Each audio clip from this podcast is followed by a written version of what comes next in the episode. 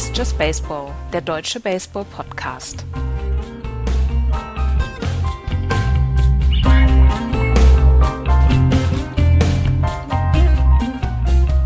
Tada, da sind wir. 100. Sendung Just Baseball. Axel und Andreas werden euch heute an die Hand nehmen durch 237 Stunden Baseball-Content. Hallo Andreas.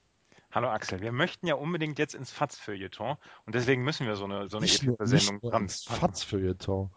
eigentlich, eigentlich, also ich will lieber zu Arte. Wenn, wenn Arte das im Nachtprogramm von so 1 bis 6 bis 7 durch, durchaus äh, ausstrahlt, nur mit so einem Bild mit unserem Logo dahinter, das wäre super. Das wäre ich auch. Super.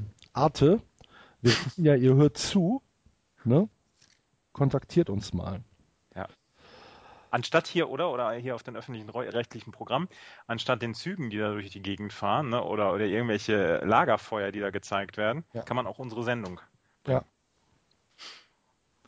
Da sind wir. 100. Sendung Just Baseball. Wenn uns das bei den Anfängen jemand erzählt hätte, Andreas, dass ihr in drei Jahren die 100. Sendung macht, da hätten wir mal äh, in, in die hohle Hand gelacht, ne?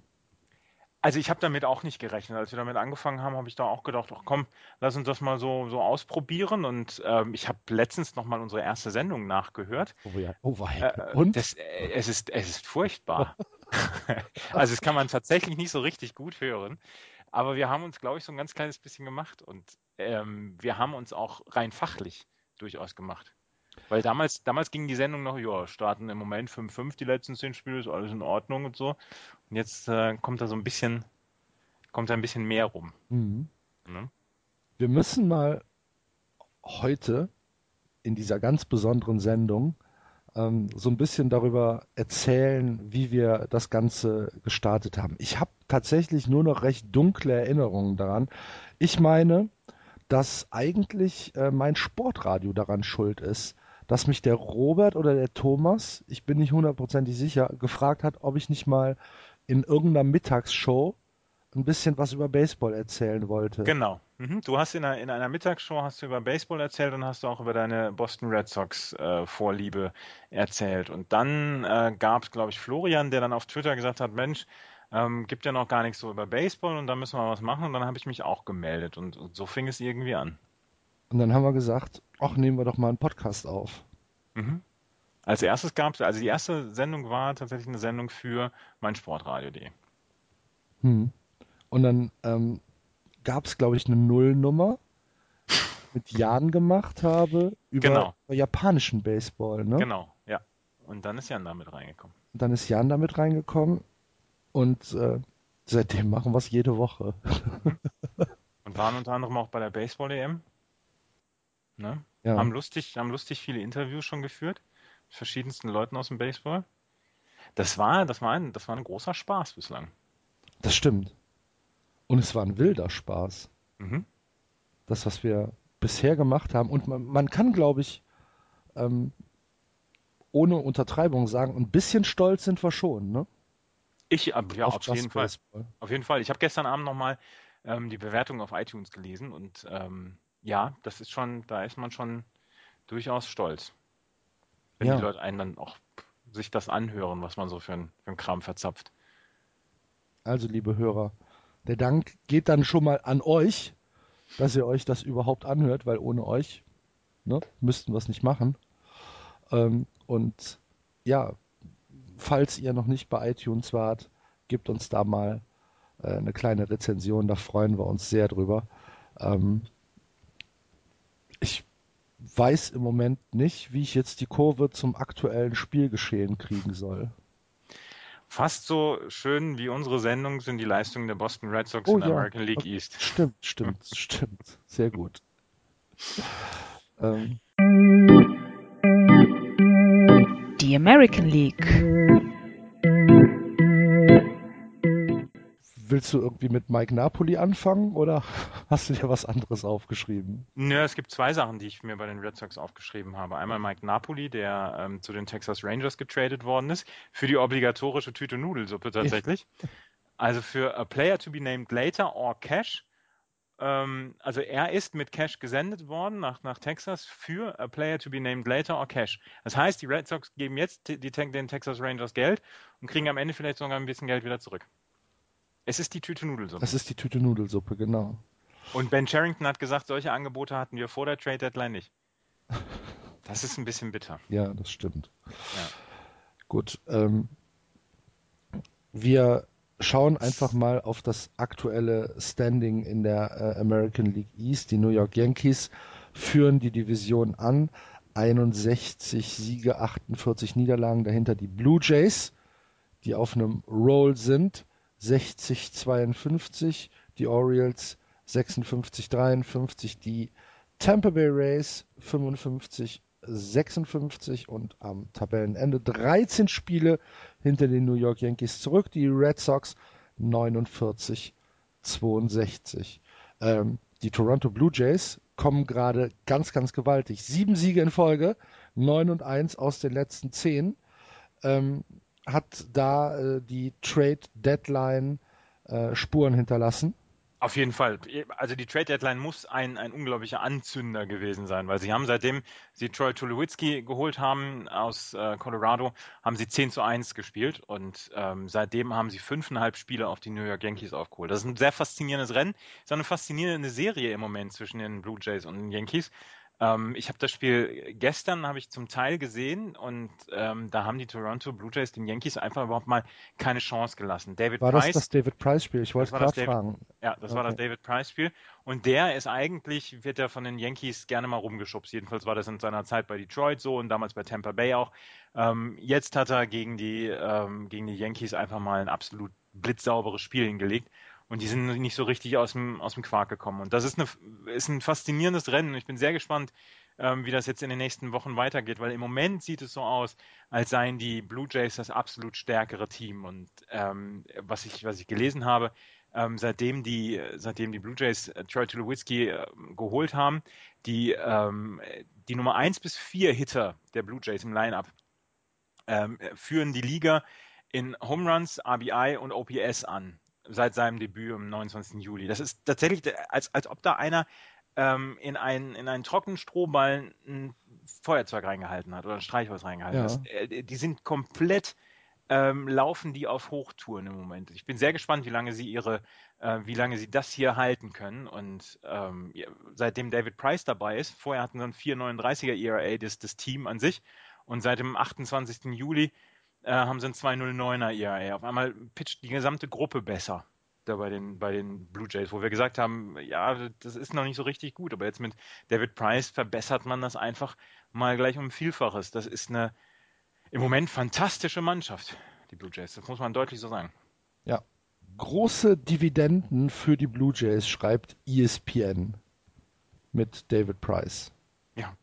Äh, war, ein, war ein fantastischer Trade. Ich meine, die sind viel Risiko gegangen. Und als wir als diese Trades kamen, haben wir gesagt, wow, die haben aber einiges aufzuholen. Und die haben einiges äh, gut zu machen. Und das tun sie im Moment. Und sie gewinnen dann diese Spiele auch gegen die Yankees dann, dieses 2 zu 1 dann zum Beispiel das erste, ähm, ich glaube im 11. Innings ist das gewesen, ähm, war schon fantastisch. Und ähm, jetzt das 6 zu 0, ähm, heute, jetzt am Sonntag geht es dann nochmal weiter, gibt auch wieder ähm, ein Spiel gegen die Yankees. Und ja, die Yankees sehen im Moment aus wie das zweitbeste Team in der American League East. Mhm.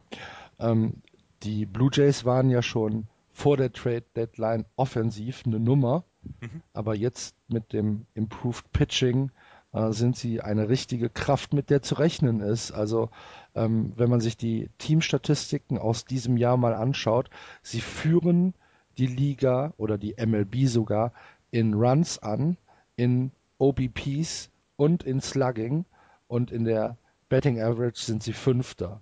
Also dreimal Erster, einmal Fünfter in den großen äh, Offensivstatistiken. Und bisher sind sie im äh, Pitching nur im Mittelfeld. Sie sind äh, bei den ERAs sind sie aktuell 14. mit einem 3,85er Schnitt über die gesamte Saison gerechnet, ähm, haben äh, einen Whip von 1,23, da sind sie auf dem 11. Platz und ein Betting Against von 2,49, da sind sie auf dem 12. Platz. Wenn man das jetzt mit einem ja, äh, Improved Pitching hochrechnet für den Rest der Saison, wenn sie die vielleicht von der von der ERA noch äh, einen halben oder einen ganzen Prozentpunkt runtergehen ähm, und damit halt das Whip und das Betting Against natürlich auch runtergeht, dann sind sie halt echt eine richtig, richtig gute Mannschaft. Ja, äh, was du gerade gesagt hast, sie sind auf Platz 14 im ERA und äh, bis zum 28. Juli waren sie auf Platz 23. Mhm. Also das ist ja schon ein, ein, ein, eine große, ein großer Fortschritt, den die Blue Jays da gemacht haben. Ähm, das, da passt im Moment tatsächlich alles zusammen und äh, die spielen im Moment mit einer, mit einer großen Selbstverständlichkeit Baseball. Das, das gefällt mir sehr gut. Ähm, ich muss ja jetzt auf andere Teams achten in einer AL East, nachdem mein Team so kacke ist ähm, aber die, die Blue Jays kann man sich im Moment wirklich ganz, ganz hervorragend angucken. Und die sind, äh, wie gesagt, sie spielen mit einer unglaublichen Selbstverständlichkeit. Und wenn man sich, wenn man sich anguckt, hier Justin Smoke gerade wieder mit dem Grand Slam, die haben in den letzten vier Spielen haben sie zwei Grand Slams gehabt. Äh, Josh Donaldson, bester Third Baseman, wahrscheinlich der, also auf jeden Fall in der AL, vielleicht in der, in der, in der Liga. Ben Rivera, der sich äh, total gut eingefügt hat im Left Field, meiner Meinung nach. Also wo ich, wo ich erst ein bisschen Zweifel hatte. Ähm, den wir ja auch in der, in der Trade Deadline äh, Show so ein bisschen unterm Radar äh, flie haben fliegen lassen. Ja, aber insgesamt ähm, macht er da einen guten Job da im Left Field und verbessert dann ja auch die Defense da. Ähm, und dann hast du dann die, die äh, alten Recken da aus äh, Toronto, José Bautista, Edwin Encarnacion, Russell Martin, ja, toll. Äh, also wirklich, wirklich ganz, ganz großartig. Mhm. Und ähm, ähm, im Moment im Moment sind die, sind die Toronto Blue Jays auf einem richtig, richtig guten Weg. Sie haben jetzt auch das, äh, das, den Wildcard-Platz inne, wo wir auch vor zwei Wochen noch drüber gesprochen haben. Hm, das, das wird ein bisschen, das wird schwieriger, da den, den Wildcard-Platz zu holen. Aber Sie sind sogar, wenn ich das richtig sehe, anderthalb ersten vor?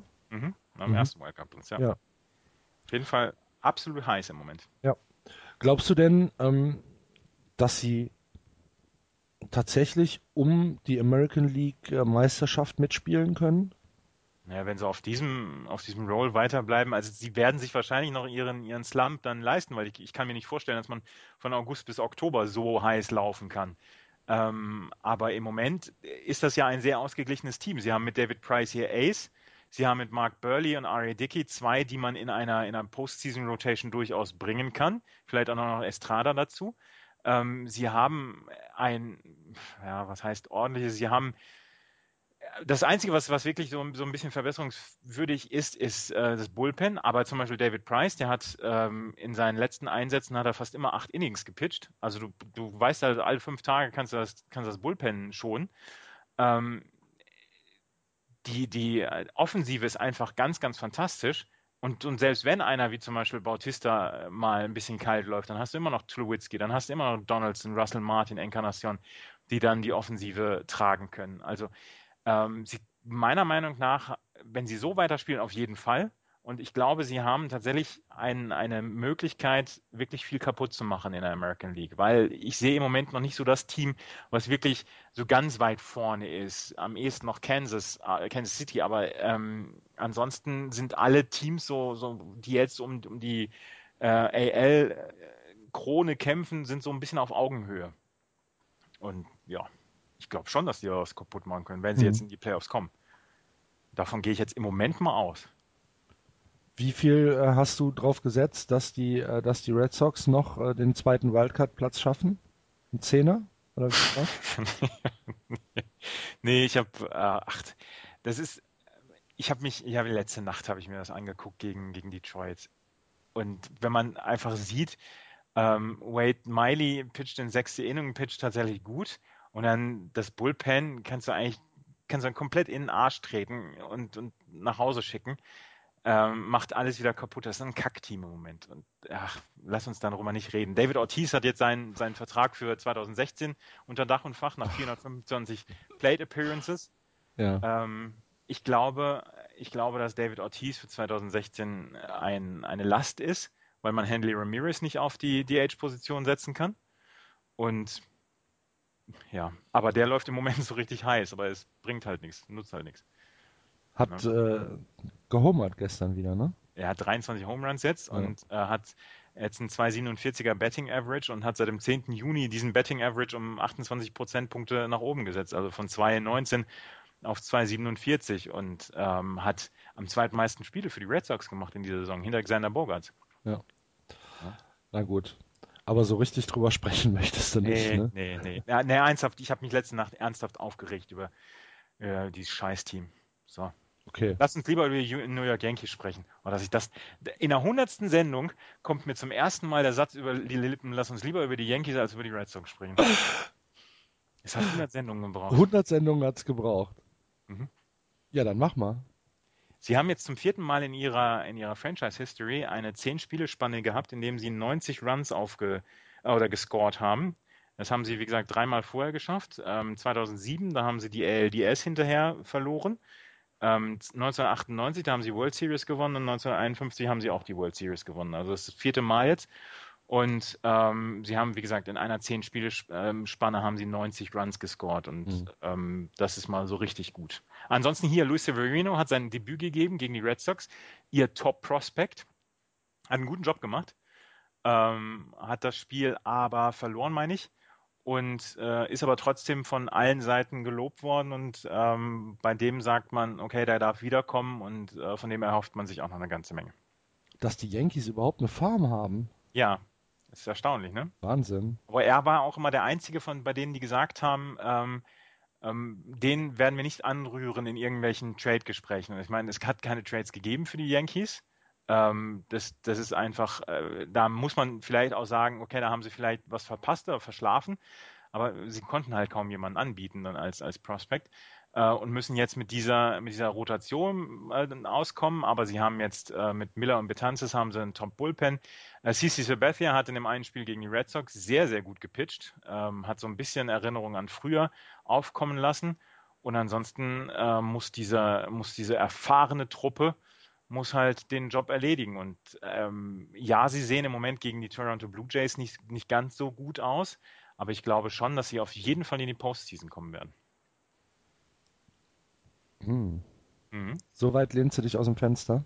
Ja, sie sind im Moment noch zweieinhalb Spiele vor den, vor den Blue Jays. Und das heißt, dann sind sie im Moment vier Spiele vor dem zweiten Wildcard-Platz. Ja, es sind glaube, halt auch noch 45 Spiele. Aber sie haben, sie haben den, äh, das Schedule mit den, mit den wenigsten ähm, Spielen gegen Teams über 500. Hm. Ähm, also sie haben ein wirklich softes Schedule und das lässt mich zu der Vermutung hinreißen, dass sie die Postseason schaffen werden. Ich sehe uns schon tatsächlich in der gesamten Postseason nur National League Teams gucken. Ja, oder auch über National League Teams nur sprechen. Ja. Ne? Yankees lassen wir dann außen vor. Das ist American League eh blöd, wenn der Pitcher nicht selbst schlagen darf. Oh, hör mir bloß auf, nachher müssen wir über Steven Strasburg ja, sprechen, der 3 für 3 ge gegangen ist. Der wieder von der DL zurückgekommen ist. Ja, gehen wir mhm. bloß weg mit dem Kram. Bevor wir jetzt in die Central äh, gucken, sollen wir mal den ersten Gast dazu holen, Andreas? Ja, sehr gerne. Dann machen wir das.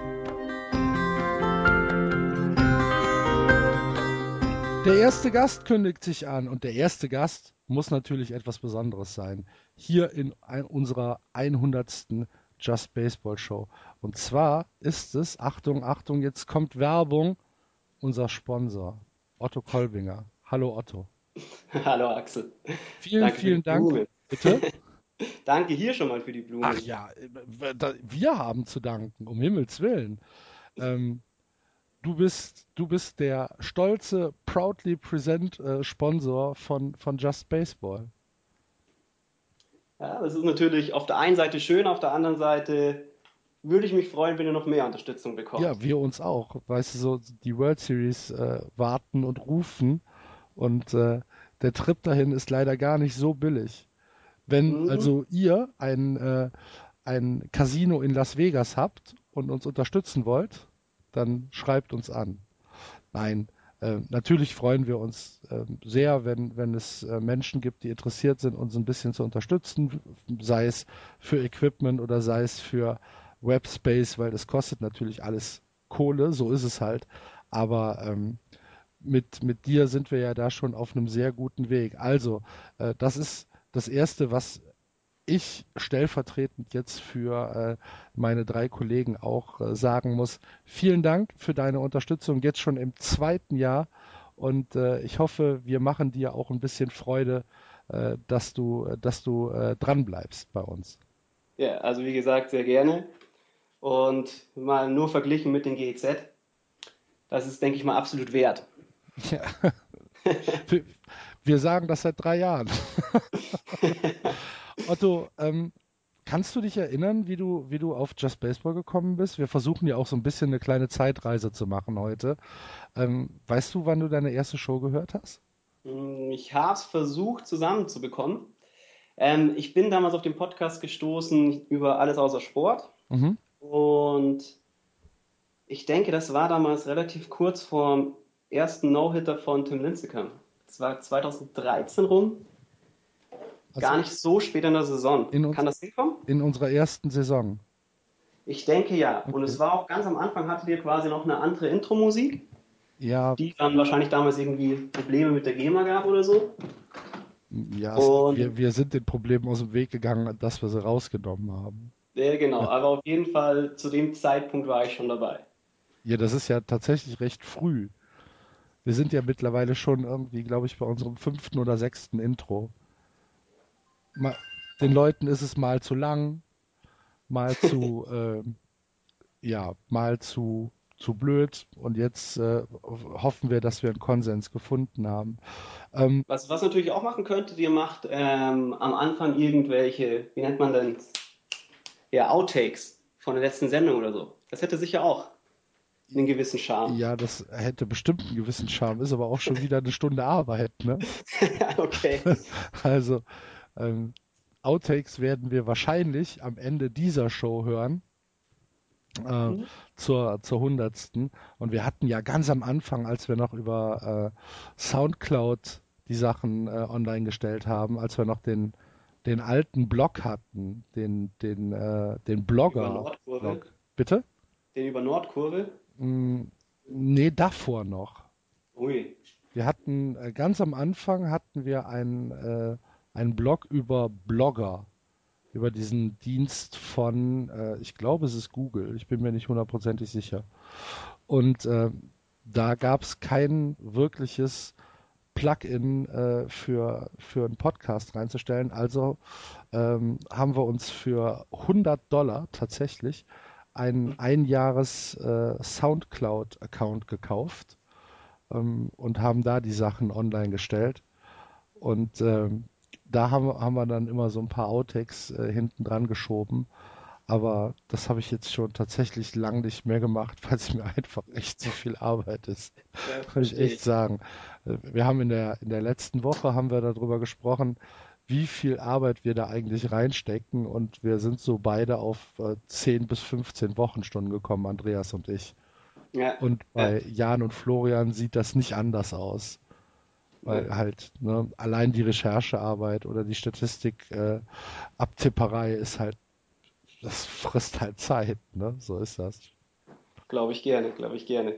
Du bist, ähm, ja, wie kann man das sagen, du bist in der Sportwissenschaft tätig? Ja, kann man genauso sagen. Was, was machst du genau? Äh, also derzeit setze ich bei mir aus zwei Sachen zusammen. Zum einen schreibe ich gerade meine Doktorarbeit. Viel das Glück dabei oder viel Unterstützung? Wie bitte? Da wünschen wir dir viel Glück bei und unterstützen dich. Ah, das macht ihr sowieso. Mhm. ähm, nee, und also ja, das das große Thema quasi Wettkampfdiagnostik, das ist der Bereich, in dem ich tätig bin. Und die Doktorarbeit geht über ja, Technologien zur Unterstützung der Schiedsrichter, zum Beispiel Torlinientechnologie oder ein Videobeweis. Okay.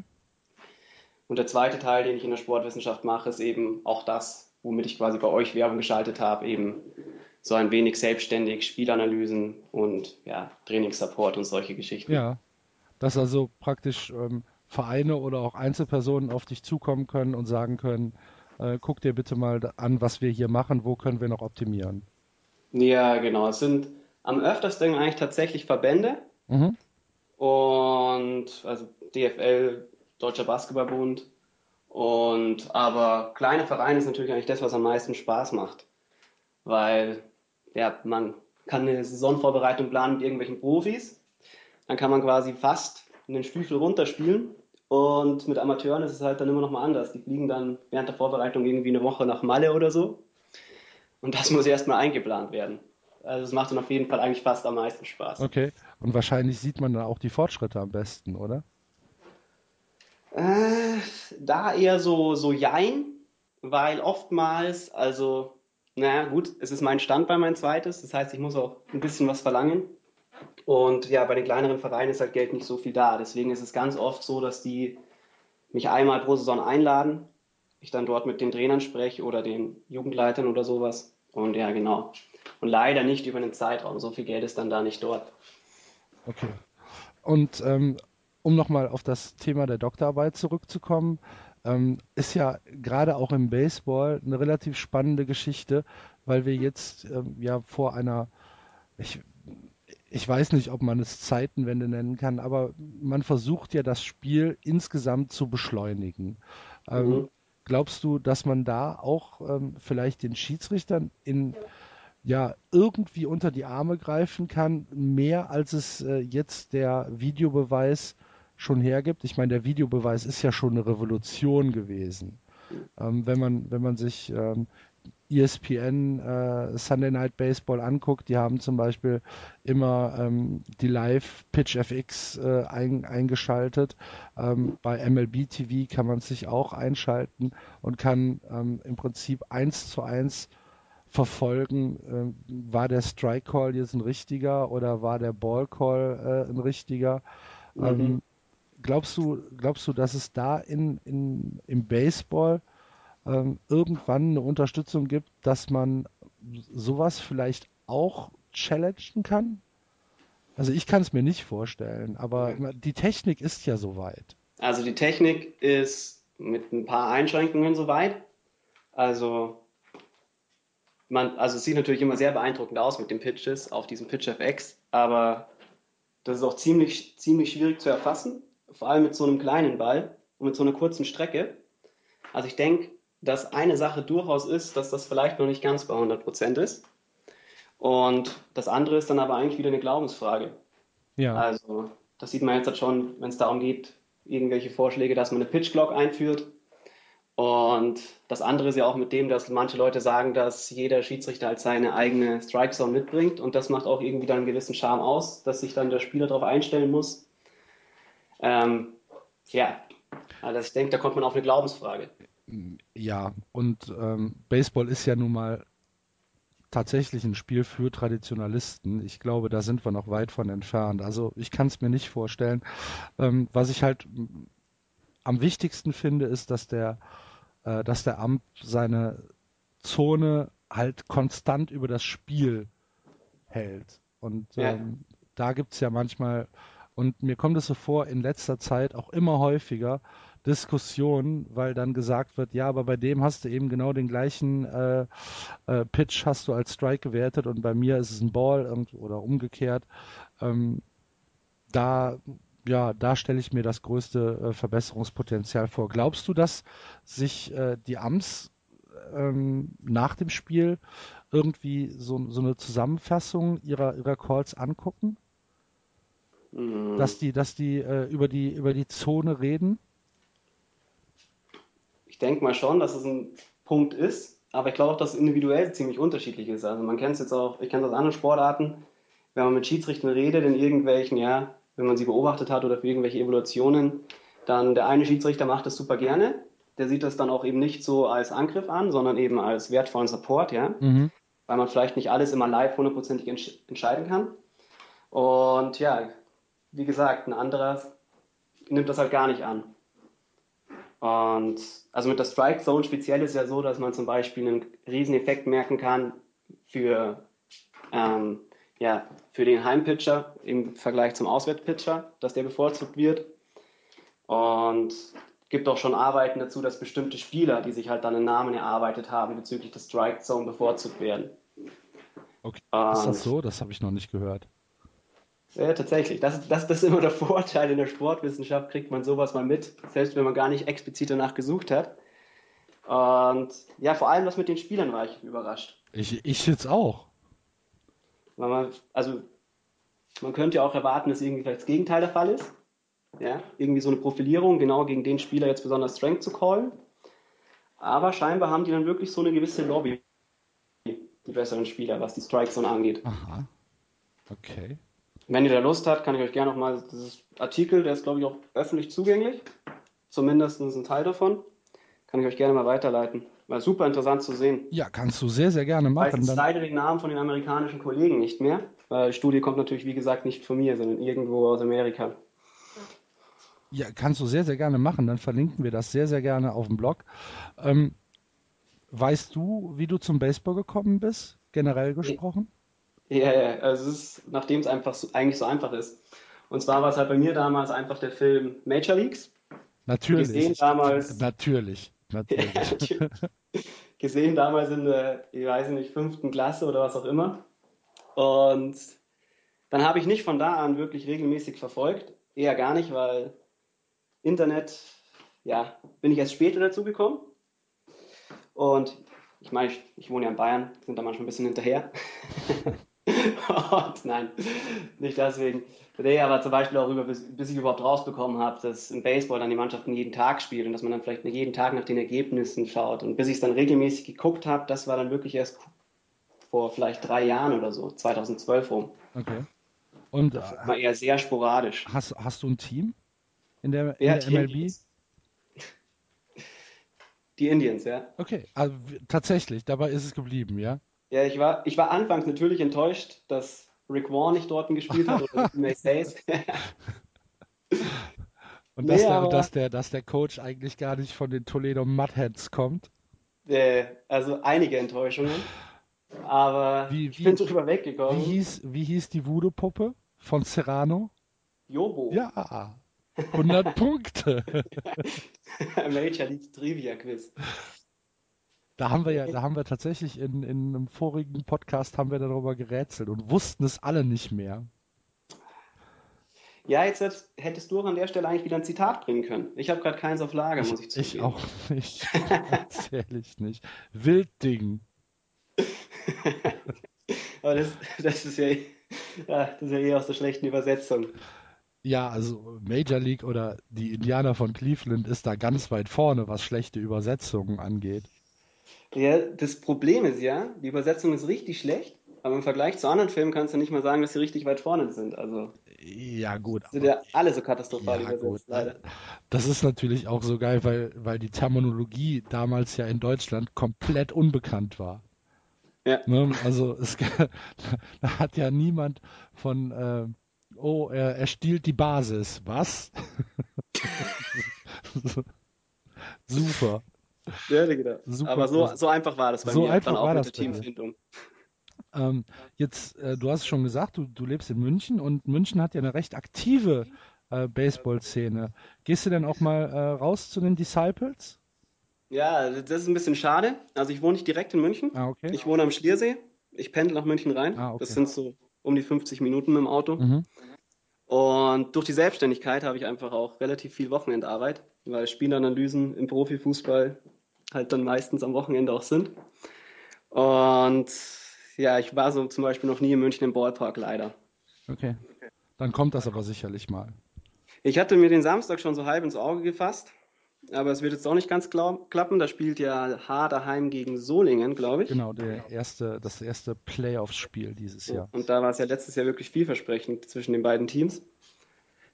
Aber ich befürchte auch, dass ich es diesen Samstag wieder nicht schaffen werde. Ihr hört, liebe Hörer, das Interview ist nicht live, sondern wir haben das natürlich aufgezeichnet. Ähm,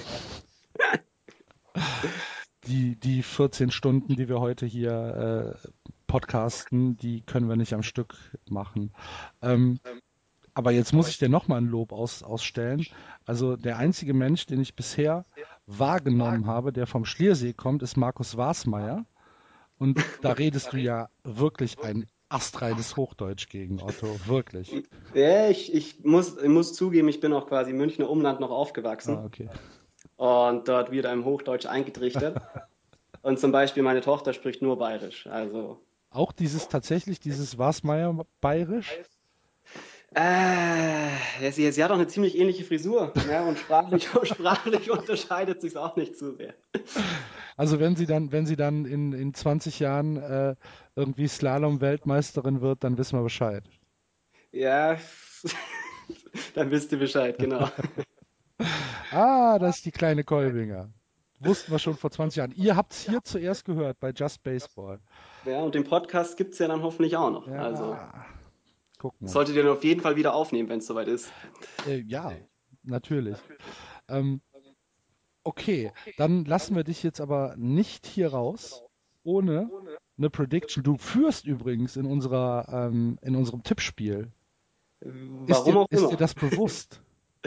Mir ist es bewusst, nachdem ihr es letztens im Podcast gesagt habt. Okay. Und bescheiden wie ich bin, habe ich es auch gleich meiner Frau erzählt, die, das, die das null interessiert hat. Äh, Erste Frage, gibt es da Geld? Nein. Oh. So. ja, ähm, meine Prediction, die ich ja für die Gesamtsaison getroffen habe, die wird wahrscheinlich nicht mehr eintreffen für die World Series. Da hatte ich ja, glaube ich, Nationals gegen Indians. Kommt das hin? Hast du es gerade vor dir? Hm, Ich habe es nicht vor mir, aber ich habe es äh, sehr schnell vor mir. Mal ganz kurz gucken. Äh, Tipps. Da sind wir. Ähm, so, du hast getippt. World Series. Steht nicht drin. Ja, fantastisch. Sind nur die Divisionen, die ich hier sehen kann. Ah, ich habe es aber nicht vergessen. Also hat- hast mit dem Da hat der ähm, Florian geschlampt. Direkt Punktabzug. Ja, ich, ich glaube, wie gesagt, ich habe Nationals gegen Indians und ich glaube fast, dass es das nicht mehr wird. Da sind die Mets zurzeit vielleicht zu stark für die Nationals. Glaubst du, dass sich das tatsächlich über die Saison tragen wird? Ah, sieht es aus deiner Sicht so unsolide aus? Hm, Ich bin, ja, ich, ich denke halt, dass Washington insgesamt einfach zu stark ist auf dem Papier. Sie kriegen es halt im Moment nicht so wirklich äh, auf, auf die Platte, ne? Aber- Also, ist nicht das gleiche wie die letzten zwei Jahre so gefühlt? Ja. Äh, Und Playoffs sind halt, ja, wie sie immer so schön sagen, die Amerikaner kleine Stichproben. Und dann zählt halt auch viel irgendein Lauf oder irgend, ja, ja, oder auch mal Glück. Und, und halt viel der Kopf. Und wenn du schon vielleicht wirklich auch letztes Jahr schon eins von den besseren Teams warst oder vielleicht sogar mit das Beste und aber wieder in den Playoffs früh gescheitert bist, ob dich das dann nicht wieder einholt, sobald es in den Playoffs mal nicht so läuft, das ist dort meine Sorge. hm. Du hast die, du hast die äh, Mets aber noch nicht mal als Divisionssieger getippt. Nö, das wie gesagt, mich, mich wundert der erste Platz. Äh, ich erinnere mich auch nicht mehr an alle Tipps, aber ich wusste noch, dass ich irgendwie Ende März mir gedacht habe, ich muss sämtliche Tipps ändern. So eine Preseason Injury Overreaction Hm. und dann habe ich das vergessen. Und vielleicht war das aber auch ganz gut so. Na, wenigstens hast du Boston vor New York gesetzt. Das ist, ist ja auch mal was wert. Ja, wart noch ab. ja, tu ich. Tu ich. Der, der beste Spruch ist dann immer, es ist, es ist erst Anfang August. Ja, das stimmt. Aber ich es glaub wird auch, jetzt halt, das ist es wird jetzt halt schnell dunkel. Ja. Es dauert jetzt nicht mehr lang. ähm, also dein, dein ursprünglicher Tipp war Cleveland aus der American League und äh, Washington aus der National League. Können wir wahrscheinlich Cleveland schon mal streichen. Wer Mhm. macht, wer macht aktuell den besten Eindruck in der, äh, in der American League? Sind es tatsächlich die Yankees vielleicht sogar? Boah. Ich habe manchmal Befürchtungen, habe mich auch schon kurz mit Andreas ausgetauscht, dass er dann kein Spiel anschauen wird. ähm, ja, aber irgendwie, also ich habe so ein Gefühl, dass die Royals das machen, Okay. weil ich meine, letztes Jahr hatten sie ja schon einen richtig guten Playoff-Lauf und sie machen jetzt irgendwie den Eindruck, als würden sie versuchen, darauf aufzubauen und sich nicht irgendwie darauf auszuruhen. Naja, gerade jetzt mit der, mit der relativ spektakulären Trade Deadline, ne? Das kommt eben noch dazu. Ja, und ich meine, sie sind wirklich in jedem Spiel, artet halt da manchmal aus, aber sie sind in jedem Spiel eigentlich voll da. Also, und das muss halt dann in den Playoffs sein. Also ich könnte mir schon sehr gut vorstellen, dass sie in der American League durchkommen. Okay. Und in der National League ist ja im Moment oder im Prinzip schon seit April äh, St. Louis wieder mal das Maß aller Dinge. Ähm, Mhm. Aber die, die National League hat ein paar richtig gute Teams dabei, ne? Mhm. Also ich freue mich fast mehr auf die Playoffs in der National League. Ja. So, so schlimm sich das anhört. Ja, ja, ja. Mit den schlagenden Pitchern, aber hilft ja nichts. Ähm, da mache ich es mal ein kleines bisschen spektakulärer. Ich glaube tatsächlich, dass die Mets sich durchsetzen. Das freut den Jan. Jan hat genau, deswegen habe ich es gesagt, damit er dann, dass es ihm vielleicht leichter fällt, wieder dabei zu sein. Ja, das hoffen wir das, hoffen wir das. Jan hat auch die Mets äh, in die World Series gesetzt. Ja, Tatsächlich. Vielleicht ja zu Recht. Ja. Also auf jeden Fall näher dran als die Indians. Das wäre natürlich, wär natürlich wirklich spektakulär, ne? Ja. Die Mets. Aber naja. Wir wissen ja, es eh nicht. Und die Glaskugel ist kaputt. Aber wenn tatsächlich die Mets es dieses Jahr holen, dann könnt ihr eigentlich nächstes Jahr euren fünften Platz im Podcast für teuer Geld verkaufen. Aber hallo. Aber hallo. Wenn irgendeine Mannschaft dann gewinnen will, das geht ja dann nur über euch. Das geht tatsächlich nur über uns. Wir haben ähm, äh, gleich noch äh, Jens Huber zu Gast, den Produzenten von äh, Sportradio 360. Ja. Und äh, der ist großer Pittsburgh äh, Pirates-Fan. Und ähm, dem müssen wir natürlich auch sagen, dass seitdem wir den Podcast machen, die äh, Pirates plus 500 spielen. Vorher 20 Jahre lang, 23 Jahre lang nichts gerissen. Wir machen den Podcast, Pam. Yeah. Also ich meine, als Sportwissenschaftler kann ich dir nur sagen, wer den Zusammenhang nicht sieht, ja. also, ja. also ne? kannst du nicht mal weiterhelfen. Ich wollte gerade sagen, Statistiken lügen doch nicht. Ja, überhaupt nicht. Ja, vor allem, vor allem so fundierte dann. Eben. Otto, es war eine große Freude, dich hier zu Gast zu haben. Ähm, ja. Vielen Dank. Wie gesagt, ich hoffe, ähm, du hast das, äh, dein, dein Sponsoring-Engagement noch nicht bereut und bleibst uns treu und äh, vielleicht bekommst du ja irgendwann mal Gesellschaft im, im, im ausgewählten Club. Es würde mich sogar selbst auf Kosten meiner Exklusivität wirklich sehr freuen. Ja, Nee, und auch gern nochmal der Aufruf, also mal, was ihr jede Woche bekommt, für quasi kostenlos, eigentlich, ja, kostenlos, nicht nur quasi kostenlos. Und was auf der anderen Seite die Jungs für Arbeit da reinstecken. Ähm, wenn man sich überlegt, wofür man sonst überall Geld ausgibt, wäre es hier sicher sehr, sehr gut aufgehoben. Ich widerspreche nicht. Das hoffe ich. Das war, das, dafür habe ich lange vorm Spiegel geübt. Ja. das war der Otto Kolbinger. Ihr findet seine Kontaktdaten äh, bei uns auf dem Blog justbaseball.de. Ähm, wenn ihr Verwendung für ihn habt, wenn ihr ähm, Interesse habt, ruft ihn an, meldet ihm äh, und dann freut er sich wahrscheinlich auch über Aufträge. Das sowieso. Vielen Dank. Ich sag danke. Ciao. Ciao.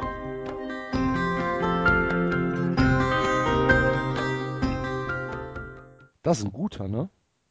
Der Otto. Ist ein absolut guter. Das er hat in uns investiert. Ja. In die Zukunft investiert. ja, genau.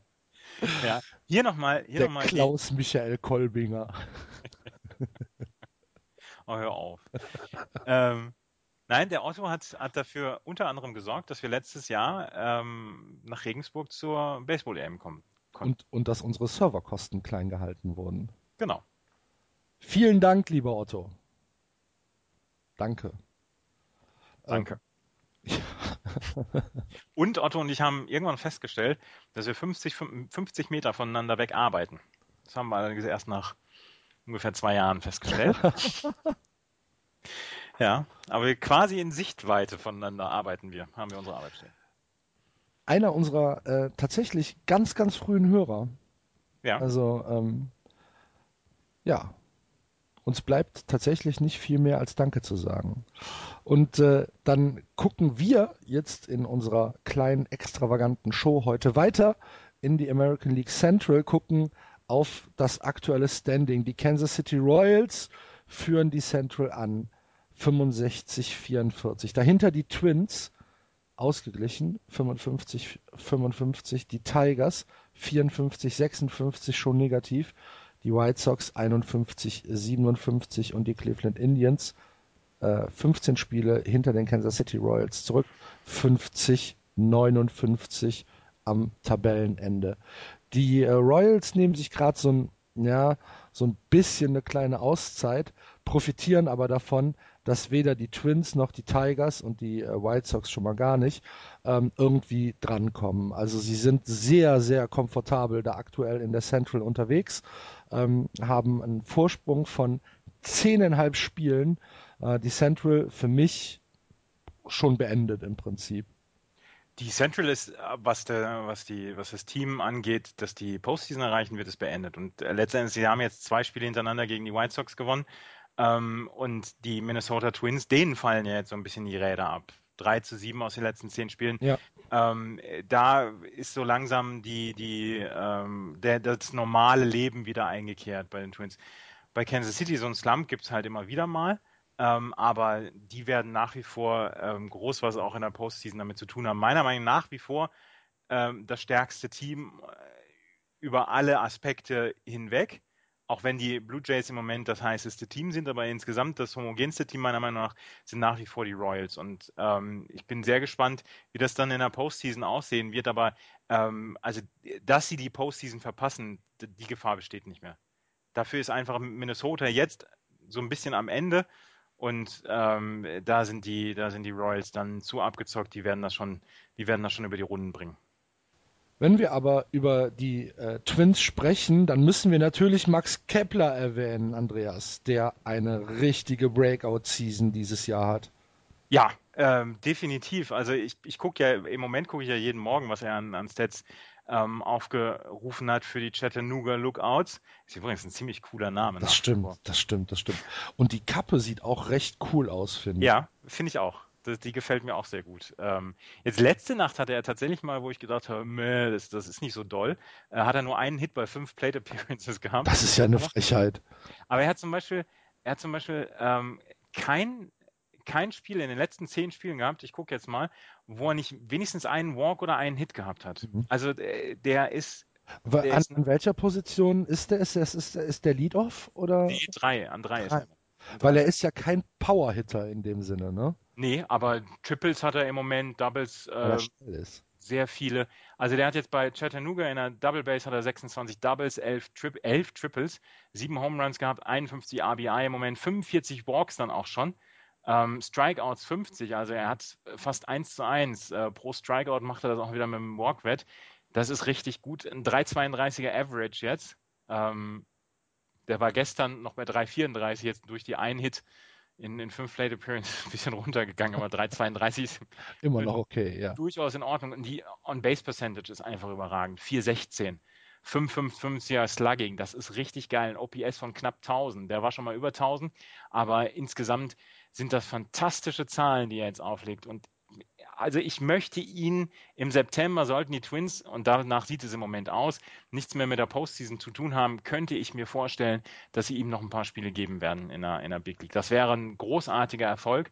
Aber also diese, diese Saison ist wirklich ganz, ganz, ganz fantastisch, die er hinlegt. Und äh, wenn man sich das auch ähm, anguckt gegenüber den, den, ähm, den Saisons im letzten Jahr zum Beispiel, hat er Class A Advanced gespielt oder 264er Average gehabt, 333er On-Base Percentage oder vor in einer, in einer Full A hat er 237 gebettet mit einem 312er Average. Das ist, ähm, das ist ein so unglaublicher Unterschied gegenüber der Saison letztes Jahr oder den letzten Jahren. Das ist ganz großartig. Die Entwicklung ist wirklich fantastisch und ich glaube, damit haben die Twins selber nicht so richtig gerechnet. Ja, von den Zahlen her konnten sie das ja auch nicht. Nee, konnten sie auch nicht. Aber der hat, wie gesagt, was du gesagt hast, der hat seine Breakout-Season und äh, es ist durchaus wert, ihn weiter zu beobachten. Ja, dann äh, hoffen wir, dass er gegen Ende der Saison ein bisschen äh, Big League Luft schnuppern kann. Ansonsten nächstes Jahr. Ansonsten nächstes Jahr. Und äh, dann müssen wir tatsächlich noch auf Ottos Team, auf die Cleveland Indians äh, ein bisschen eingehen. Nick Swisher ist weg, Andreas. Ja. Oh. ich bin ein bisschen traurig. Ein bisschen? Ja. Oh. Aber du ja. siehst ihn ja weiterhin. Ja, also die, die Braves und die Cleveland Indians haben einen äh, Trade gemacht, der ähm, Swisher und äh, Bourne heißt er, ähm, nach Atlanta geschickt haben. Und ähm, dafür haben sie einen Vertrag dann auch aufgenommen. Die Gehälter sind ungefähr gleich geblieben. Da ging es dann tatsächlich nur darum, um ähm, Trades dann äh, oder um, um Gehälter auszutauschen. Michael Bourne, Nick Swisher gehen äh, zu den Atlanta Braves und äh, dafür geht Third Baseman Chris Johnson zu den Indians. Nick Swisher hat, glaube ich, in seinem ersten Auftritt hat er ein äh, unassisted Double Play in unter einer Sekunde gehabt. Er stand an der First Base, hat den, äh, hat den Ball mit einem Hechtsprung gefallen und fiel quasi auf die First Base, wo der, äh, wo der Typ, der an der First Base stand, nicht mehr zurückkam und dann hat er unter einer Sekunde ein, ein Double Play gehabt, ein unassisted. Das sah sehr, sehr gut aus. Ansonsten, wie gesagt, der sympathischste Typ, mein, mein Lieblingsspieler aus der AL ist jetzt in der National League. Sehr gut. Ich weiß überhaupt nicht, warum warum ich so ein, so ein Braster auf Nick Swisher habe. Ist eine alte Yankees. Ja, wollte ich gerade sagen, das äh, kommt aus der Yankees-Zeit natürlich. Mhm. Ja, Und ab. sein, sein cockiges Auftreten. Mhm. Ich bin da voll bei dir. I've got your back. Ja, vielen Dank. Mhm. Also ja, aber ansonsten gibt es zu den Cleveland Indians eigentlich nicht so richtig. Weißt du, weißt du, wer mir auf Twitter ähm, aktuell am meisten auf den Keks geht? Nee. Wir sind in der American League Central. Warte.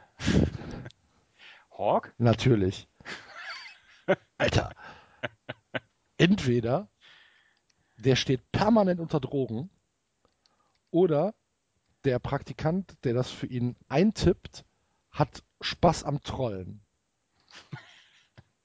Ich, äh, ich achte da gar nicht so richtig. Ja, drauf. mach das mal. Warum? Ja, weil es ist hoch unterhaltsam. Was für ein Hiopai. Ich habe tatsächlich ähm, diese, diesen Walk of uh, Walk, der diese Woche für die äh, White Sox war. Ich weiß nicht, ob du es mitbekommen hast. Ähm, habe ich mir nochmal angeguckt auf, äh, auf MLB TV. Und wie er ausrastet bei dem Walk of Walk und Steve Stone dann halt wieder mal so ein bisschen die äh, Voice of Reason da reinbringt. Also ich sitze ich sitz da und denke, das kann man sich doch nicht über drei Stunden anhören, den Typen.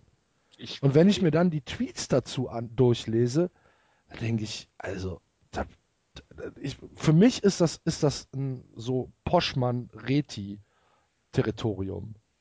Naja, aber der, der, ist eine, der, ist, der ist eine Institution da und ja, solange er sagt, er macht weiter, äh, wird hier WGC oder wie der Sender da heißt, da ja. in, in, in, Chicago, wird auch nicht sagen, hier, Hawk, mach mal Rente jetzt.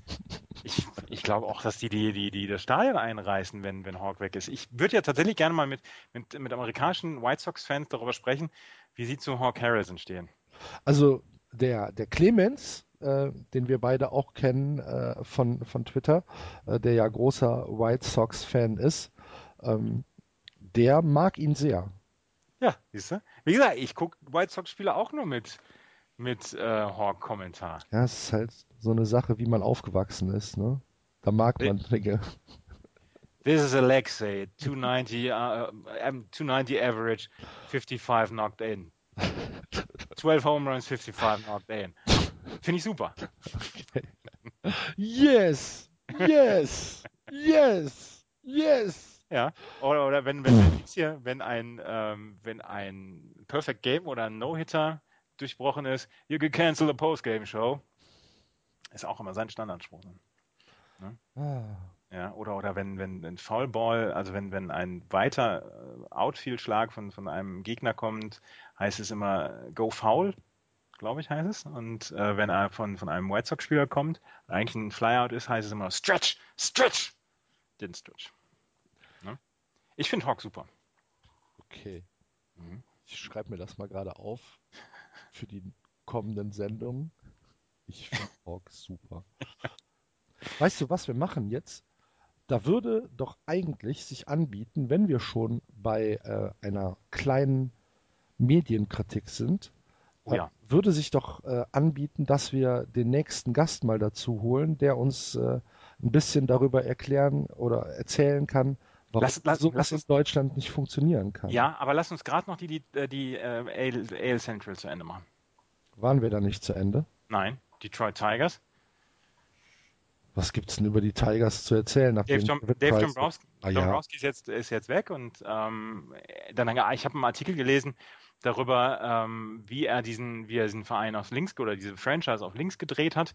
Ähm, und äh, das das einzige Problem, was sie haben. Sie haben im Moment nach wie vor sehr, sehr viele Gehälter auf wenige Spieler verteilt. Also zum Beispiel Miguel Cabrera, Justin Verlander, Victor Martinez und Anibal Sanchez verdienen 2016 zusammen 90 Millionen Dollar, 2017 zusammen 90 Millionen Dollar, 2018 81 Millionen und 2019 noch, noch 58 Millionen. Und ähm, er hat damals, also Dave Dombrowski hat mit dem, ähm, mit dem Besitzer, der dann immer gesagt hat, ich möchte gewinnen, ähm, Al Wheeler ist der Besitzer, ähm, da hat er immer wirklich tolle Mannschaften aufgestellt. Und jetzt geht es halt darum, was machen sie jetzt in der Zukunft? Und ähm, da ist man sehr gespannt.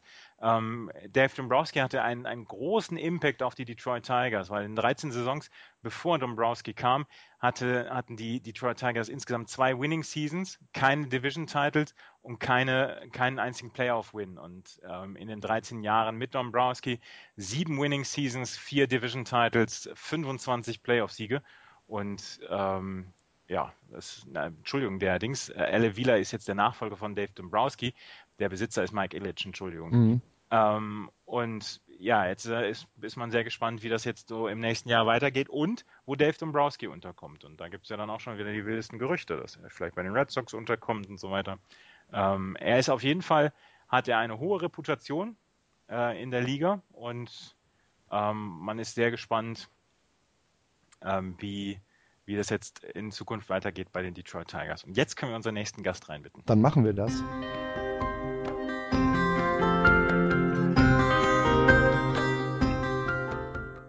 In unserer wilden Bonanza der 100. Sendung von Just Baseball haben wir jetzt einen weiteren Gast bei uns und das ist Nicolas Martin. Hallo Nicolas. Hallo. Nicola, du bist äh, Moderator bei Sportradio 360. Du bist unter anderem, ich hätte jetzt gesagt, fast hauptberuflich Moderator bei, bei GFL TV, bei der German Football League ähm, oder GFL Radio.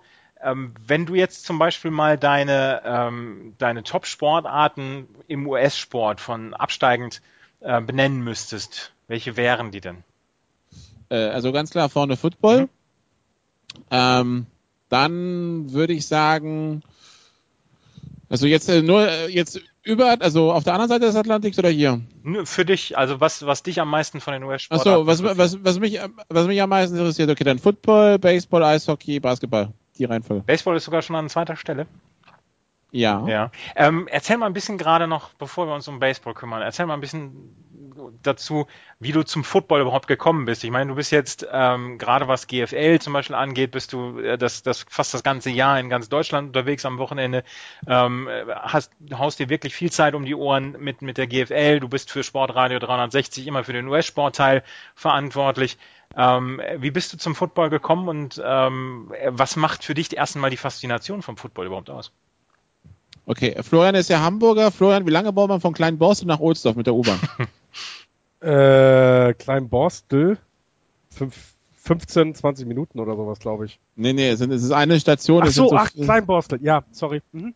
Das sind so 45 Sekunden. In diesen 45 Sekunden hat ein Schulfreund von mir mich mal gefragt, es muss 2000 gewesen sein, was ich denn am so und so vielen Juli mache. Und dann meinte ich so, ja, pff, keine Ahnung, äh, was ist denn da? Und dann hieß es, du kommst mit zum Charity Bowl. Und ich so, Charity was?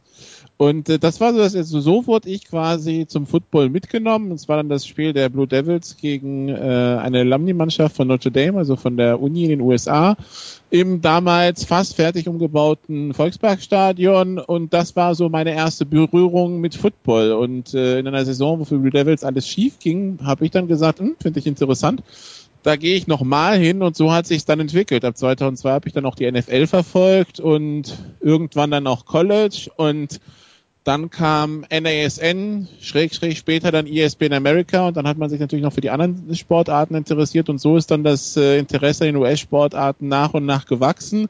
Ein bisschen Interesse hatte ich so schon mitgebracht, weil ich war 98 auf Schüleraustausch in den USA und ähm, hatte da in, in Connecticut dann so ein bisschen verfolgt, was Yankees und Red Sox so machen. Das heißt, ein bisschen Affinität für das Ganze hatte ich schon so 98, 99 so, ja, so späte, spätes Gymnasium so schon aufgebaut. Ja, und ähm, Football ist aber nach wie vor deine Sportart Nummer eins. Und auch trotz der Schlagzeilen, die es so in den letzten Jahren gemacht hat, dann ja auch mit, mit der Gesundheit der Spieler, ist die Liebe nicht so erkaltet oder so.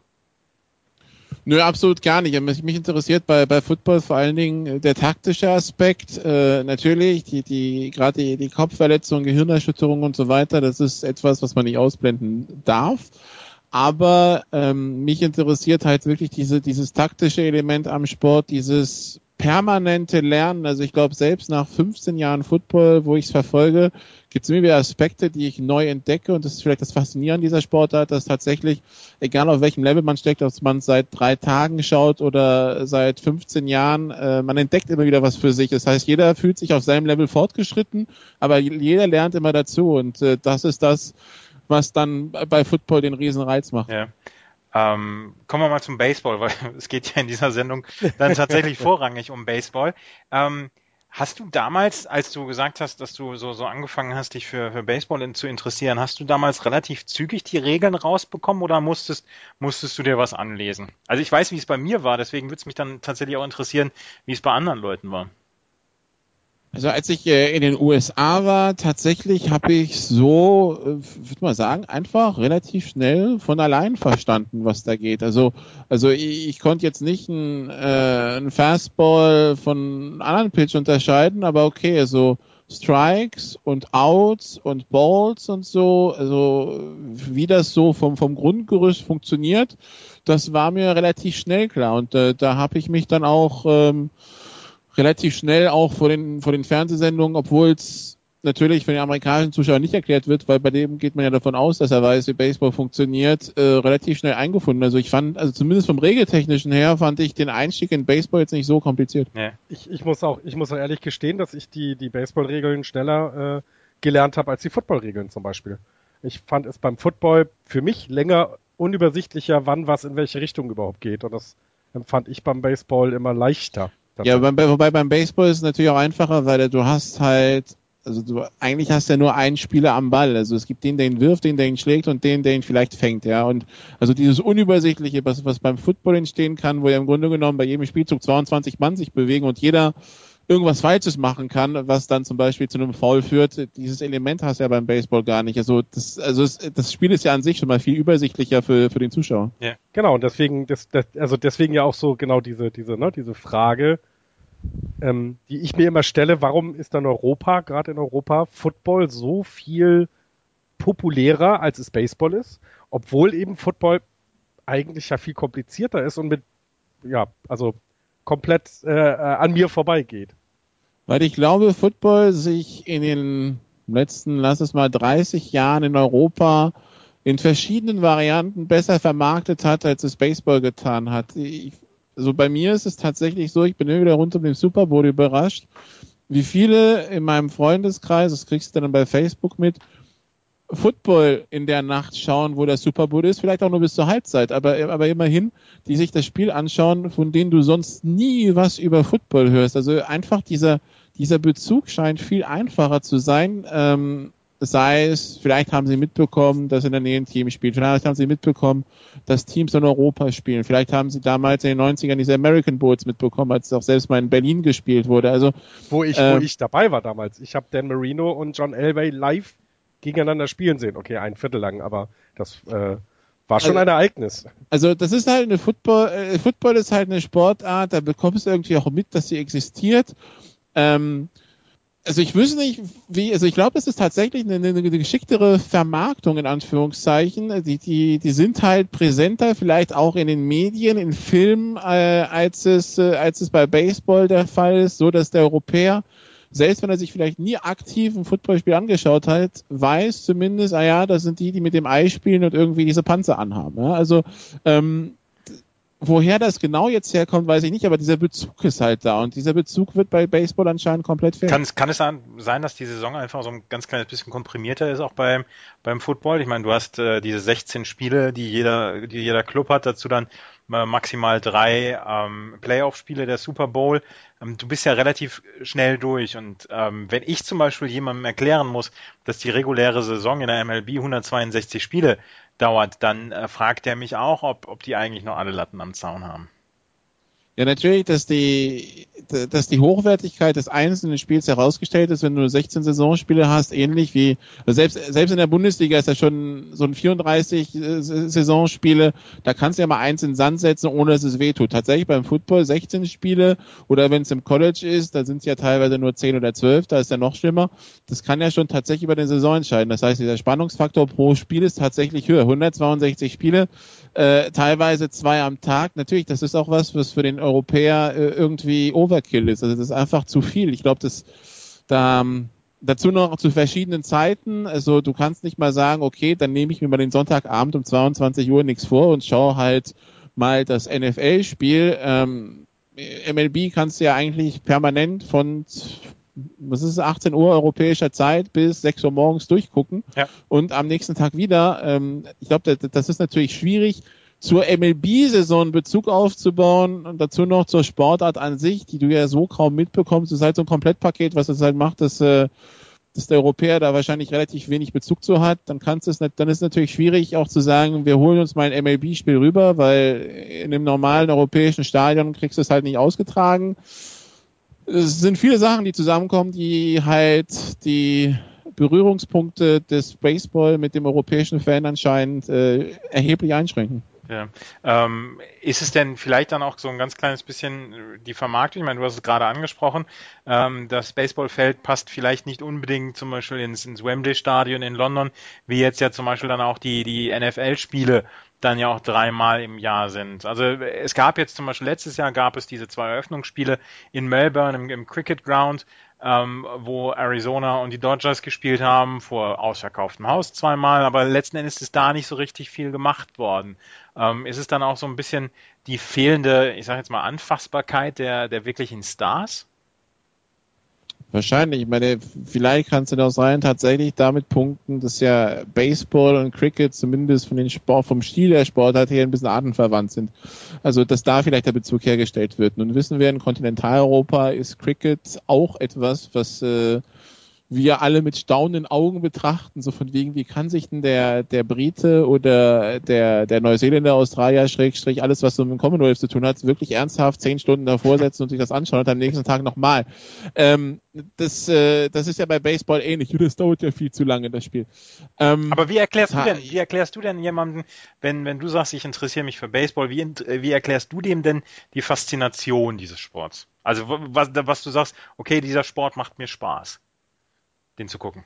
Ich, ich, ich würde also ich erkläre es immer damit, dass ich eine gewisse Affinität habe für alles, was amerikanisch ist. Ich mache sehr gern Urlaub in den USA. Ich interessiere mich halt durch Football natürlich sehr viel für US-Sport und dass dann automatisch Baseball mit dazukommt und das verstehen die Leute dann auch. Also das ist weniger dieses, ähm, ich bin Baseball-Nerd und deshalb muss ich schauen, als irgendwie, das gehört dann so äh, nicht nur zum, äh, zu, zum, zum allgemeinen Interesse für, in den USA dazu, sondern wenn ich mal in den USA bin und es ist gerade Saison, dann gehe ich auch mal zu einem Spiel hin. Da, da habe ich auch kein Problem mit. Ähm, bei mir ist es Interesse, aber natürlich ist es schwierig, glaube ich, dieses Interesse Menschen zu vermitteln, die zu den USA gar keinen Bezug haben, ähm, die auch vielleicht denken, hm, das ist amerikanisch, damit ist es von Grund auf schlecht. Das ist, solche Einstellungen haben wir auch teilweise in Europa es ist halt ein komplett anderer Kulturkreis, glaube ich, und dem und äh, für den ist der europäische Sportfan nicht so ganz rezeptiv. Liegt wahrscheinlich auch daran, dass es halt sich ewig zieht, quasi immer unterbrochen ist. Es ist so beim Baseball ist es auch schwierig mit Spielfluss. Das Problem hat ja Football auch ein bisschen.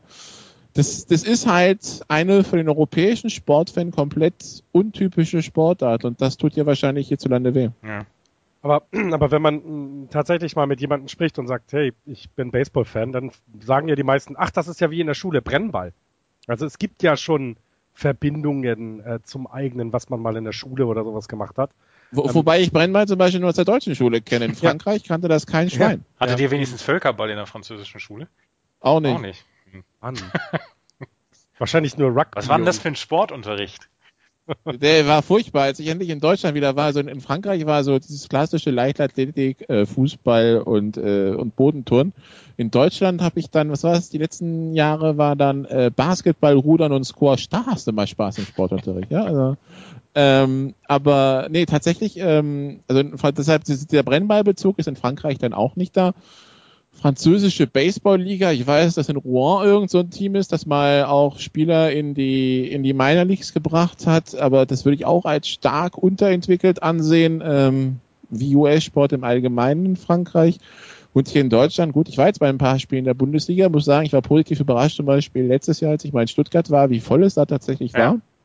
Und, und wie sehr das Publikum auch mitzugehen schien und verstanden hat, was da auf dem Feld los war. Also das heißt, so eine kleine Zielgruppe spricht man tatsächlich an, aber also von, von Zuschauerzahlen, selbst wie Football, ist man da noch weit entfernt. Ja, ich meine, Regensburg macht ja zum Beispiel auch eine ganze, ganze Menge. Dann hast du jetzt Heidenheim noch dazu. Solingen hast du als, als wirklich, ich sag jetzt mal die Powerhouses in der Bundesliga. Ähm, also da tut sich ja schon ein bisschen was. Florian und ich waren letztes Jahr bei der EM ähm, vor wirklich, ich glaube, guten Zuschauerzahlen, glaube ich, kann man sagen. Ähm, das, das war ja in Ordnung. Aktuell läuft ja auch eine, ich glaube, die BEM in Wien. Genau. Ähm, äh, und da sind ja auch so 800, 900 Zuschauer jeden Abend. Das ist ja auch okay für so eine totale Randsportart, die in Österreich jetzt wahrscheinlich auch nicht etabliert ist. Also ähm, das heißt, man diesen, diesen kleinen Kern hat man, aber die große Masse, die, die spricht man damit halt nicht. Wäre, wäre es eine, also wäre es hilfreich, vielleicht einen deutschen Star zu haben. Ich meine, wir haben mit Donald Lutz jemanden, der wirklich schon an die Big League angeklopft hat. Wir haben jetzt im Moment mit Max Kepler jemanden, der in der Double A, also in der dritthöchsten Liga, ähm, durchaus äh, zu gefallen weiß. Würde es das vielleicht helfen, jemanden wie zum Beispiel Dirk Nowitzki zu haben? Äh, weiß ich nicht, weil also bei, bei Nowitzki ist es natürlich, oder selbst bei, bei den Eishockeyspielern auch, das ist ja dann ein deutscher Star in einem Sport, zu dem der, der deutsche Bezug hat. Also Basketball oder Eishockey, äh, also Eishockey sowieso im Süden Deutschlands, Basketball allgemein hat das mal jeder in der Schule gespielt. Das heißt, du weißt in etwa, worum es geht, du kannst es verfolgen. Bei Baseball, also jetzt mal ganz ehrlich, ob der jetzt Outfielder, Pitcher oder Catcher ist, das ist schon mal etwas, was die Leute sowieso überfordert. Äh, wir sehen es ja zum Beispiel beim Football. Wir haben jetzt fünf Deutsche in der NFL ist, äh, hat man das Gefühl, der, der, der deutsche Football startet durch oder das Interesse an Football in Deutschland startet durch. Deswegen äh, eher nicht. Was vielleicht helfen kann, ist, dass es jetzt in Street TV kommt, was aber bei der MLB logischerweise auf absehbare Zeit nicht passieren wird, weil das, das kann man nicht vorstellen, dass irgendein Sender die Wette startet, uh, das bringt Quote. Ähm, von daher, so, so, so quasi an, an jeder Stelle, wo, wo der Baseball ähm, ansetzen könnte, geht sofort wieder kaputt, weil halt, äh, ja, es ist ein deutscher Gut, gut, super, aber ähm, dann, wirst du höchstens mal hören, ja, die Reds sind übrigens, wenn wir jetzt Donald Lutz nehmen, als er noch bei den Reds waren, die, die Reds sind jetzt kurz vor den Playoffs oder haben sich in den Playoffs qualifiziert und sind dann, keine Ahnung, in der ersten Runde ausgeschieden. Aber viel mehr wirst du halt nicht schaffen. Mhm. Also wirst du es trotzdem nicht schaffen, dass es, wie jetzt, als sich, äh, wer war es, Lisicki für Wimbledon qualifiziert hat fürs Finale, dass dann plötzlich äh, das Free TV Schlange steht und versucht nochmal in die Rechte zu kommen, um die Allgemeinheit zu interessieren. Die Allgemeinheit wird nie so Sturm laufen, weil selbst wenn ein Deutscher in der World Series steht, ähm, dass es das Interesse so groß wird. Also da, da, da ist halt dieser Bezug nicht da. Ich glaube, das, der größte, das größte Problem, das Baseball hat, ist, dass tatsächlich, äh, ich würde mal sagen, von 80 Millionen Anwohnern in Deutschland wahrscheinlich 79,x Millionen nicht wissen, was Baseball ist. Ja. Äh, und wie ist es ähm, jetzt mit der medialen Aufarbeitung? Ich meine, wir haben jetzt für Sport 1 US ungefähr 60 Spiele pro Saison. Die sind dann auch mit Originalkommentar, also nicht mit deutschem Kommentar. Würde ein deutscher Kommentar vielleicht dann noch was helfen, um das zu erklären? Wahrscheinlich. Also das glaube ich, das glaube ich tatsächlich. Also als ich, ähm, wann habe ich einen Sky, also damals Premiere bekommen, 2002, 2003, als es halt Markus Gaub und äh, wer war das noch, Günter Zapf bei Premiere kommentiert haben das äh, hilft schon immens beim Einstieg. Also damals habe ich halt so leichte Waysport-Affinität gehabt, nicht so wie jetzt. Äh, da war ich ganz froh, dass es deutschen Kommentar gab, um irgendwie auch in die Feinheiten reinzukommen, die äh, der Amerikaner als gegeben ansieht äh, und du als Gelegenheitszuschauer vielleicht nicht ganz. Also deutscher Kommentar für eine fremde Sportart ist auf jeden Fall wichtig. Äh, setzt natürlich einen Kommentator voraus, der sich dann auch dementsprechend äh, auf dieses Level begeben kann, die Leute abzuholen. Aber also ich fand zumindest damals, ähm, als es wie gesagt, ich glaube, Gaub war ja der Hauptkommentator vom, von Premiere damals für, für Baseball, fand ich immer sehr ansprechend gemacht und muss sagen, das vermisse ich ein bisschen teilweise, weil ähm, diese MLB-Übertragung, sei es bei ESPN America oder jetzt auch bei, bei Sport 1 US, übertragen vom Lokalsender, das ist zwar schön und gut, aber äh, ich bin halt nicht der Hardcore Reds-Fan oder Angels-Fan oder sonst was, der vielleicht das ein oder andere implizit versteht, was da, was den und den Spieler betrifft.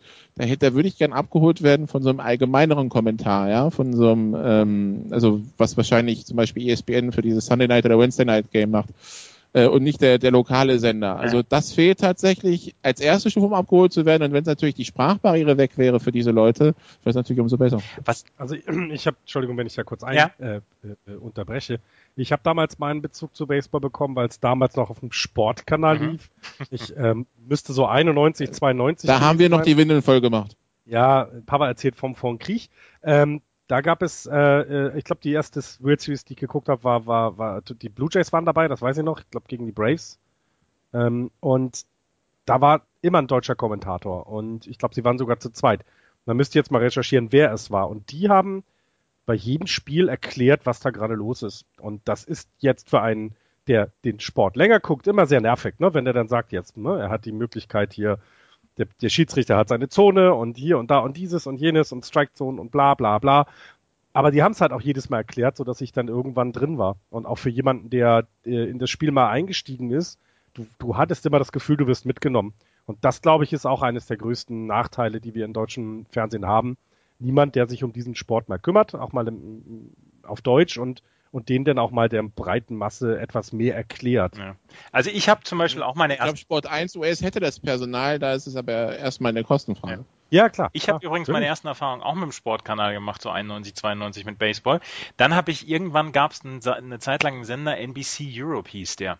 Und der hat samstags ja. nachts immer ein Spiel gezeigt. Und da bin ich dann auch immer bei hängen geblieben. Das waren so meine ersten ähm, MLB-Erfahrungen. Und ähm, ja, ich glaube auch, dass ein deutscher Kommentar tatsächlich was bringen würde. Gerade ähm, wenn Sport 1 US hätte die Möglichkeit, zum Beispiel mittwochs, donnerstags, ähm, samstags zum Beispiel 19 Uhr Spiele zu zeigen, vielleicht auch sonntags, wenn die ähm, NFL-Saison nicht läuft, äh, 19 Uhr Spiele zu zeigen, deutschen Kommentar da drauf. Ich glaube schon, dass das ein bisschen was bringen würde. In Regensburg bei der EM gab es zum Beispiel jemanden, der ähm, durch die Reihen gegangen ist und gefragt hat, ob alle die Regeln kennen und wenn ähm, Leute da zum ersten Mal waren, dann hat er ihnen in 10, 15 Minuten die Grundregeln erklärt. Solche Sachen sind zum Beispiel, die sind proaktiv, die finde ich dann persönlich auch noch gut. Ähm, worauf ich noch gerne einmal zu sprechen kommen wollen würde, wäre das mediale Angebot der MLB, weil ich persönlich glaube, dass keine der vier großen Profiligen ähm, derart Value for Money bietet wie die MLB. Du hast ähm, sämtliche Spiele äh, bekommst du hier in Deutschland über den MLB Pass.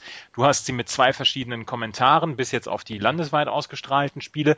Ähm, du hast sämtliche Möglichkeiten der, der Übertragung, ähm, dass du, dass du das auf den verschiedensten Devices dann auch gucken kannst. Ähm, ich glaube, da ist die MLB zum Beispiel den anderen Ligen so ein ganz kleines bisschen voraus und es ist auch noch günstig und ich glaube, das wäre zum Beispiel auch noch so eine Sache, die man hier noch vielleicht ein bisschen besser vermarkten könnte. Ich weiß nicht, wie die Zahlen für, für die MLB sind in Europa beziehungsweise in Deutschland, aber ich glaube, auch da könnte man ein bisschen was bringen, wenn die, wenn die MLB tatsächlich interessiert wäre, diesen Sport dann auch in Europa voranzubringen. Wobei ich tatsächlich das Gefühl habe, dass es in Deutschland immer schwierig ist, äh, sich zu etablieren mit ähm, Pay-TV-Formaten. Also da ist irgendwie ganz Deutschland Schwabe in der Beziehung, wenn es darum geht, für, für, für, für Fernsehinhalte zu bezahlen. Ähm, das, das bekomme ich ja mit auch rund um den NFL Game Pass. Mir zugegeben, der ist teuer, ja. ja. Ähm, ähm, aber äh, da, da wird dann auch versucht rumzutricksen, wie kriege ich ihn billiger und wieso soll ich überhaupt bezahlen und also wenn du wirklich durchstarten willst, also, dann müsstest du ihn in Deutschland quasi umsonst anbieten oder zumindest vielleicht mehr. Also du müsstest immer ein 19 Uhr Spiel umsonst anbieten und nicht teilweise um 1 Uhr morgens oder 2 Uhr morgens dieses Free Game of the Day ja. oder wie das heißt bei MLB TV. Ähm, das wäre vielleicht ein Ansatz. Aber selbst dann muss es immer noch kommunizieren. Und dann sind halt die Frage, über welche Kanäle erreichst du in Deutschland Sportfans? Weil also die, die Sportpresse ist ja dann doch äh, leicht fußballlastig Ganz äh, leicht aber nur. Ganz. ganz leicht. Ich meine, das sieht man ja schon daran, dass sich ja Handball, Basketball und Eishockey so förmlich prostituieren, um irgendwie sonntags in die Sportreportage zu kommen. Also in Deutschland etablierte Sportarten. Und da frage ich mich, wo ist halt das Fenster, wo man halt noch irgendwie MLB reinholen könnte und die aktiv bewerben könnte. Natürlich, man hat diesen Sparensender Sport 1 US, dem ich immer eine gewisse Lieblosigkeit vorwerfe in der Darstellung seiner Inhalte, mhm. was aber anscheinend auch äh, Kostengründe hat. Ähm, die machen wenig aus dem, was sie da haben. Das finde ich immer schade.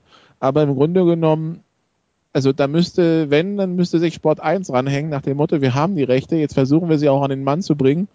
Ähm, aber das geschieht leider nicht. Aber ansonsten selbst wenn MLB TV tatsächlich ein super Produkt ist, äh, von den Kosten, also ich glaube, der, der, der NHL Game Pass ist eigentlich auch noch, äh, das Game Center ist, glaube ich, auch noch ganz, äh, ganz akzeptabel von den Preisen. Ja. Aber tatsächlich von den Kosten ist es mit der günstigste. Natürlich von der Anzahl der Spiele, die du schauen kannst, ist es beeindruckend, verglichen mit anderen Ligen. Aber wie, wie kriegen die das die Leute mit? Das ist das Hauptproblem. Und das ist, was in Deutschland ganz schwierig ist. Also eine, eine Sportart, außer sie boomt aus dem Nix, wie wir es vor ein paar Jahren mit Beachvolleyball gehabt haben oder jetzt mit Daten, ähm, sehe ich nicht, wie das passieren kann. Aber also dafür ist, also dafür ist die Art, wie Baseball sich also präsentiert wird, ist halt äh, nicht aufregend genug, als dass er irgendwer drauf anspringt im Vergleich jetzt zu Beachvolleyball oder Daten, wo ja, wo du ja verschiedene Punkte hast, um, um das dem Publikum in Anführungszeichen schmackhaft zu machen. Es fängt ja dann schon an, dass MLB.com auf Chinesisch, auf Spanisch, auf Koreanisch und auf Japanisch zu empfangen ist beziehungsweise MLB.com. Du kannst sie in verschiedenen Sprachen einstellen. NBA.com gibt's auf Deutsch, beziehungsweise gibt's jetzt die Hauptseite auf Deutsch. Selbst NHL.com kannst du auf Deutsch äh, bekommen und ich weiß gar nicht, NFL.com gibt's noch nicht auf Deutsch, oder?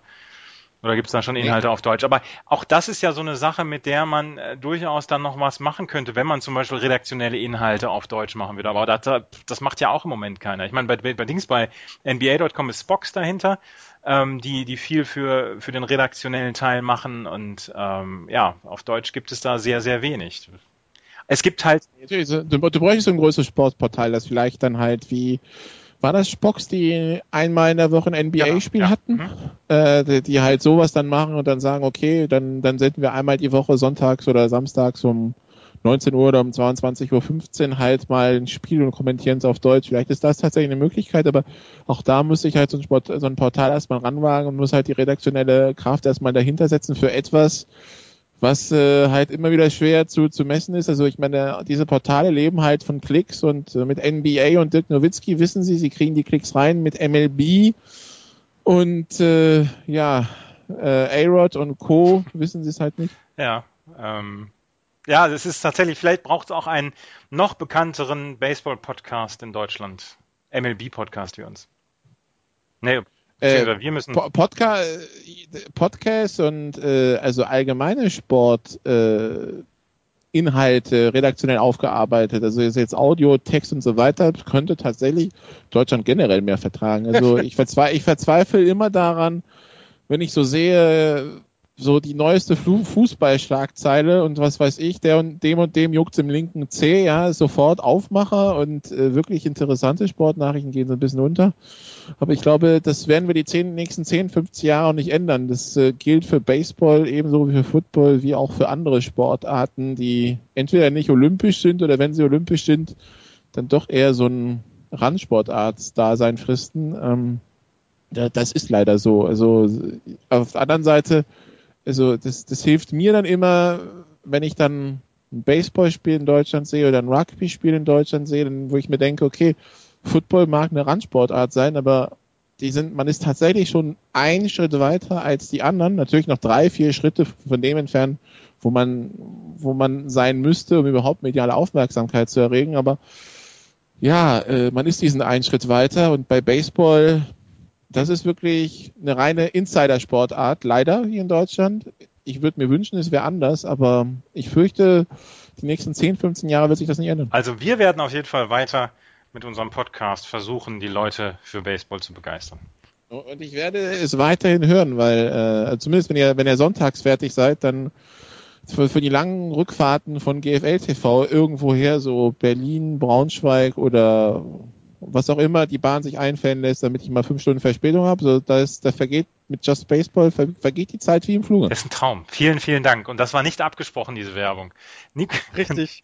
Nikola, vielen Dank für deine Zeit. Vielen Dank für deine Einschätzung zum Thema, warum tut sich die MLB in Europa dann auch so schwer? Das war Nicolas Martin, Moderator, Mitmoderator der Big Show auf Sportradio 360, Moderator und Kommentator der Footballspiele der German Football League auf GFL TV. Vielen Dank, Nicolas.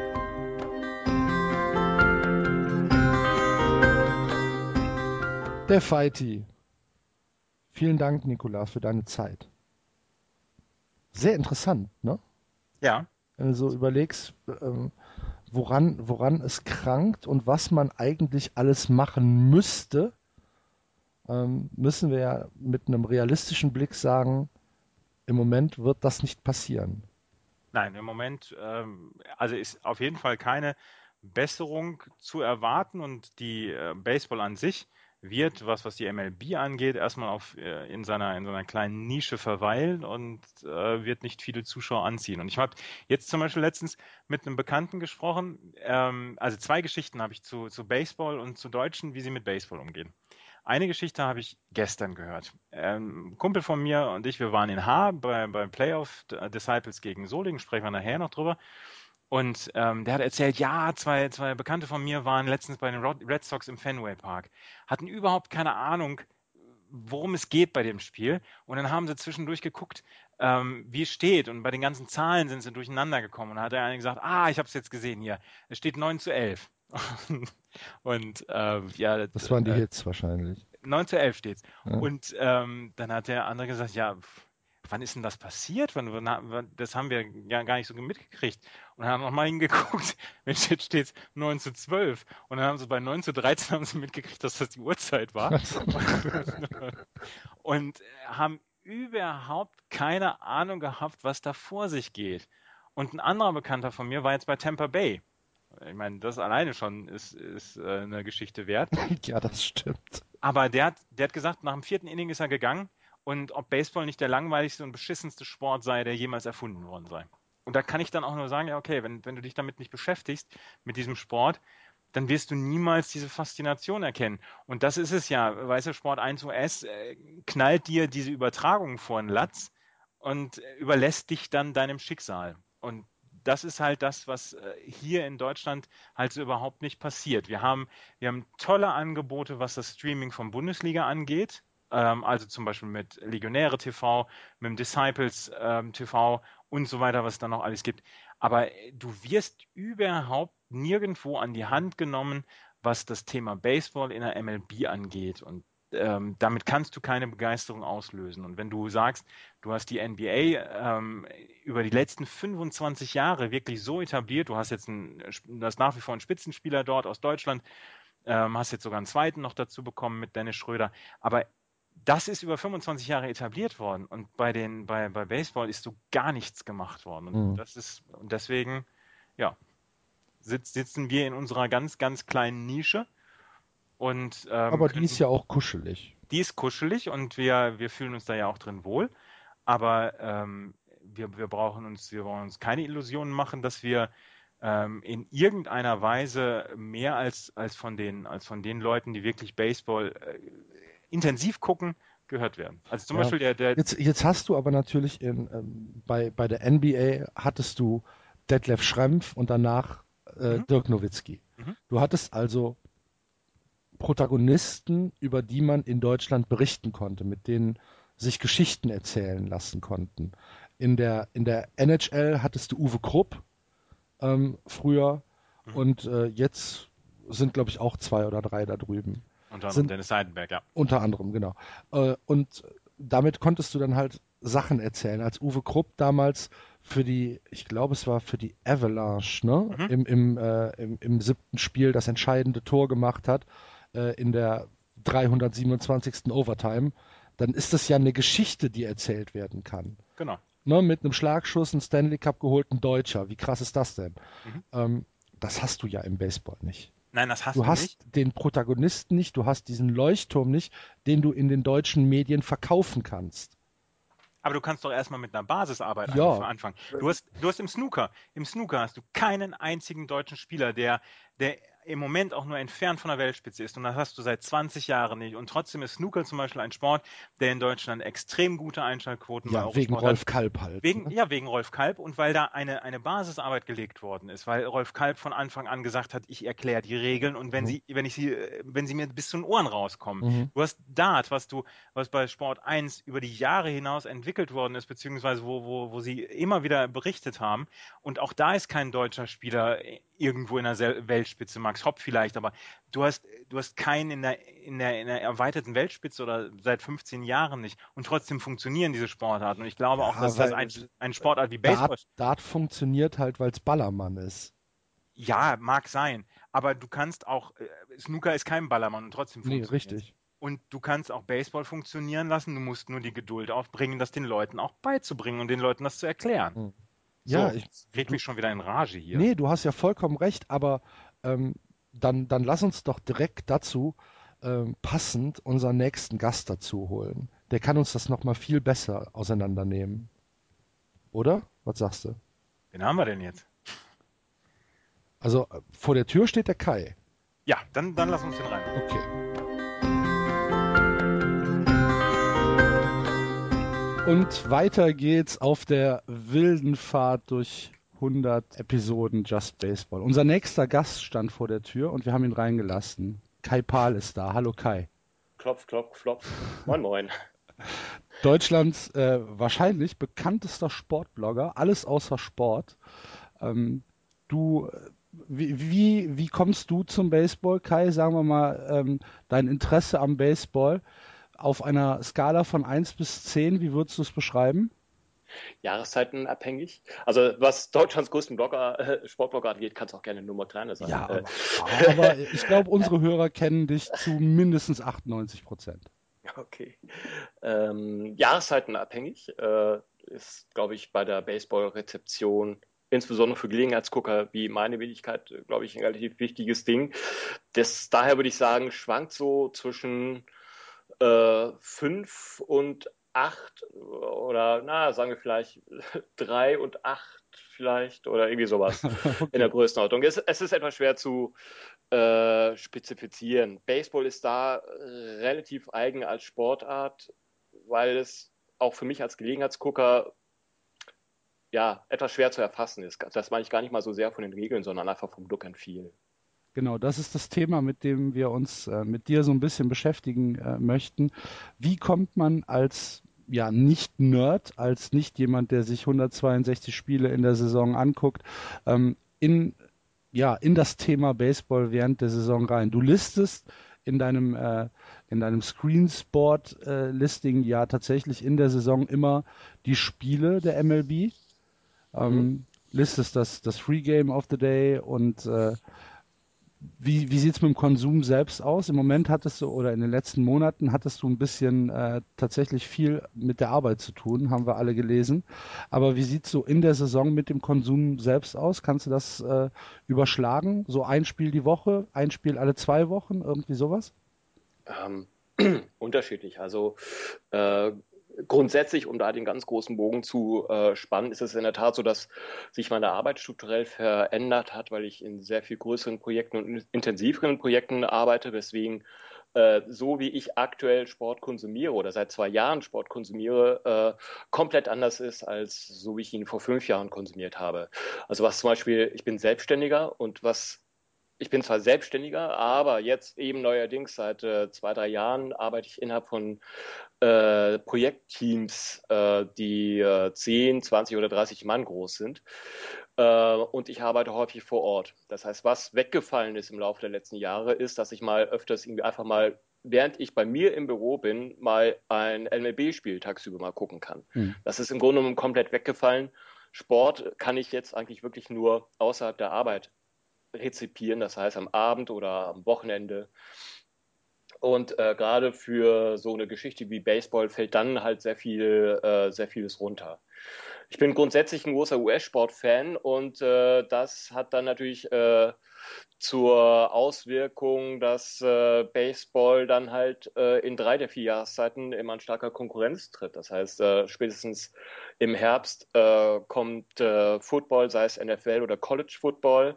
Im Winter kommt dann äh, die NBA, die NHL, College Basketball dazu und das zieht sich dann als Thema teilweise bis zum Sommer rein, wo Baseball dann in den Vordergrund tritt ist dann halt in der Tat so ab äh, Juni, Juli, August, September, ähm, wenn äh, die äh, anderen US-Sportarten entweder pausieren oder gerade erst an, äh, angefangen haben. Das heißt, so grosso modo kurz vor dem All-Star-Weekend immer äh, steige ich ein und so war es dann auch für mich jetzt dieses Jahr. Äh, von der Herangehensweise ähm, ich habe den Vorteil oder ich gönne mir den Luxus, äh, dass ich mir äh, den äh, äh, Stream, das Stream-Angebot von MLB geholt habe, MLB TV. Und ähm, daher relativ frei in meinen Entscheidungen, äh, was ich mir angucken kann. Und das halte ich, gerade wenn man irgendwie nicht ähm, permanent guckt, ist das ein relativ wichtiges Instrument, sich auf einige wenige Spiele zu konzentrieren. Ähm, mein Verständnis von Baseball ist, dass Baseball grosso modo ein Duell zwischen dem Batter und dem Pitcher ist. Das heißt, um äh, wirklich an einem Spiel teilzunehmen, ist es relativ wichtig, die Person, die Akteure zu kennen, um sich ein Bild zu machen. Was ist das für ein Pitcher? Wie verhält er sich im Laufe des Spiels? Äh, wie verhält er sich, äh, wenn er vielleicht einen etwas äh, besseren Schlagmann gegenüber hat? Was, was passiert, wenn er gerade anfängt, in ein Loch reinzukippen? Wenn er plötzlich in so ein Inning ist, in dem er äh, relativ viele Pitches anfängt zu werfen. Ähm, und das sind Geschichten, die du wirklich erst eigentlich im Laufe einer Saison oder im Laufe von Serien kennenlernst, aber nicht, wenn du äh, MLB zum Beispiel nur im Fernsehen konsumierst mit äh, ein, zwei oder maximal drei Spielen pro Woche. Dann bekommst du die ganzen Storys nicht mit, weil natürlich permanent andere Mannschaften äh, zu sehen sind. Mhm. Und ah, Entschuldigung. Ja. Äh, sagst du also, dass es für jemanden, der sich jetzt neu in diese Sportart einfinden will, quasi erstmal unmöglich ist, ohne, ohne Stream-Angebot da reinzukommen? Oder ähm, glaubst du, dass das da tatsächlich dann auch nochmal eine Chance besteht? Also ich habe zum Beispiel häufiger mal Diskussionen auf Twitter, warum dauert die Saison 162 Spiele? Warum ist der Pitcher alle fünf Tage nur da? Warum hast du ansonsten nur die Pitcher-Würstchen da und so weiter? Also da ist ja eine ganze Menge Erklärungsarbeit. Ähm, ist aus deiner Sicht tatsächlich dann auch so, dass man sagt, ähm, gut, man muss sich, wenn man, wenn man Baseball verstehen will, muss man sich dann auch intensiver damit beschäftigen?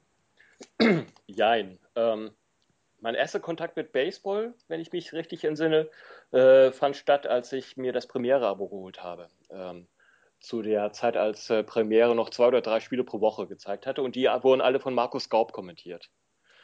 Äh, wenn du so eine Person hast wie Markus Gaub, der wirklich dich zwei oder drei Spiele in der Woche an die Hand nimmt, der wirklich dann auch dir die ganzen Stories erzählt. Ähm, quasi nicht nur ein Kommentator ist, sondern dir auch das Spiel, wenn du so willst, moderierst. Ähm, das ist, glaube ich, für einen Einsteiger wirklich die idealste Kombination. Das ist lustig, genau das gleiche, genau das gleiche, fast der Wortlaut ist von Nicolas Martin gefallen. Ja. Also auch sehr, mit Markus sehr interessant, ja. ja. Also ich, ich glaube auch, dass du äh, heute, also heute, wenn du dir die Major League anguckst, ähm, in Deutschland bräuchtest du tatsächlich wieder irgendeinen Sendeplatz, wo jemand ist, der noch wieder so ein bisschen erklärt. So bin ich damals über einen Sportkanal am Baseball rangeführt worden, weil mir das auch jemand erklärt hat. Also daher. Mhm. Also ich glaube, die jetzige Versendungsform äh, von äh, Sport 1 US äh, zu relativ wilden Terminen äh, immer mal wieder ein oder zwei Spiele pro Woche einzustreuen, die mag aus betriebswirtschaftlicher Sicht äh, sinnvoll sein, aber ähm, ich glaube, da, das ist für den Einsteiger, der, der ist da absolut chancenlos. Also da, da sehe ich nicht, wie da wirklich äh, neue Fans für gewonnen werden können. Weil äh, die Dinger, die im Original, das eigentliche Problem ist ja nicht nur Originalton. Das äh, Problem ist ja, dass ja auch gerade die äh, Kommentatoren ähm, bei den MLB-Übertragungen, das sind ja, die kommen ja meistens von lokalen Stationen oder von regionalen Stationen. Das heißt, äh, die sprechen ja, wenn du so willst, auch noch eine sehr spezielle In-Crowd innerhalb, innerhalb der USA an. Also das ist irgendwie so chancenlos. Die schweifen dann möglicherweise äh, ab äh, und sprechen irgendwie zwei Innings lang äh, über einen 80-jährigen Radiokommentator, der jetzt gerade äh, wieder für zwei Jahre, äh, was weiß ich, bei den LA Dodgers unterschrieben hat. Äh, da als, als Neueinsteiger klingst du dich da komplett aus. Also chancenlos. Ja. Aber hast du denn so, so, so, ein paar Tipps, wo du sagst, okay, das und das müssten eigentlich Neuinteressierte machen, ähm, die sich mit diesem Sport beschäftigen?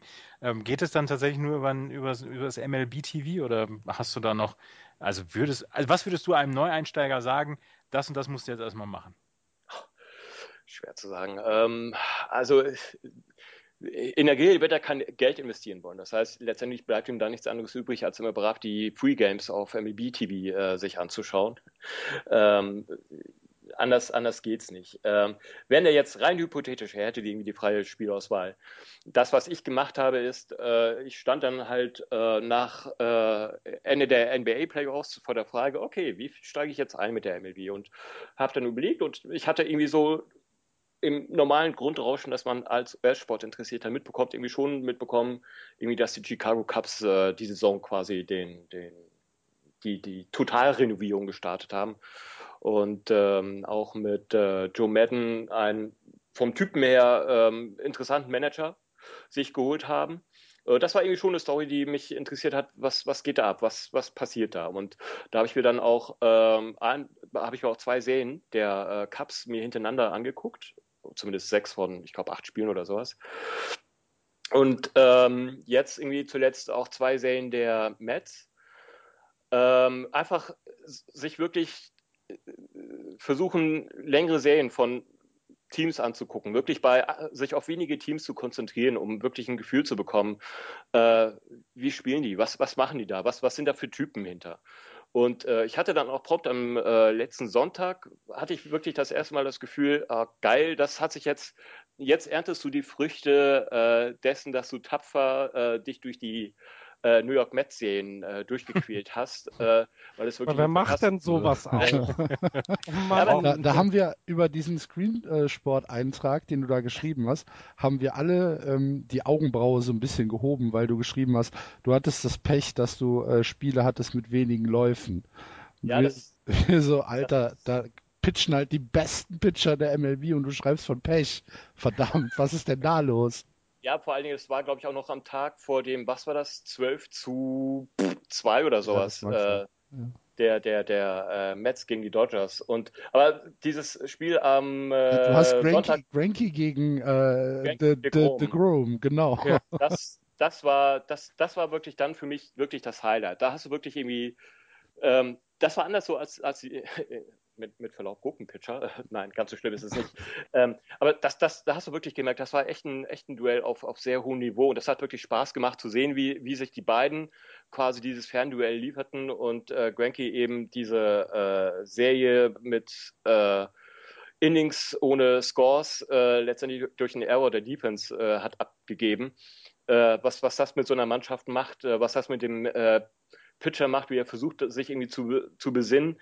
Es war halt auch interessant festzustellen, die Mets, das Heimpublikum der Mets äh, ist sehr schnell dabei, die eigenen Spieler auszupfeifen. Und das bekommst du dann schon mit, wenn jemand wie Doug Worm dann äh, nach, ich weiß nicht, sieben oder acht Innings äh, äh, ohne äh, One vom Platz geht und er wirklich auch äh, Standing Ovations kassiert so diesen, diesen Umschwung zu merken, diese, diese, ich sag mal, Finesse, wie ein Heimpublikum auf, auf so eine Mannschaft reagiert, das sind so die Früchte, die du erntest, wenn du äh, dich wirklich auf ein oder zwei Mannschaften über längeren Zeitraum konzentrierst, äh, statt äh, mit der Schrotflinte äh, dich irgendwie durch das Programm zu, äh, zu ballern. Mhm.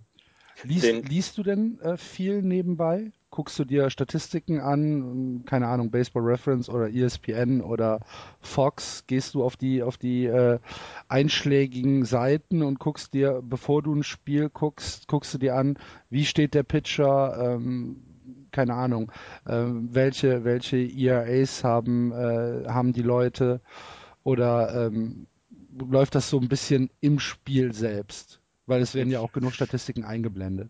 Genau, ähm, also zeitlich äh, habe ich keine Chance, mich da irgendwie auch täglich auf dem Laufenden zu halten. Das zeitlich ist es überhaupt im US-Sport äh, halt durch die Zeitverschiebung auch ein böses Problem.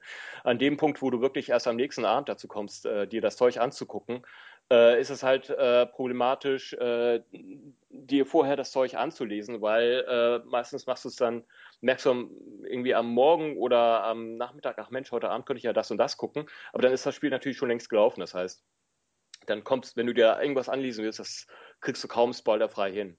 Äh, was halt natürlich eine komplette Offenbarung ist, sind die Statistiken, die bei MLB TV äh, eingeblendet werden. Also ich selber äh, gucke die Spiele auf dem iPad beziehungsweise streame sie übers iPad auf den Fernseher. Mhm. Das heißt, äh, ich habe dann sozusagen auf dem Fernseher das volle Bild und dann auf dem iPad äh, die in Anführungszeichen Live-Statistiken, also die Statistiken passen zu dem Fernsehbild. Und äh, da schaue ich mir schon an, ähm, was, äh, was für einen Saisonstand äh, die Pitcher haben oder ähm, wie, äh, wie die einzelnen Statistiken zu den äh, verschiedenen äh, Better sind. Also auffällig war halt bei den Mets, dass sie dann zum Beispiel in der zweiten Hälfte der Betting Order äh, zumindest Stand vor einer Woche irgendwie relativ stark abgestürzt sind äh, mit Werten von teilweise unter 200. Äh, mhm. und das hat sich dann jetzt in den letzten Tagen allerdings äh, gebessert, nicht nur durch äh, Neuverpflichtungen oder durch Trades wie jetzt Uribe. Aber das war schon auffällig, wie, äh, wie schlagschwach sie dann auch letztendlich waren, zu dem, zumindest zu dem Zeitpunkt vor einer Woche ungefähr. Ja, das haben wir wohlwollend vor zwei Wochen erwähnt in der, in der, in der Show. haben wir die Mendoza-Line nochmal gezogen. ähm, bist du, also ich bin ja einer der wenigen, ich glaube, ich kenne keinen Menschen, äh, der es der es noch macht. Ähm, hast du PitchFX eingeschaltet? Äh, du meinst diese äh, Box, wo zu sehen ist, äh, wo die äh, wo die Pitches, ja genau, der, wo die Pitches ja, hinkommen. Ja, ja, die habe ich, die habe ich eingeschaltet. Finde ich super. Finde ich großartig. Ich finde sie auch super. Ich finde ich find sie leider nur meistens so zehn Sekunden zu träge. Also äh, sie, äh, die Dinge erscheinen ja eigentlich immer erst kurz bevor der nächste äh, Pitch äh, sozusagen geworfen wird. Ja, gut. So ähm, muss ja auch einer immer schreiben, war das Aber ich, ich finde es auch super. Ich äh, gucke mir auch immer, versuche auch darauf zu achten, ob jetzt gerade äh, Fast, Fastballs äh, geworfen werden oder Curveballs. Ich versuche, habe jetzt auch in den letzten Tagen versucht anzufangen, ob ich es schaffe, irgendwie am äh, Fernseher zu erkennen, äh, was für Pitches das sind. Mhm. Gut, Fastball ist jetzt einigermaßen einfach, aber äh, ob es jetzt ein Slider ist oder Curveball ist dann schon äh, schwerer zu erkennen, äh, weil halt durch die Mattscheibe, also sprich 2D, eben nicht wirklich gut zu erkennen ist, äh, wohin jetzt eigentlich der Ball abhaut. Aber äh, ich habe aber auch wiederum das Gefühl, dass die Anzeigen nicht so super ähm, hundertprozentig stimmen. Ich hatte irgendwie jetzt bei, gerade bei der Serie zwischen Mets und Dodgers irgendwie bei einem Ball irgendwie das Gefühl, dass er deutlich äh, draußen war und nee, dass er deutlich drin war und trotzdem äh, ist er, hatte ihn der Schiedsrichter rausgegeben und auch auf der äh, Anzeigenbox ist er halt äh, äh, weit außen erschienen. Ähm, das sah irgendwie von der Kameraeinstellung, die direkt von oben auf die Platte zeigte, sah das irgendwie etwas anders aus. Okay. Ich verlasse mich da blind drauf. Ja. Ich auch. Aber ähm, Kai, um, um das nochmal auf, auf das Thema zurückzukommen mit dem, mit dem, äh, mit der Geschichte, okay, wie, wie kriegt man vielleicht Gelegenheitsnutzer mehr an, an den Sport ran? Vielleicht kriegt man auch neue Fans.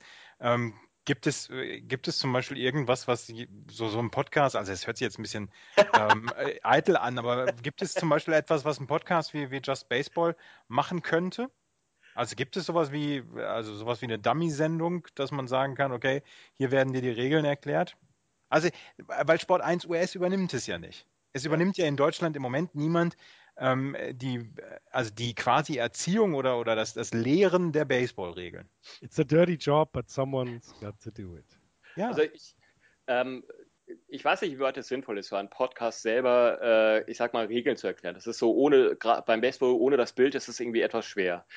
Ähm, was, äh, wo ich irgendwie einen Bedarf hätte, wäre, ich sag mal, so ein kurzen, knackigen Wochenüberblick. Das ist so die Woche äh, passiert. Äh, kurz und knackig meine ich so in der Größenordnung, ich weiß nicht, 15 oder 30 Minuten. Das Problem ist beim Baseball sind halt auch in der Tat die 162 Spiele. Dadurch bekommst du halt von jeder Mannschaft 162 Ergebnisse, hast aber sie Probleme in den großen Kontext einzuordnen. Sie einzuordnen, äh, äh, was heißt das eigentlich für den derzeitigen Saisonverlauf jedes Teams? Und daher halte ich zum Beispiel auch für eine der wichtigsten Statistiken, die ich mir dann auch in der Tat häufiger angucke, die Einträge in der Wikipedia zu den einzelnen Baseballteams. Die Spiele der einzelnen Baseballteams der jeweiligen Saison sind dort nämlich nach Monaten gelistet. Und die sind, äh, wenn du die Seite lädst, sind die Monate zugeklappt. Das heißt, du siehst in der Monatsüberschrift die, den Rekord jeder Mannschaft zum jeweiligen Monat. Und dann kannst du zum Beispiel erkennen, ob jetzt zum Beispiel eine Mannschaft einen Frühstart hatte, das heißt einen sehr guten April hatte, einen sehr guten Mai hatte, aber dann möglicherweise im Juli komplett abgestürzt ist und plötzlich im Juli äh, unter 500 abstürzte. Das halte ich irgendwie schon für einen relativ wichtigen Fingerzeig, um ein Gefühl zu bekommen, äh, was eigentlich mit so einer Mannschaft los ist. Ansonsten verliert sich das, äh, ist, halte ich das für ein großes Problem beim Baseball, dass sich halt sehr vieles in die Kleinteiligkeit von 162 Spielen verliert. Und ich, um einen Neuansteiger abzuholen, glaube ich, ist das relativ wichtig, dass man versucht, äh, so die größeren Storylines, die größeren Bögen, die so sich so über eine Woche hinwegziehen, äh, die nochmal zu betonen und die ihnen an der Hand mitzugeben. Man muss sich einfach vorstellen, dass äh, Sport oder Spiele im Grunde genommen nichts anderes sind als Filme, weil sie versuchen, Stories zu erzählen. Es, ist, gibt keinen Drehbuchschreiber, aber letztendlich haben wir es dort mit Menschen zu tun, sei es in Form von individuellen Spielern, sei es in Form von Menschen. Diese haben Charakter oder prägen den Charakter einer Mannschaft. Und äh, einfach zu versuchen, diese Stories zu, zu erzählen oder zu, zu extrahieren aus dem, was auf dem Spielfeld passiert, das ist eine Geschichte, glaube ich, mit der man relativ gut äh, Neuansteiger äh, einfangen kann. Wir versuchen das jede Woche auf 15 bis 20 Minuten zu kappen. Team. Ansonsten, was für Neueinsteiger vielleicht irgendwie noch äh, so irgendwie als Tipp, es gibt irgendwie eine App, die ich äh, relativ gut finde, wenn man sich jetzt nicht auf dieses Ding verlassen will, irgendwie, dass man sich jetzt irgendwie an ein oder zwei Teams festklebt und diese über die ganze Saison verfolgt oder über mehrere Wochen. Es gibt eine Applikation, äh, ich nehme mal an, dass es sie nicht nur für iOS gibt, sondern auch für Android. Die nennt sich TUZ, T-H-U-U-Z. Und die gibt es äh, für diverse US-Sportarten, aber auch für Fußball. Und ähm, die haben so eine Art Punktebewertung, wie spannend die Spiele sind. Und zwar sowohl aktuell laufende Spiele als auch Spiele der letzten Tage. Und dann kann man halt äh, auf einer Skala von 0 bis 100 erkennen, äh, ob es jetzt zum Beispiel irgendwelche Baseballspiele gibt, die so eher bei 20, das heißt eher lau waren, äh, oder ob es äh, interessante Spiele gab, die so jenseits von 80 waren. Also ich sehe jetzt gerade von gestern Mittwoch irgendwie, dass zum Beispiel äh, Indians gegen Royals 82 äh, bekommen haben, Mets gegen Padres 80 äh, und 100 sogar äh, für Twins gegen Pirates. Das scheint also Must-See-TV gewesen zu sein. Ähm, und das ist irgendwie ein guter Anhaltspunkt, wenn man irgendwie gerade mal nur Zeit hat für ein Spiel und sich nicht irgendwie ähm, jetzt ein komplett lahmes Ding angucken will. Mhm. So hat man irgendwie eine Ahnung, was zu was für ein Spiel man greifen soll, ohne dass man irgendwie jetzt mit einem Ergebnis gespoilert wird. Okay. Ähm, wie wie sieht es mit deinen persönlichen Präferenzen aus? Hast du ein Team in der MLB? Ähm, nee, eigentlich nicht wirklich, nee. Also ich finde das, was die Cubs jetzt gerade machen, auch gerade mit Madden, auch wenn man dessen Vorgeschichte mit den äh, mit Tampa Bay äh, berücksichtigt, äh, finde ich relativ spannend. Das ist eine Geschichte, die mich interessiert. Ähm, ansonsten, ich habe immer so eine leichte Tendenz zu äh, Pittsburgh, so was ah, Football angeht. Ich hätte einen Zehner auf die Pirates gesetzt. Ja, meistens, ich glaube, seit Jahren ist es irgendwie so, dass sie so immer wieder über Phasen der Saison als der große heiße Scheiß gelten, als Underdog-Team, was jetzt endlich irgendwie äh, dabei ist, sich durchzusetzen, aber irgendwann äh, fahren sie dann doch wieder ab oder kommen, wenn dann nur mit und Not in die Wildcard-Games, aber so der richtige Durchbruch ist, äh, ist dann meistens. Sie haben es halt auch nicht leicht mit St. Louis in der Division, ne?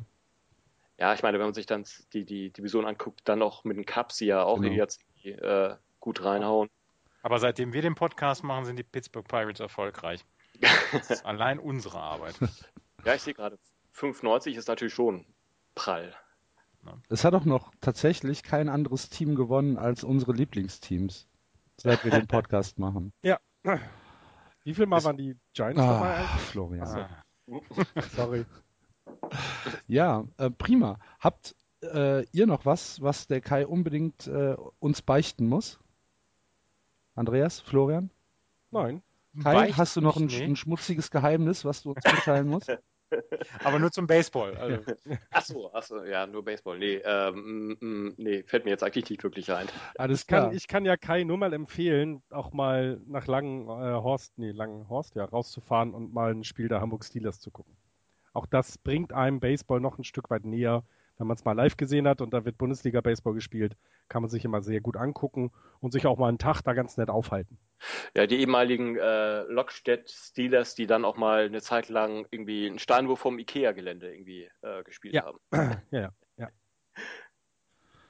Ja, werde ich mal, werde ich mal versuchen. Äh, ich habe witzigerweise auch irgendwie, als ich vom Einkaufen zurückkam vor zwei, drei Wochen, äh, und habe ich hier so, äh, hier, das heißt Eimsbüttel, so einen Schleichweg genommen, so, der so an einen Sportplatz hinter einem Altersheim vorbeiführt. Und da haben gerade irgendwie zwei äh, Softball-Teams äh, ah ich weiß gar nicht, was sie, also so von der Ausrüstung her so eher, ich keine Ahnung, dritte, vierte, fünfte, sechste Liga irgendwie, waren gerade dabei, ihre äh, äh, Ausrüstung auf dem Grandplatz irgendwie äh, einzurichten. Da habe ich mir dann auch überlegt, hm, das wäre vielleicht auch mal nett, so als äh, Samstagmittag-Vertreib irgendwie so mal auf dem Level sich das mal anzugucken. Spaß macht das auf jeden Fall, weil man immer erkennen kann, dass die Leute das mit sehr viel Leidenschaft betreiben. Mhm. Ja, ja, kann ich mir vorstellen, ja. Okidoki. Ja, danke Kai für deine Zeit. Jo. Ähm, das war Kai Pahl. Ihr findet ihn unter www.allesaußersport.de oder auf Twitter unter @dogfood. Danke Kai. Und wir machen jo. jetzt weiter. Danke auch. Herzlichen Glückwunsch äh, für die 100. Ausgabe. Danke. Danke.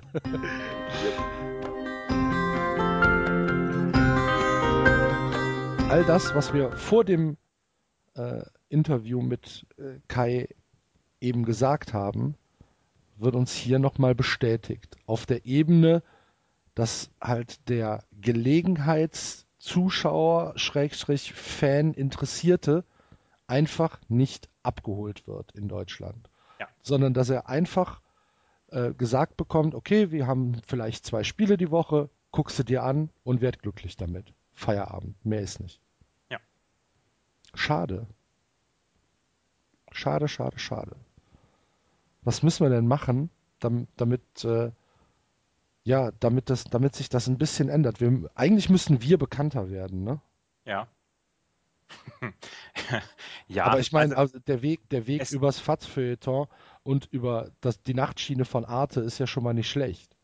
Das würde schon mal einen Anfang bedeuten, aber ähm, zum Beispiel habe ich jetzt mir die Übertragung bei Sport 1 US in den letzten Tagen und Wochen mal angeguckt. Ähm, Sie haben das ja schon, Sie haben das ja schon erkannt, dass Sie die 19 Uhr Spiele in der Woche oder 22 Uhr am Samstag dass das okay Uhrzeiten sind, um Spiele zu übertragen. Nein, sind es. Ja, richtig. Aber da brauche ich doch keine vier Monate für, um das herauszufinden. Nein, da brauchst oder? du keine vier Monate für, das rauszufinden. Aber das jetzt noch mit einem deutschen Kommentator. Oder mit einem, ja, mit, ja, mit einem deutschen Kommentator. Du brauchst doch nicht. Es wird ja schon reichen, wenn sich vielleicht in den, in den Inning-Pausen ein kleines Panel dahinsetzt und über das Inning redet, anstatt irgendwie nur die blöde Tafel dahin zu, hinzuhalten. Du bist, du bist viel schneller dabei, da einen Kommentator hinzusetzen, der sich mit den Regeln auskennt. Ja. Du kannst, du kannst jemanden wie Vin Scully, dem es total scheißegal ist, ob da in Deutschland 200 Zuschauer vor dem, vor dem Fernseher sitzen, kannst du, kannst du nicht auf die Zuschauer loslassen. Das, das weiß ein, das weiß ein Baseball-Fan zu gutieren, dass da Vin Scully sitzt äh, mit seinen 237 äh, Jahren und dass er seit 250 Jahren Baseball kommentiert.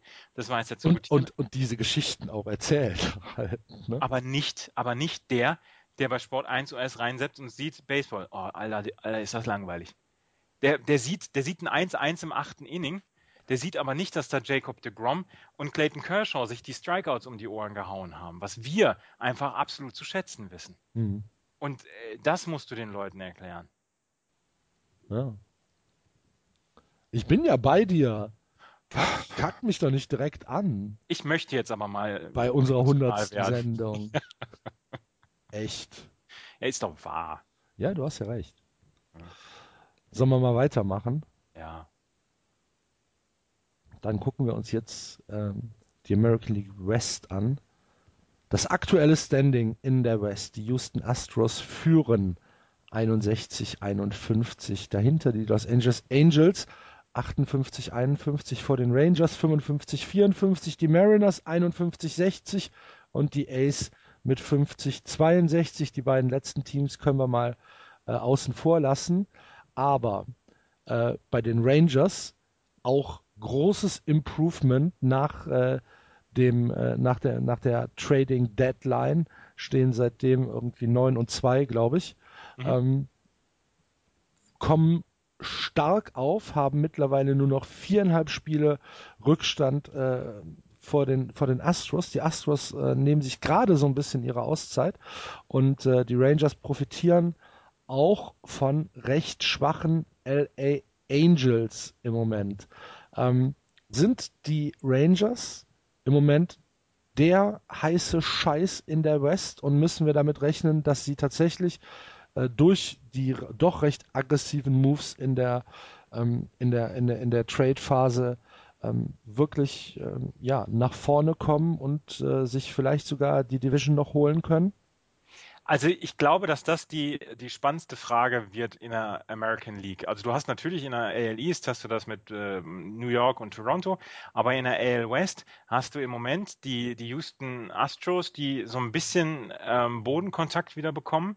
Du hast die LA Angels, die überhaupt nicht so richtig aus der Hüfte kommen. Und du hast Texas, ähm, wo, wo wir auch vor zwei Wochen gesagt haben, Mann, ist das für dieses Jahr noch oder soll das jetzt für nächstes Jahr sein, ihre, ihre ähm, Trades, die sie gemacht haben, ja unter anderem für Cole Hamels und jetzt dann noch Mike Napoli. Ähm, was machen sie da oder äh, wie sieht es da aus? Aber ähm, das wird noch eine sehr interessante Geschichte. Ich habe eine sehr schöne Statistik gelesen zu den Texas Rangers. Ähm, gegen Teams, die einen Schnitt von über 500 haben, stehen sie 36 zu 22. Gegen Teams, die unter 500 sind, ähm, haben sie einen, einen äh, Schnitt von 19 oder eine, eine Bilanz von 19 zu 31. Das darf so nicht sein. Ja, also das du, stimmt. Du, du kannst, also wenn du so eine Statistik gegen Teams über 500 hast, dann musst du einfach besser dastehen, als Texas es jetzt im Moment steht. Sie gewinnen gegen die Super-Teams, sie verlieren gegen die Scheiß-Teams. Jetzt haben sie gestern gegen Seattle, das ist so lustig, haben sie in elf Innings gewonnen mit 11 zu 3. Also mhm. im elften Inning haben sie dann mal acht Runs aufge, äh, auf den Tisch gebracht. Ähm, da haben sie dann mal wieder gegen ein schlechtes Team gewonnen. Aber ähm, das ist eine sehr interessante Geschichte und da freue ich mich dann auch, auch für Mike Napoli, der gesagt hat, okay, ich gehe wieder nach Hause. Da war ich ja schon mal, schon, schon mal zwei Saisons.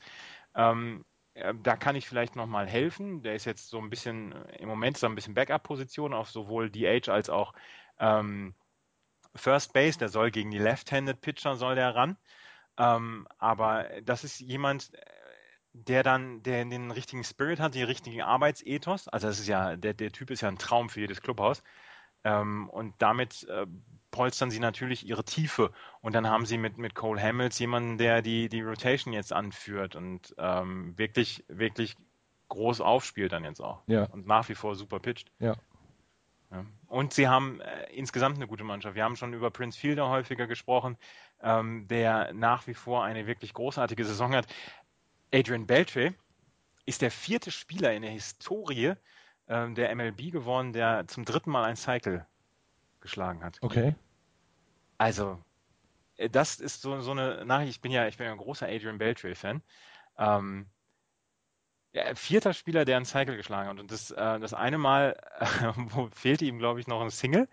Und ich habe mir, ich habe mit dem Otto darüber gesprochen, äh, bei einem unserer Mittagsessen. Aber stell dir vor, das Ding haust du so ganz weit ins Outfield und dann bleibt du bleibst auf der, auf der Eins stehen. bleibst du auf der First Base stehen, obwohl du ein Triple hättest schaffen können. Und das bei einem Stand von 1-1 im neunten Inning. Ja. Nee, meine Statistik geht vor. Ja. Aber da sind, die, da sind die Jungs tatsächlich eine, eine Spur zu professionell für. Aber ähm, drittes, ähm, dritter Cycle in seiner Karriere. Großartige Leistung. Und auch der äh, performt und das Infield ist tatsächlich sehr gut. Mit Smallland auf der First Base ähm, Ronan Odor, Elvis Andrews, Adrian Beltre im Infield. Ähm, das ist schon gut. Ja. Bei den LA Angels müssen wir einem unserer treuesten Hörer nachträglich zum Geburtstag gratulieren. Mike Trout ist. Äh, ich habe jetzt gerade gedacht, oh, wer ist denn das? Wer ist denn das? Mike Trout natürlich. ist ist äh, wie alt geworden? Hast du mitbekommen? 24. 24, das musst du dir mal vorstellen. Ja, und hat zum dritten Mal an seinem Geburtstag einen Home Run geschlagen. Ja. Und ist damit einer von zwei Spielern, die das geschafft haben? Ähm, ja, ich glaube, er ist der First Player, nein, First Player in Major League History, der drei Home Runs äh, geschlagen hat an seinem Geburtstag, bevor er 24 geworden ist. Ja, ach so, das war. Der erste, ja. 24, das ist ja kein Alter, ist echt nur ein Welpe. Ja. Aber, ben F, aber, ben, aber eine Bulldog-Welpe, kein, ja. kein wenn, Pudel. Wenn, wenn Ben Affleck äh, Geburtstag hat, gewinnen die Red Sox nie, haben wir, haben wir ja schon mal darüber gesprochen. Seit 15 Jahren haben die Red Sox an Ben Afflecks Geburtstag nicht mehr gewonnen. Ähm, und Mike Trout. was für eine geile Statistik. Echt? Und äh, wenn Mike Trout Geburtstag, äh, wenn Mike Trout Geburtstag hat, schlägt er Home Runs. Ja. Ja. Also, Mike, Happy Birthday mhm. from, from good old Germany. Genau, from good old Germany. Jetzt habe ich noch ein bisschen was zu den Astros. Ja, warte mal ganz kurz. Ja, Entschuldigung. Angels noch. Ähm, für mich, ich habe es ja vor, vor Wochen schon gesagt, für mich sind die Angels mit die Enttäuschung der Saison. Kannst du es mittlerweile nachvollziehen? Ja, ich kann es nachvollziehen. Okay. Ich, ich kann es nachvollziehen. Es ist so, die sind so, so langweilig. Also ich, ich will nicht sagen, äh, lang, also, wenn, wenn, du, wenn du Mike Trout in deinem Team hast, äh, als langweilig bezeichnet zu werden, ist, ist, ähm, ist natürlich Blasphemie. Ja, nee, du musst, das musst du erstmal hinkriegen. sie, haben, sie haben eine ganz aufregende Mannschaft. Auf Papier. Meinung. Ja, auf dem Papier. Mit, mit Puchholz, äh, mit Mike Trout natürlich, mit Cole Calhoun, der, der richtig gut gespielt hat. Aber sie kriegen es nicht äh, über einen Zeitraum kriegen sie es nicht hin, diese Spiele zu gewinnen. Und sie müssten meiner Meinung nach viel deutlicher die Divisionen auch anführen. Ja, habe ich auch gesagt. Ja, genau. Hört ja. doch auf mich. Ja. Also, Drei... Angels. Ja. ja. Und du hast jetzt äh, noch was zu den Astros? Ja, sie haben äh, auf der Waiver Wire noch was getan, haben Oliver Perez von den Arizona Diamondbacks geholt, einen mhm ähm, ein Bullpen, also ein Reliever, der 33 Jahre alt ist, 2-1 steht in 48 Appearances für die Diamondbacks, 3-10er ERA und äh, 19 Spiele hintereinander lang für die Diamondbacks ohne äh, Run gegen sich und ähm, Drittmeister in der Diamondbacks History. Ähm, also das ist richtig, richtig gut und damit äh, unterstützen die Astros nochmal ihr Bullpen und sie müssen jetzt so ein bisschen was tun. Also, sie, also diesen, diesen, diesen Abwärtstrend müssen sie stoppen. Sie haben eigentlich alles, alles gemacht, was man machen kann. Also sie waren ja sehr, sehr aggressiv zur Trade Deadline. Und jetzt müssen wir das auch aufs Papier bringen. Ja. ja ähm, jetzt, wie gesagt, mit Oliver Perez noch jemanden dazu bekommen fürs Bullpen, was meiner Meinung nach äh, so ein bisschen zurückgestanden hat gegenüber allem anderen, weil wenn du dir die Rotation jetzt anguckst mit Keikel, Casimir, Feldman, Colin McHugh dann auch und Mike Fires, ähm, du hast mit José Altuve, Carlos, mit Carlos Correa hast du einen der aufregendsten Spieler der, der Liga im Moment. Ähm, mit, ja, und, und da musste das, das Bullpen noch so ein bisschen aufgewertet werden. Ich glaube, sie haben mit, mit Oliver Perez richtig guten Fang gemacht. Das ist aber auch so ein bisschen unterm Radar hergelaufen. Ja. Bin ich gespannt. Mhm. Also, Tendenz bei mir geht im Moment Richtung Texas. Und äh, die Angels müssen es halt auf die, auf die Kette kriegen. Aber wenn sie es auf die Kette kriegen, dann sehe ich fast schon schwarz für Houston. Oh, das wäre das wär bitter. Mhm. Houston mit es, dem Einsatz, den sie gemacht haben und genau. gebracht haben. Im Moment sehe ich es nicht. Ja, ich bin sehr gespannt. Das, das wären noch lustige auch. acht Wochen. Ja. Ähm, Okidoki. Dann würde ich sagen, wechseln wir doch ähm, jetzt von der American League mal in die National League. National League. Da sind wir angekommen in unserer neuen Lieblingsliga, Andreas, in der National League. Ich habe ich hab die National League immer ähm, als meine favorisierte Liga ja, gesehen. Ich finde es auch toll, auch, wenn der Pitcher an den Schlag darf. Ist, so. Ich finde es auch cooler und sie haben halt auch einfach die sympathischen Teams drin. Ja. Muss man, muss man ganz klar so sagen. Ähm, wir gucken als erstes in die National League East, die angeführt werden von den New York Mets. 59 Siege, 51 Niederlagen. Jan rennt seit vier Tagen ohne Hose durch Köln. Schreiend. Ich habe ich hab gestern in Haar habe ich jemanden mit einem mit einem Mets-Trikot gesehen, mit Wright hinten drauf und mhm. das war so ein Military Appreciation Trikot. Oh, oh, da ich dachte, gedacht, schön, das hätte, schön, das hätte Jan schön, gefallen. Ähm, die Mets profitieren von den äh, weiterhin nicht so ganz auf äh, die Tube drückenden Washington Nationals. Die Nationals hinter den Mets auf Platz 2, 57, 52. Dann die Braves 51, 60. Und jetzt, jetzt wird's echt bitter. Und dann kommen die Phillies. 44, 67, mittlerweile besser als die Marlins.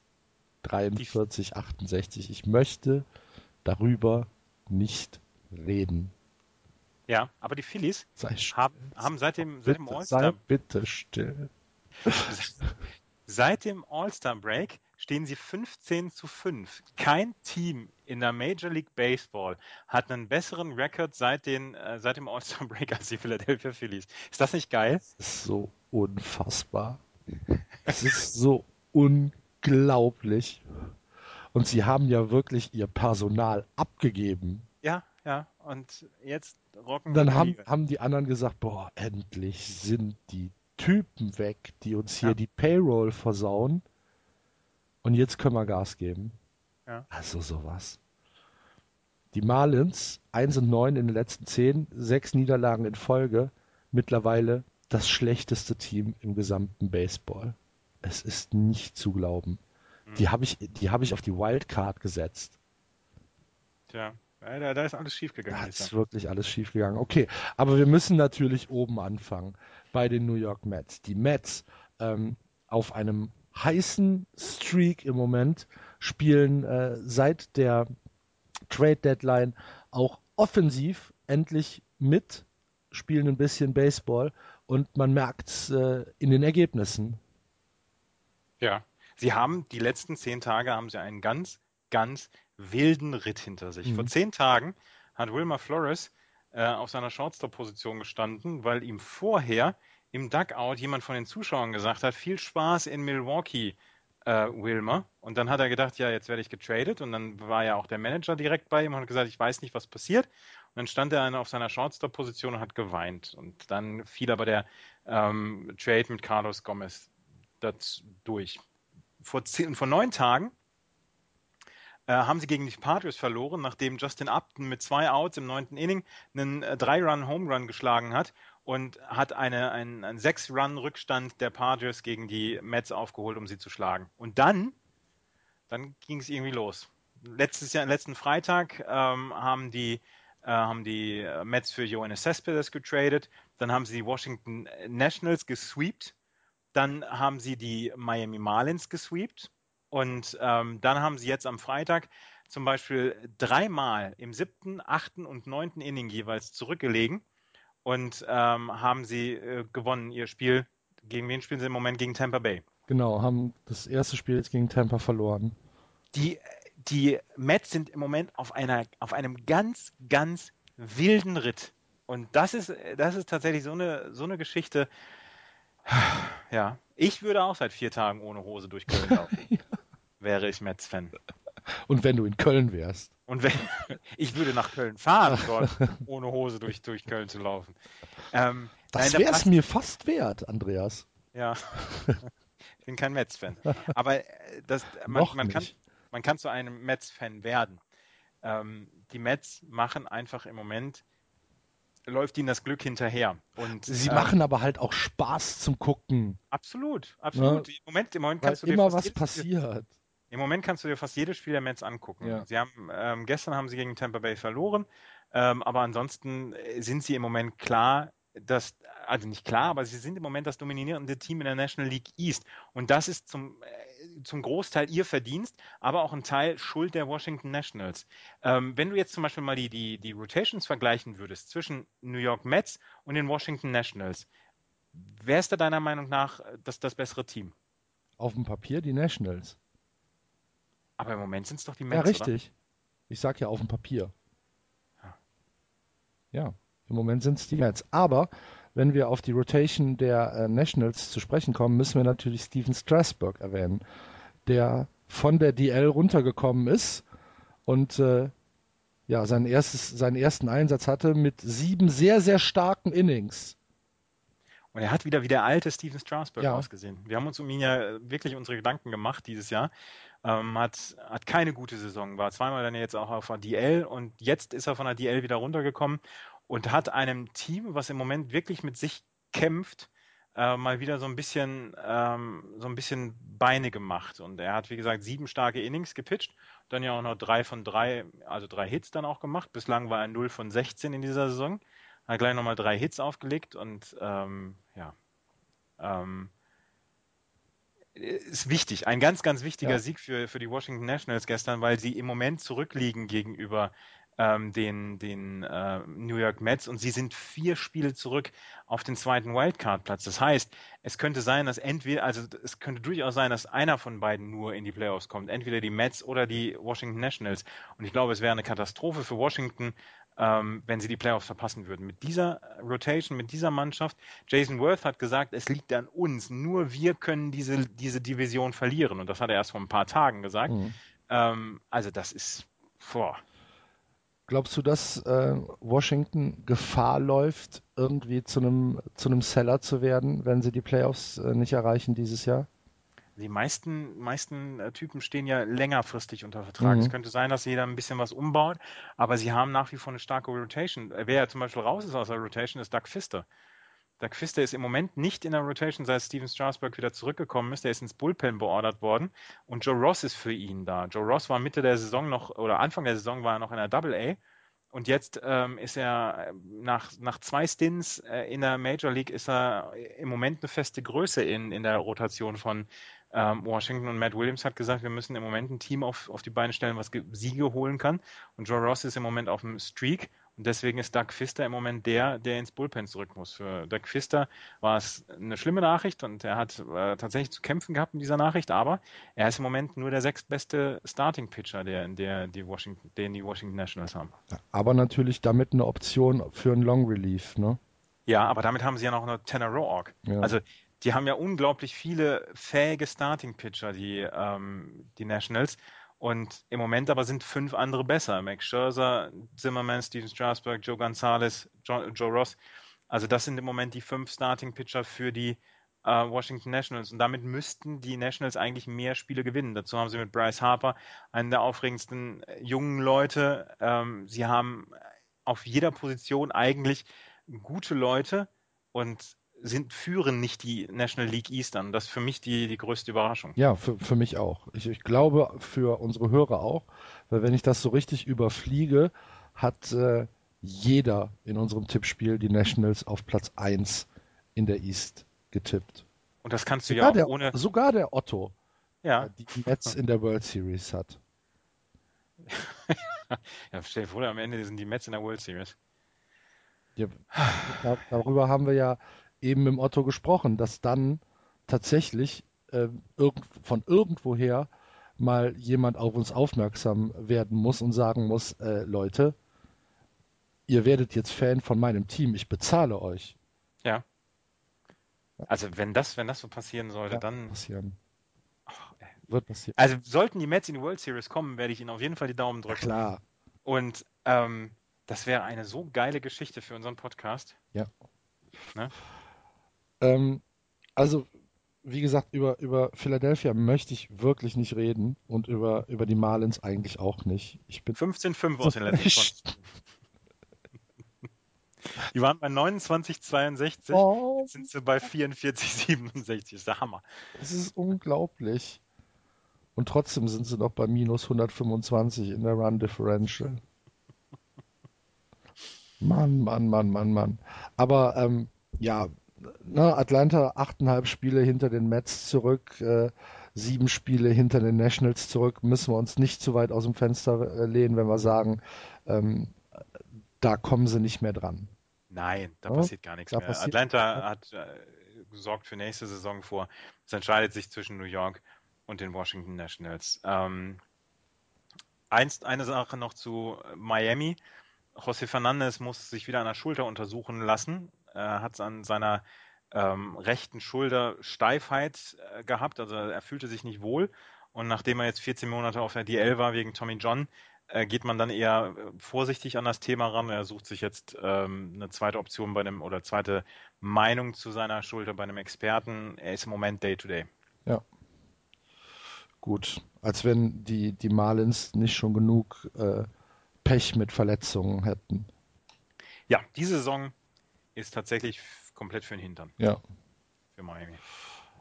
Nicht für den Hintern ist die National League Central, die mhm. stärkste Liga im gesamten Baseball. Angeführt, wie immer, von den St. Louis Cardinals. 71, 39. 71 Siege bei 39 Niederlagen. 6,45er Percentage. Wahnsinn. Dahinter die Pittsburgh Pirates. 64, 44.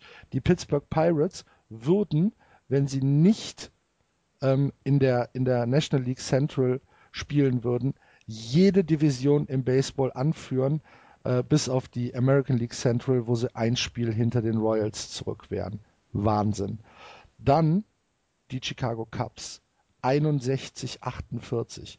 Die Cubs würden die American League äh, East anführen, wären Zweiter in der Central, würden die American League West anführen, würden die National League East anführen und wären ein Spiel hinter den Dodgers in der National League West. Das ist der dritte, ja, der Divisionen anführen würde in anderen Ligen.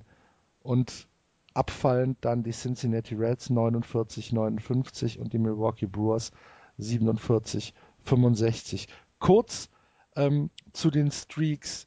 Ähm, St. Louis 7 und 3 aus den letzten 10, 4 in Folge gewonnen. Pittsburgh 7 und 3 aus den letzten 10, 3 in Folge gewonnen.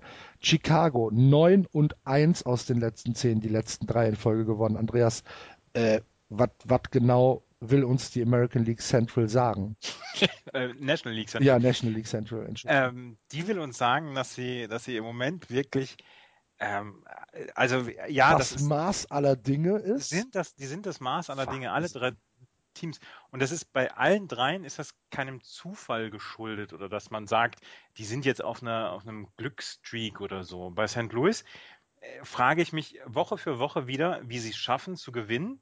Äh, sie sind in keiner Statistik oder da ist jetzt, da sticht nicht so richtig heraus, wo man sagt, ähm, dieser Spieler oder, oder das Bullpen oder die Rotation mähen alles nieder. Sie sind in allen Statistiken irgendwie Mittelmaß und gewinnen alle ihre Spiele. Das ist äh, für mich äh, wirklich, wirklich unglaublich mit anzusehen. Was, wo mir das Herz blutet ja zum Beispiel, ist wie John Leckie pitcht. Ja. Der, ich glaube, 500.000 Dollar schulden die St. Louis Cardinals ihm dieses Jahr. Der, hat tatsächlich diese Option bekommen von den Red Sox damals noch. 500.000 Dollar äh, kostet er die St. Louis Cardinals und pitcht wie eine Nummer zwei in jeder guten Rotation. Mhm. Also wirklich fantastisch. Ähm, oder, da, oder, oder wie eine unangefochtene Eins bei uns. Ja, ja wir haben auch Joe Kelly dafür bekommen. Ja, juhu. Die Sportbrille. Ich nenne, den, ich nenne den nur noch die Sportbrille. Das darfst du auch niemandem erzählen. Nee, ist auch egal. Nicht. Ähm, oh, wir, äh, was, wir bei, was wir bei den Red Sox äh, vergessen haben, äh, ist der, der Schock, den uns Mookie Betts äh, bereitet hat. Das haben wir letzte Woche schon besprochen, oder? Ja. Ja, dass er über, über links gefallen ist und sich die Gehirnerschütterung geholt hat. Nee, dann, Dienstag ist er wieder zurück. Ja, dann ist gut. Haben wir, haben wir da letzte Woche drüber gesprochen? Nein, wir haben da letzte Woche drüber Kann ich mich nicht mehr dran erinnern. Okay. Ich kann mich an manche Red Sox-Spiele auch nicht mehr dran erinnern. Weit, weiter, weiter, weiter, genau. Ja, lass uns lieber über Pittsburgh und äh, die Chicago Cubs. Du musst gleich, du musst gleich stark sein. Ich werde gleich eine Lobeshymne auf Joe Madden noch anstimmen. Kannst du Aber gerne machen. Kannst du gerne machen. Ich gehe in der Zeit mal äh, woanders hin. Mach. Die, die, Pittsburgh Pirates habe ich mir gestern das Spiel gegen die Dodgers angeguckt, äh, wo sowohl Francisco Liriani als auch der Starting Pitcher der, der Dodgers, ich weiß gar nicht mehr, wer das war gestern, ähm, auf jeden Fall nicht ihren besten Tag hatten und Francisco Liriano hat seinen nicht ganz so guten Tag erstmal damit ähm, äh, versüßt, dass er dran einen Drei-Run-Home-Run hatte. Das war, das war ziemlich geil, ähm, wo dann die komplette Pirates-Bank dann aufgest ähm, aufgestanden ist und, und ihm zugejubelt hat. Matt Latos hat gestern für die, äh, für die Dodgers gepitcht. Ähm, das war ein Spiel, wo man sagte, da waren die Pitcher nicht ganz so gut da beisammen. Aber insgesamt war das ein Spiel von unglaublicher Intensität. Bei den Pirates, die, die Fans kriegen so langsam mit, das ist ein Team, was, was Jahr für Jahr jetzt inzwischen mitspielen kann. Mhm. Und ähm, das Stadion war bumsvoll da in Pittsburgh, der PNC Park. Ich habe ich hab zu meiner Frau auch gesagt, hier, äh, guck dir das mal an. Das ist ein wunderschönes Stadion, auch mit dieser Skyline im Hintergrund. Und dann, ähm, ja, äh, es war, es war ein tolles Spiel insgesamt. Und äh, es war eine unglaubliche Intensität. Und auch die Pittsburgh Pirates werden nirgendwo hingehen. Die werden weiterhin äh, um diesen Playoff-Platz oder um die Playoff-Plätze mitspielen. Und das werden, und das haben wir auch in den letzten Wochen schon ähm, besprochen, werden das ganz, ganz tolle Playoffs in der National League. Und äh, sie haben im Moment eine fantastische Rotation mit Liriano, mit Garrett Cole, der im Moment, äh, bei dem man das Gefühl hat, ähm, dass, er, dass er gar kein Spiel mehr verliert. Sie haben mit Jung Ho Kang auf, auf Shortstop, haben sie einen Rookie, der total aufregend ist. Ich habe mir mhm. den angeguckt, der super war da. Und ernsthaft Andrew McCutcheon. Wahnsinn, ne? Wahnsinn. Ein bisschen, bisschen verliebt bin ich in den. Ja, wer nicht? Ja, das ist so, ich habe das in einem, in einem, äh, in einem Podcast, ich glaube von, von Dings gehört, von äh, Buster Olney.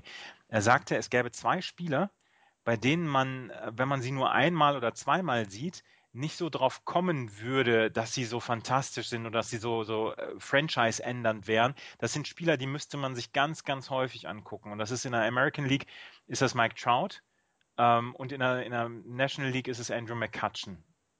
Das, das sind so zwei Spieler, die, äh, die so über allem stehen. Also Andrew McCutcheon, wenn du ihn einzeln isoliert mal ein Spiel siehst, dann hat er vielleicht 0 von 4, dann hat er eine ganz normale seine Centerfield-Arbeit, aber du musst es halt, du musst es halt häufiger sehen, um, um dann auch die, diese Faszination Andrew McCutcheon dann auch so ein bisschen zu, zu ergreifen. Und das finde ich, ja, finde ich ganz, ganz großartig. Ja, und du musst ihn natürlich auch in, im historischen Kontext sehen, ne? Dass er das halt schon seit Jahrzehnten macht. seit den frühen 60ern. Seit den frühen 60ern, richtig. ähm, ja, und dann die Cubs, aktuell auf dem zweiten Wildcard-Platz in der National League, zweieinhalb Spiele vor den San Francisco Giants. Die Cubs, es, ich meine, es wäre ja schon eine richtige Feel-Good-Story, ne? Ja, das wäre es. Sie haben gestern hatten Sie ähm, in ihrem in ihrem Spiel gegen die Giants hatten Sie vier Rookies in der Starting im Starting Lineup. Ähm, das äh, Chris Bryant, Addison Russell, Kyle Schwarber, Jorge Soler. Kyle Schwarber, eigentlich Catcher, ähm, aber äh, da haben sie, da haben sie ja gute Leute, beziehungsweise da haben sie ja zum Beispiel jemanden wie, ähm, wie David Ross, der John Lester catcht. Und jetzt David Ross pitcht ja auch ab und zu mal. er pitcht auch mal. Das darfst du keinem erzählen. Und zwar Scoreless Innings. Perfekt neuntes Inning und dann Walk auf Home Run. Ja. ja darfst Aber jetzt, jetzt, jetzt, fängt die Eloge auf, auf ähm, Joe Madden an. Joe Madden hat am Anfang der Saison hat er ähm, hat er aufgestellt, beziehungsweise hat er nach, nach dem äh, Muster gemanagt. Ich möchte die Leute entwickeln und ich möchte sie, ähm, ich möchte sie entwickeln, dass sie, dass sie irgendwann mal nächstes Jahr vielleicht gut sind. Dann hat er irgendwann gemerkt, das ist eine unfassbar gute Truppe, aber ich habe so ein bisschen Probleme, ähm, jetzt die Leute unterzubringen. Kyle Schwarber zum Beispiel ist Catcher eigentlich, aber der ist im Moment auf einem unglaublichen Hotstreak. Was hat er gemacht? Ähm, um den in der Rotation oder im Lineup zu behalten und dann zum Beispiel auch David Ross seine, seinen, seinen ursprünglichen Job an der Seite von John Lester zu geben, hat er gesagt, oh gut, dann gebe ich ihn in, ins Left Field. Da macht er eine bessere Figur als jemand wie Henry Ramirez zum Beispiel, aber da ver, äh, verdrängt er zum Beispiel Chris Coughlin. Ähm, aber er ist im Moment im Line-Up und er bringt die Hits. Gestern zum Beispiel hat er Left Field gespielt, zwei Hits dann wieder gehabt. Dann hat Starling Castro jetzt seinen Starting-Job verloren, ähm, war darüber auch überhaupt nicht glücklich ähm, aber es gibt im Moment bessere, die äh, im Moment äh, das, das Line-up so verbessern, dass es heute gewinnen kann. Und äh, Joe Madden hat gesagt, ich bin jetzt, ich werde jetzt Tag für Tag die, das Line-up aufstellen, was meiner Meinung nach an diesem Tag den Sieg holen kann und werde auf gar nichts mehr achten und werde auf niemanden mehr Rücksicht nehmen können. Dafür haben das, sie ihn geholt. Dafür genau haben sie ihn geholt. dafür haben sie ihn geholt, weil das kann natürlich auch nicht jeder Manager einfach so sagen. Nee. Ne, aber bei Joe Madden, da hält man die Füße still. Sowohl als Spieler als auch als Front Office Clerk. Aber er macht ja auch, macht ja einen fantastischen ja, Job. Er ja, hat, die, ja. hat die Leute untergebracht im, im Line-Up, die, die Nachwuchsleute, Anthony Rizzo, Addison Russell, Jorge Soler, was wir eben gesagt haben, Chris Bryant, äh, Kyle Schwaber. Er bringt die Leute unter, er entwickelt sie und er hat eine, eine Gewinnerkultur wieder eingeführt. Es ist dieses, dieses Change of Culture in, hm. in, im, im Cups Clubhaus.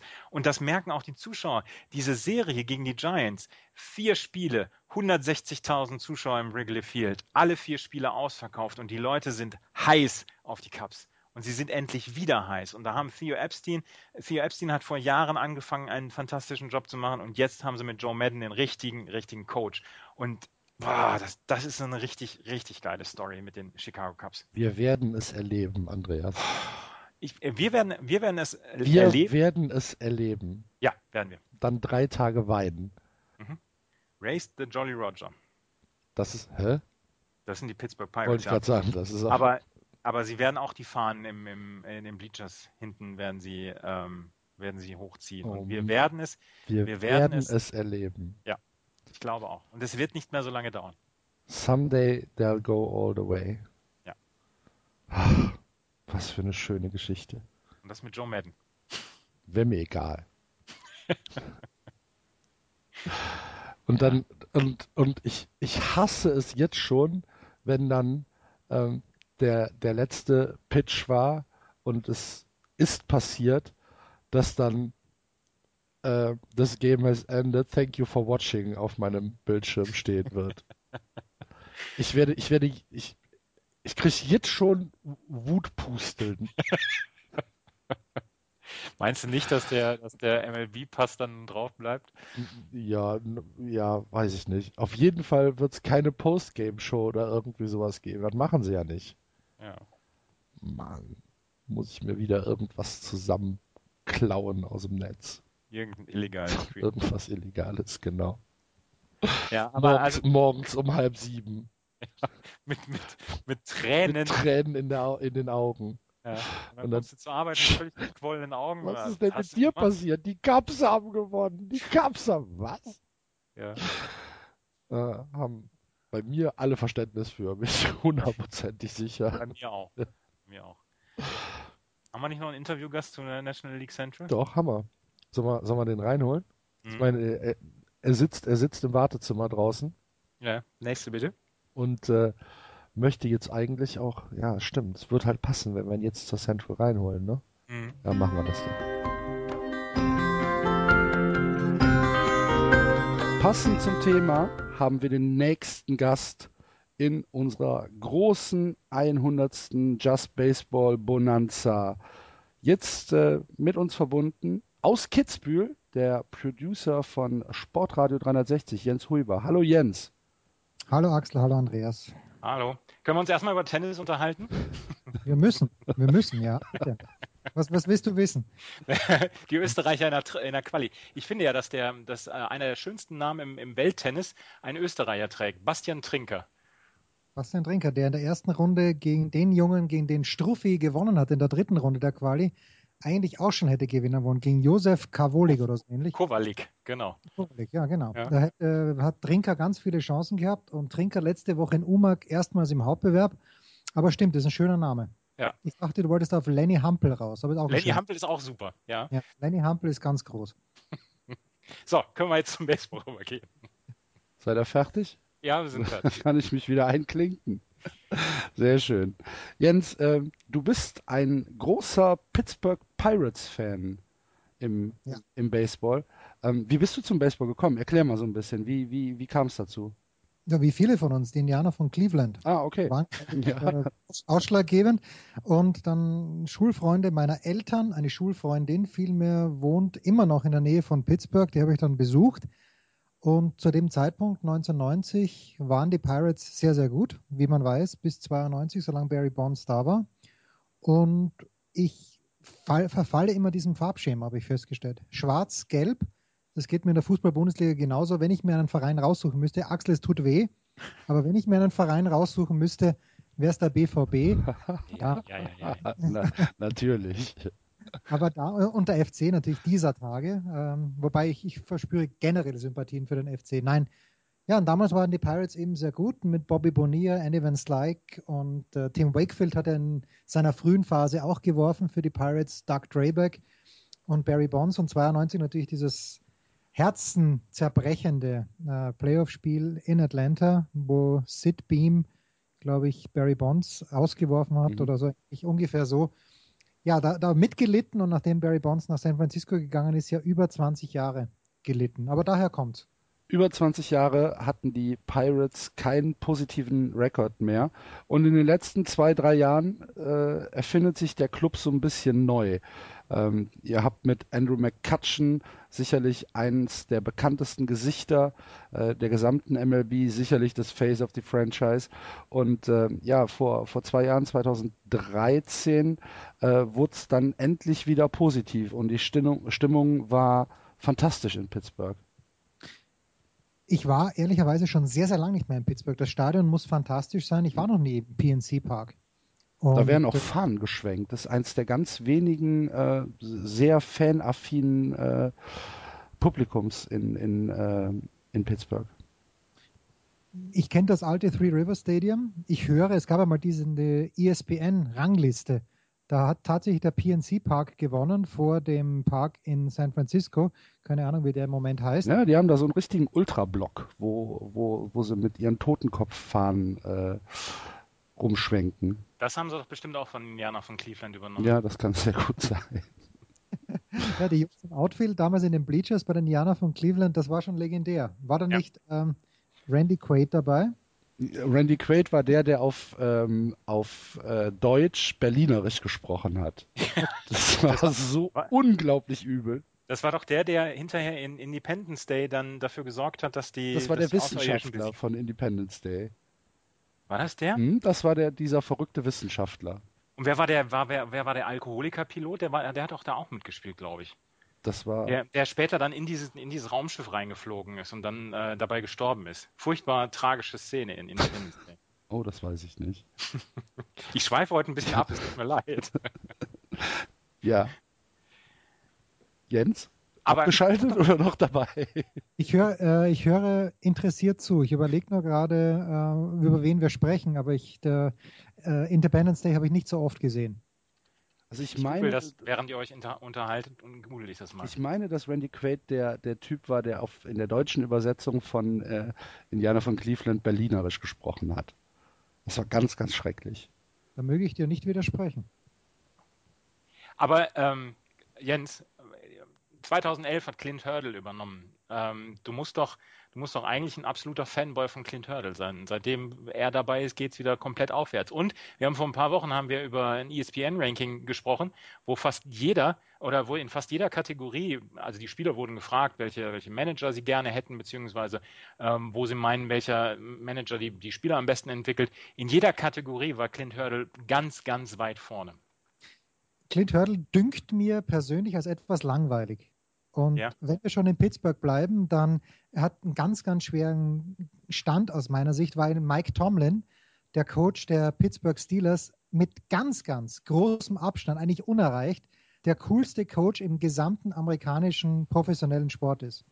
Und neben Mike Tomlin schaut man alt aus. Und wenn man auch schon alt ist wie Clint Hurdle, dann schaut man noch älter aus. Aber natürlich, die Ergebnisse sprechen für ihn. Es ist ein kleines bisschen, wenn ich hier so weit ausholen darf, wie Marcel Koller, der ja eigentlich mit dem gleichen Spielermaterial arbeitet wie viele Leute vor ihm in Österreich, aber was daraus gemacht hat. Und so scheint mir Clint Hurdle auch zu sein. Klar, mit dem Pitching, das jetzt gerade mm, zugange ist, ist es leichter, aber ich finde, so schlecht waren die Teams in den Jahren davor auch nicht. Aber Kudos an Clint Hurdle, aber leider, wie gesagt, im Vergleich zu Mike Tomlin schaut er sehr, sehr alt aus. Aber das tun wir alle im Vergleich zu Mike Tomlin.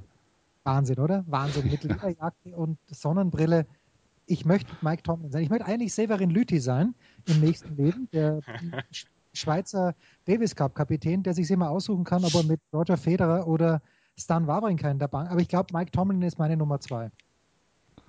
Okay. Ich kenne nur einen von beiden, von daher kann ich du da nichts zu sagen. Lüthi Ja, woher denn? Er, er guckt also, ja kein Tennis. Andreas, kannst du bitte helfen? Severin Lüthi ist tatsächlich eine ganz coole Sau. Und ähm, der ist tatsächlich dann auch immer bei, bei ähm, entweder Federer oder, oder Wawrinka in der Box, wenn sie nicht gegeneinander spielen. Wenn sie gegeneinander spielen, glaube ich, hält er sich vornehm zurück, oder?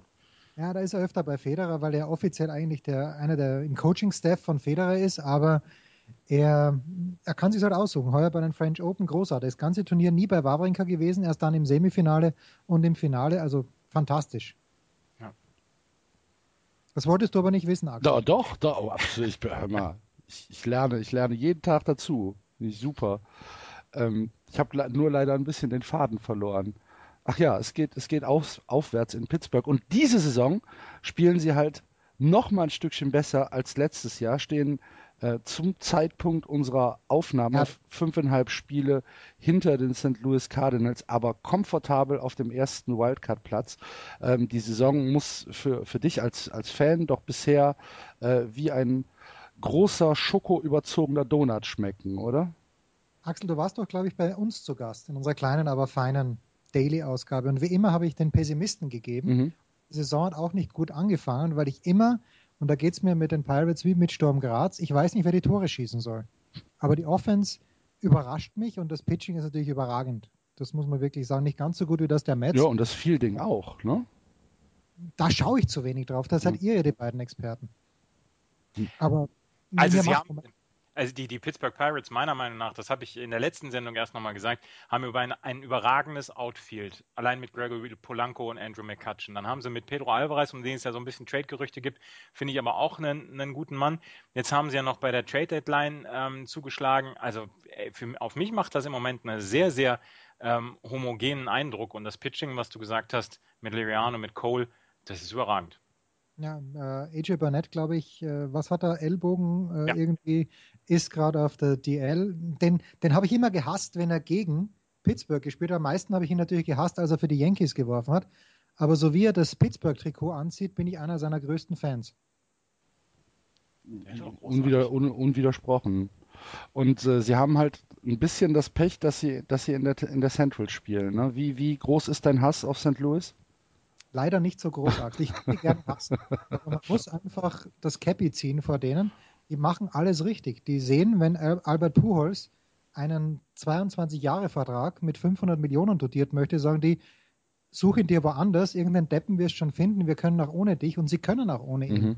Und das, da muss man einfach den Hut ziehen, dass sie da keine Sentimentalitäten mitspielen lassen. Das finde ich leider grandios. Und man muss ja auch sagen, dieser Fansupport, den es da gibt in St. Louis über Jahrzehnte, das ist halt eine der ganz großen, Achtung, Traditionsmannschaften. Das ist ein Begriff, der bei mir bei Sportradio 360 verboten ist mittlerweile.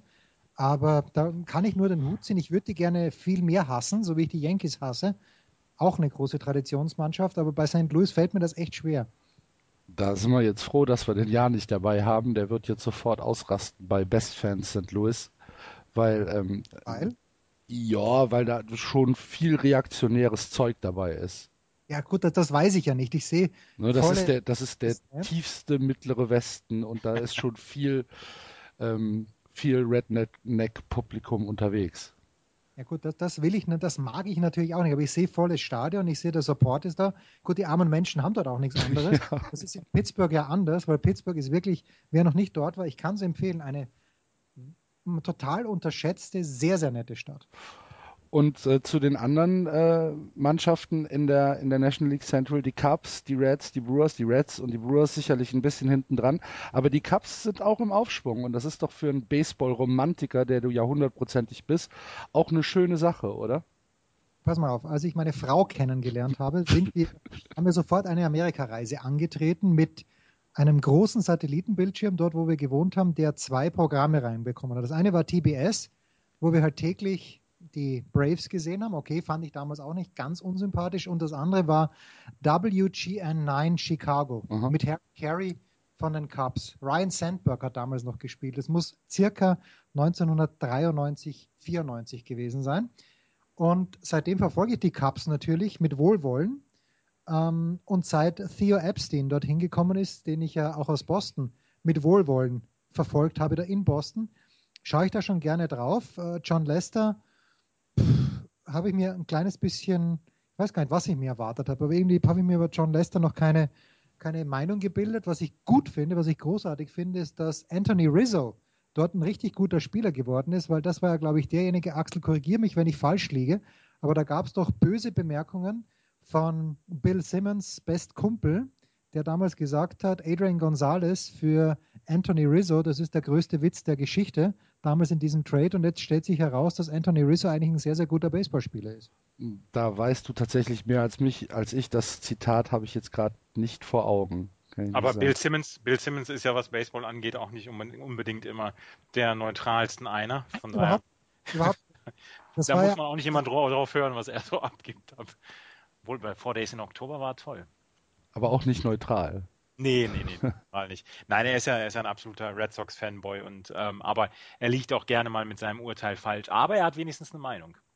Ja, und das, uh, he's not afraid to use it. Das finde ich großartig. Das gibt es ja im deutschen Journalismus ja. nicht. Ja. Außer auf Seite 4 in der Süddeutschen. Das ist aber dann so gekennzeichnet. Muss vielleicht auch so sein, aber Bill Simmons ist damit ja reich, und zwar wirklich reich und noch berühmter geworden. Hast du denn, nachdem Bill Simmons jetzt von ESPN äh, weg ist, hast du die Fühler ausgestreckt, dass er äh, Sportradio 360 jetzt verstärken wird?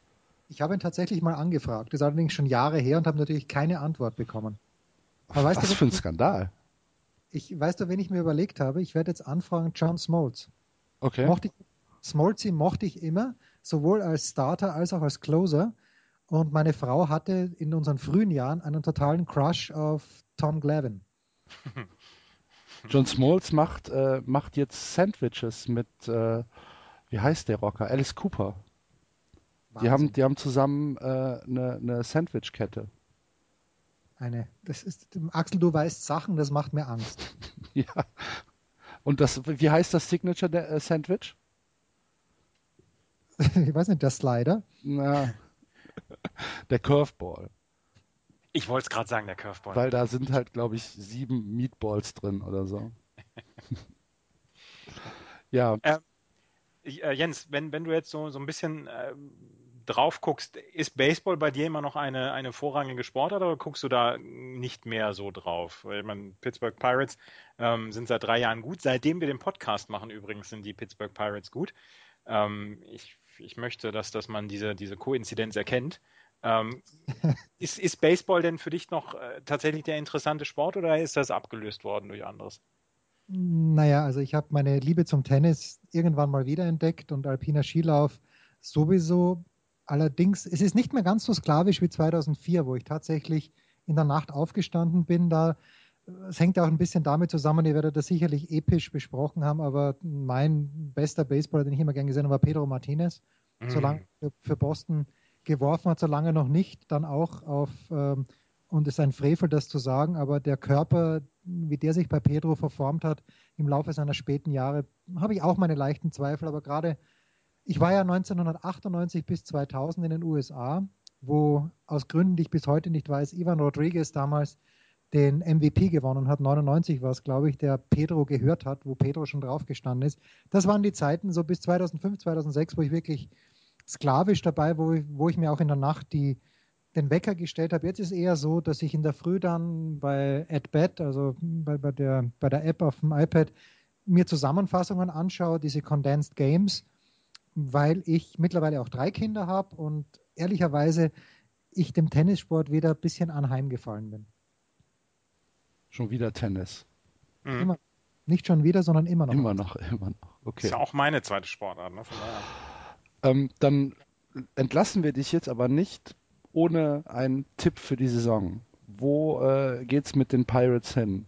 Wir haben in der letzten Ausgabe, in der 99. Ausgabe, habe ich mich aus dem Fenster gelehnt und habe gesagt, äh, Postseason ist gebucht, auf jeden Fall, aber bis wohin? Und das musst du jetzt entscheiden, Jens.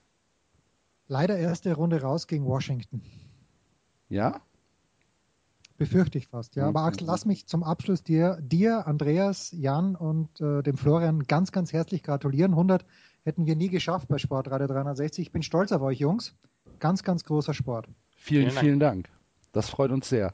Ähm, das war unser kleines Special zur National League Central mit Jens Huber. Jens, dir vielen, vielen Dank und weiterhin ganz viel Spaß beim äh, Bowling, Dart, was auch immer da in Kitzbühel gerade läuft. danke Axel, danke Andreas. Mach's gut. Ciao, tschüss.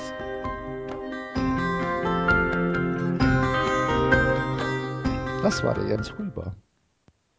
Vielen Dank, lieber Jens, für deine Zeit und deine Expertise zur National League Central. Hattet schwer, ne? Ja, ich finde, ich find, wenn man Pittsburgh Pirates-Fan ist, hat man es nicht so schwer. Ich finde es viel bedenklicher, dass er, dass er keinen kein Hass gegen die Cardinals aufbaut. Ja, das ist allerdings, also, das ist mir zu viel Ökumene. Ja, genau. Zu viel Baseball. Baseball, Ökumene, National League Central. Ähm, ja. Also, viel mehr können wir über die Central jetzt dann auch nicht sagen. Äh, guckt, guckt euch das einfach an. Also wenn, wenn ihr im Herzen nur ein klein bisschen äh, Baseball-Romantiker seid, schaut euch, schaut euch die Spiele äh, der, der Central an. Es ist im Moment äh, ohne Zweifel der beste Sport, der geboten wird. Und tatsächlich auch der aufregendste. Vielleicht von den Mets abgesehen. Hm? Von Mets abgesehen? Achso, ja. ja, aufregend. Da, genau, ja. richtig. Gut, ja, ja.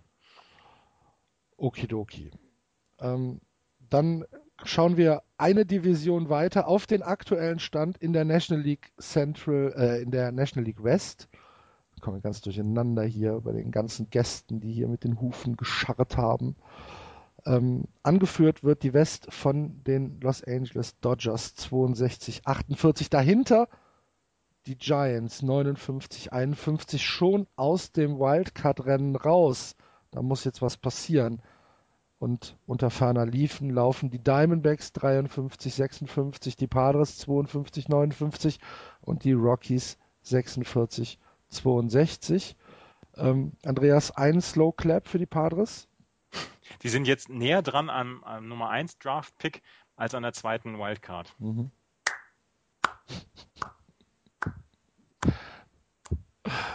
Seit unserer letzten Show haben sie kein Spiel gewonnen, glaube ich, ne? Mhm, nee, fünf haben sie auf jeden Fall. Die letzten fünf haben sie verloren. Ja. Ich glaube, eins haben sie. Eins haben sie gewonnen. Okay.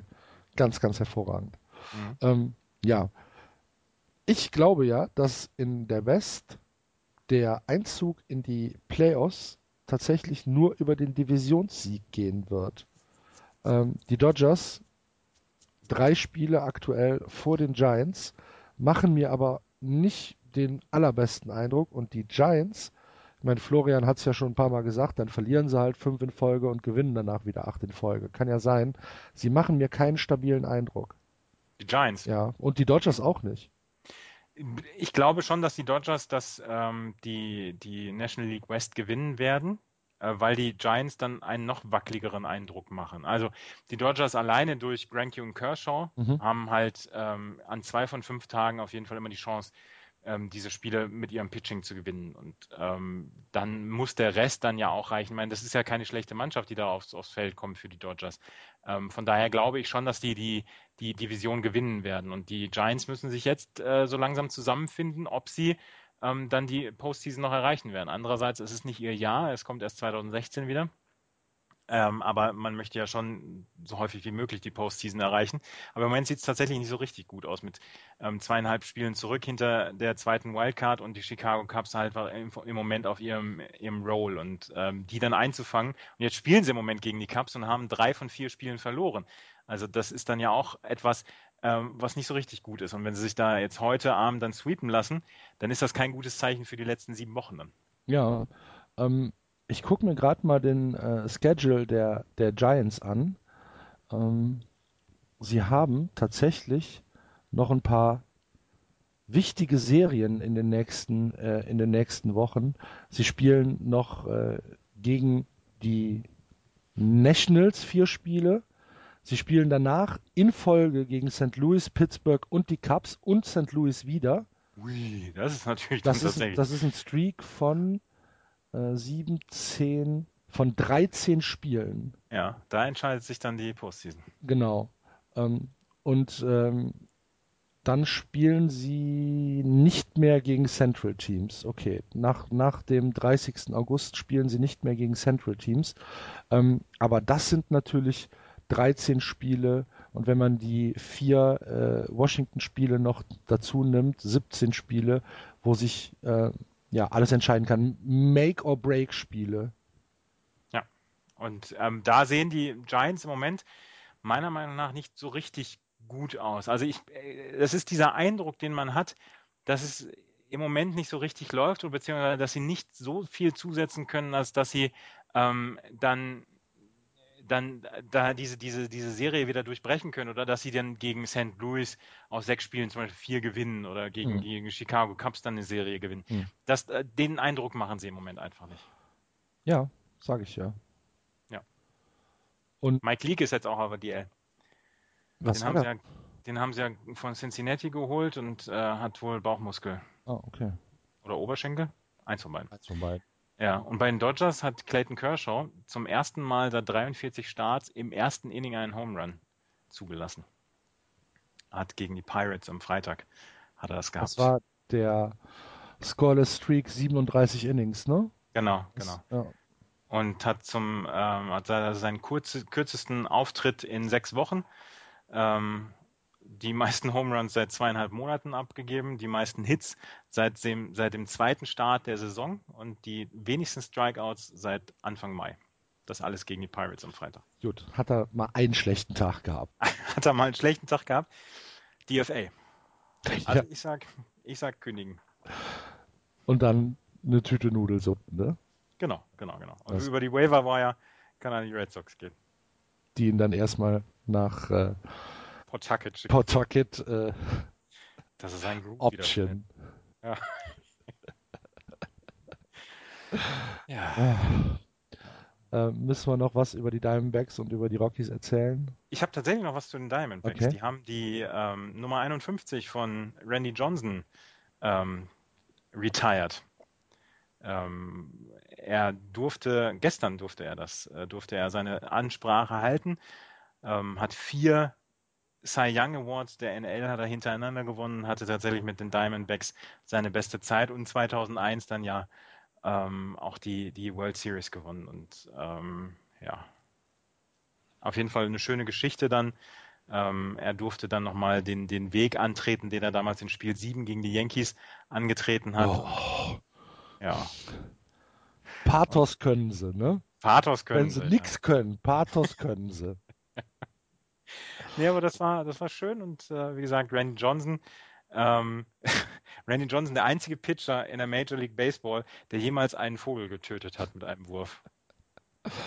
Was äh, das Logo seines ähm, seiner seiner Foto ähm, ja seines Fotoblogs oder seiner Foto Webpage ist.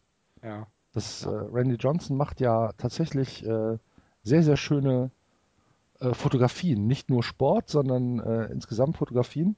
Und sein Logo ist halt dieser stilisierte Wurf, wie er den, den, den Vogel betrifft. Das war bitter. Arme ja, Vogel. Arme Vogel. Möge er in Frieden ruhen. Ja. Ist das eigentlich gecallt worden? War es ein Ball? ich weiß es gar nicht. Ich weiß gar nicht, wie sowas gecallt wird. Ich auch nicht, keine Ahnung. Hm. Hm. hm. Das wird dem Vogel jetzt auch nicht mehr interessieren. Das stimmt. Aber Randy Johnson ist natürlich eine, eine wunder, wunderschöne Überleitung. Ich bin ja, ich, ich, ich glaube, du hast dir das so hingelegt, Andreas. Mhm, hab ich. Ähm, für unseren nächsten Gast, der vor der Tür steht. Wer steht denn vor der Tür? Das hören wir jetzt. Der Ecke sehe ich unerwartet am Ende der nach rechts abgehenden Straße die Ruhmeshalle des Baseball. Ein blassrotes Gebäude im klassizistischen Stil, das nach Postamt aussieht. Und ich mache eine schnelle, gefährliche Rechtskurve von der Chestnut Street herunter auf die Straße, die sich als Main Street herausstellt. Die Main Street ist voller Baseball-Touristen und hat die seelenlos gleichmütige, geschäftige Atmosphäre eines College-Städtchens, wenn die Studenten zum Herbstsemester zurückkommen. Die Läden an beiden Straßenseiten verkaufen alles, was mit Baseball zu tun hat. Trikots, Karten, Poster, Autoaufkleber, zweifellos auch Radkappen und Kondome. Und diese Läden teilen sich die Straße mit gewöhnlichen Kleinstadtgeschäften einer Drogerie, einem Herrenbekleidungsgeschäft, zwei Blumenläden, einer Gaststätte, einer deutschen Bäckerei und verschiedenen Immobilienmaklern. Das war ein Ausschnitt aus Independence Day, aus dem Roman von äh, Richard Ford aus dem Jahr 1995, der 1996 den Pulitzer Prize for Fiction und den Faulkner Award gewonnen hat. Vorgelesen von Max Böhnel. Und wie ihr unschwer erkennen könnt, begeben wir uns auf die Reise nach Cooperstown, New York. Cooperstown, die Heimat der Baseball Hall of Fame. Und um uns da ein wenig in die ja, in das Mysterium, in äh, den Zauber der Hall of Fame einzufügen, haben wir uns prominente Unterstützung besorgt. Aus den USA Jürgen Kalver. Schönen guten Tag, Herr Kalver. Einen wunderschönen guten Tag. Jürgen Kalver ist seit über 25 Jahren Korrespondent für den Deutschlandfunk und äh, andere Nachrichtenorganisationen äh, in New York. Ihr kennt ihn vielleicht noch von seinem äh, Blog American Arena. Übrigens hat mir das sehr leid getan, dass Sie den nicht mehr fortgeführt haben. Habe ich immer sehr gerne gelesen. Dankeschön. Und ähm, Sie haben sich mit äh, Cooperstown mehr als einmal beschäftigt. Ja, ich habe äh, zwei Reisen dahin gemacht. Vielleicht sollte man kurz vor erklären, warum Cooperstown eigentlich Cooperstown heißt. Da gibt es nämlich noch einen berühmten Namen, den man da fallen lassen müsste. Das ist James Fenimore Cooper. Seine Familie äh, hat Cooperstown begründet an dem Otsego Lake. Und ein Teil der Geschichten von James Fenimore Cooper, also den Lederstrumpf zum Beispiel, der spielt in dieser Gegend. Das war der äh, Grund für meine erste Reise nach Cooperstown. Ich wollte das äh, mal dort kennenlernen. Dann habe ich natürlich auch gleich die Hall of Fame besucht und habe dann später äh, die Chance gehabt, äh, weil ich eine große Sendung über die Hall of Fame gemacht habe, nochmal äh, hinfahren zu können und dann auch nochmal ausführlich mit den wichtigen Personen dort sprechen zu können. Also Sie sind über die Lyrik praktisch nach Cooperstown gekommen? Naja, als Journalist kommt man ja über viele Wege nach Rom und äh, irgendwie alle führen auch nach Rom. Also es äh, hat halt damit zu tun, dass man, wenn man in Amerika lebt, sich halt auch ja, daran erinnert, dass man aufgewachsen ist mit Geschichten und äh, manche sind nicht so wild äh, und erfunden wie die Geschichten von Karl May. Da gibt es ja nun gar keinen äh, reellen Hintergrund. Aber bei James Fenimore Cooper wussten wir ja auch, dass es äh, hier in der Gegend spielt. Das ist einfach faszinierend und wenn man sich für sowas interessiert, dann ergeben sich immer Gelegenheiten. Ich bin auch nach Woodstock gefahren, 20 äh, Jahre nach dem Festival. Das musste ich auch haben. Das war hier in der Nähe und ich darf vielleicht noch kurz erwähnen, dass man also dann äh, in die Falle tappt, wie ich das gemacht habe. Ich bin nach Woodstock gekommen und wurde begrüßt am Ortseingang mit dem Hinweis, dass das Festival da gar nicht stattgefunden hat. Das hat über 100 Kilometer weit weg auf einer riesigen Wiese stattgefunden. Also musste ich da auch hinfahren. Ich will das nur erzählen als Beispiel dafür, dass man unterwegs ist, dass man was erlebt und dass man dann auch äh, manchmal ja, Umwege fahren muss. Aber man kommt, wie gesagt, meistens doch ans Ziel.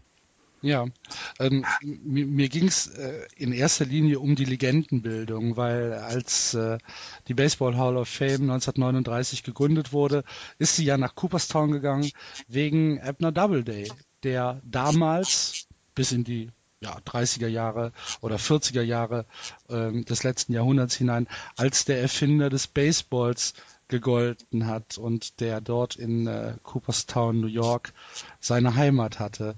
Ähm, ist dieser dieser äh, Abner's, äh, Abner Doubleday, ist der äh, allpräsent in Cooperstown? Nein, das ist er nicht. Aber äh, man hat natürlich, obwohl man inzwischen weiß, dass das also ein bisschen zusammen erfunden worden ist, hat man natürlich trotzdem in Cooperstown kein Interesse daran, ähm, die Mythen ähm, ja, in den irgendwie ab, abzuarbeiten, sondern aufzubauen.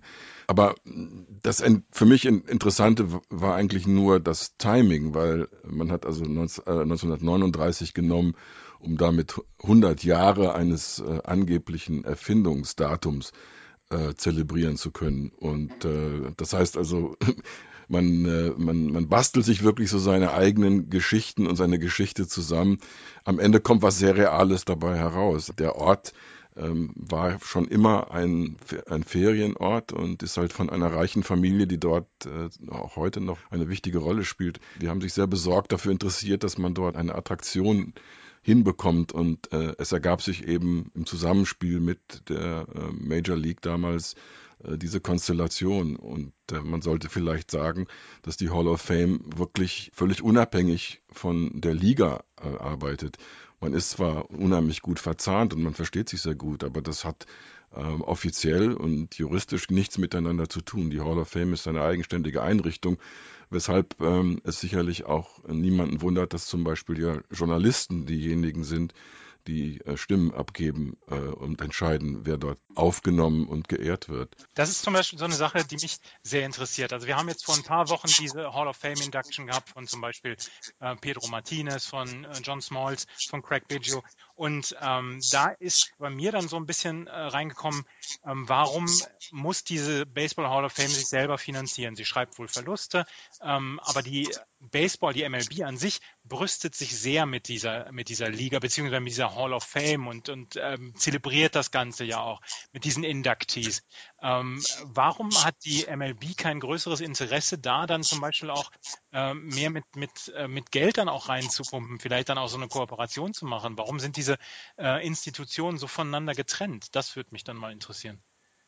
Naja, das hat halt historische Gründe. Heute sind solche Ligen ja sehr viel wohlhabender und äh, könnten sicherlich ähm, mit Geld sehr viel machen. Aber die Verträge, die man mal geschlossen hat, die lassen sich nicht so einfach äh, über den Haufen werfen. Und äh, man darf nicht unterschätzen, dass diese Familie Clark, die da in Cooperstown das Sagen hat, ja, das sind die Könige ähm, und Königinnen äh, von Cooperstown, die haben auch kein Interesse daran, dass dort sich irgendetwas an ihrer Einflussnahme ändert. Die sind dafür äh, zuständig, äh, unter anderem für diese moralischen Bewertungen. Das heißt, äh, die Frage, über die wir vielleicht noch sprechen werden, äh, warum dürfen manche dort nicht aufgenommen werden oder sollen nicht aufgenommen werden, äh, das ist aufgeworfen worden durch diese Familie und durch deren Interesse, dort einen in Anführungszeichen sauberen Sport zu repräsentieren.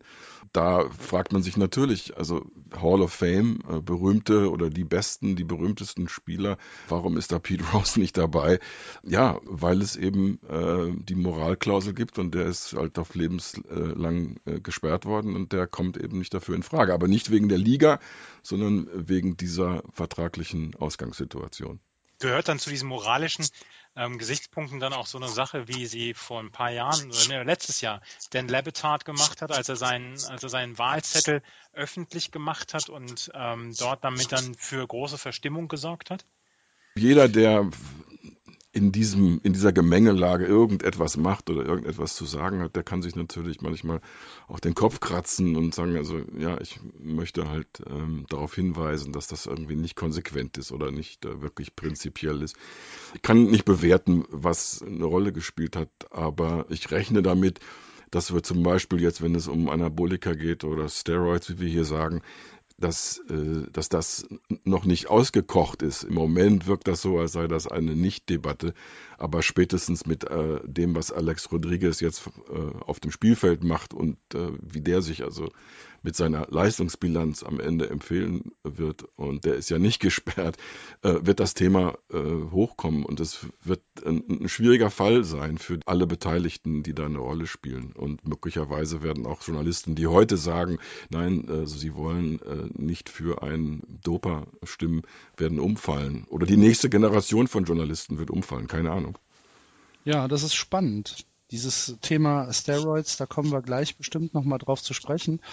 Ähm, jetzt wird die Hall of Fame im, in 2019 wird sie ähm, 80 Jahre alt, aber es gab ja schon, bevor das eigentliche Gebäude stand, gab es ja, ja schon äh, Inductees. Seit 1936 gibt es ähm, Spieler, die in die Hall of Fame gewählt werden. Aber Sie haben es eben schon gesagt, es sind nicht nur Spieler, es sind Journalisten, ähm, es sind Broadcaster, es sind Manager, äh, es sind, ich glaube sogar Owner, sind auch ja, ja. oder? Ja, genau.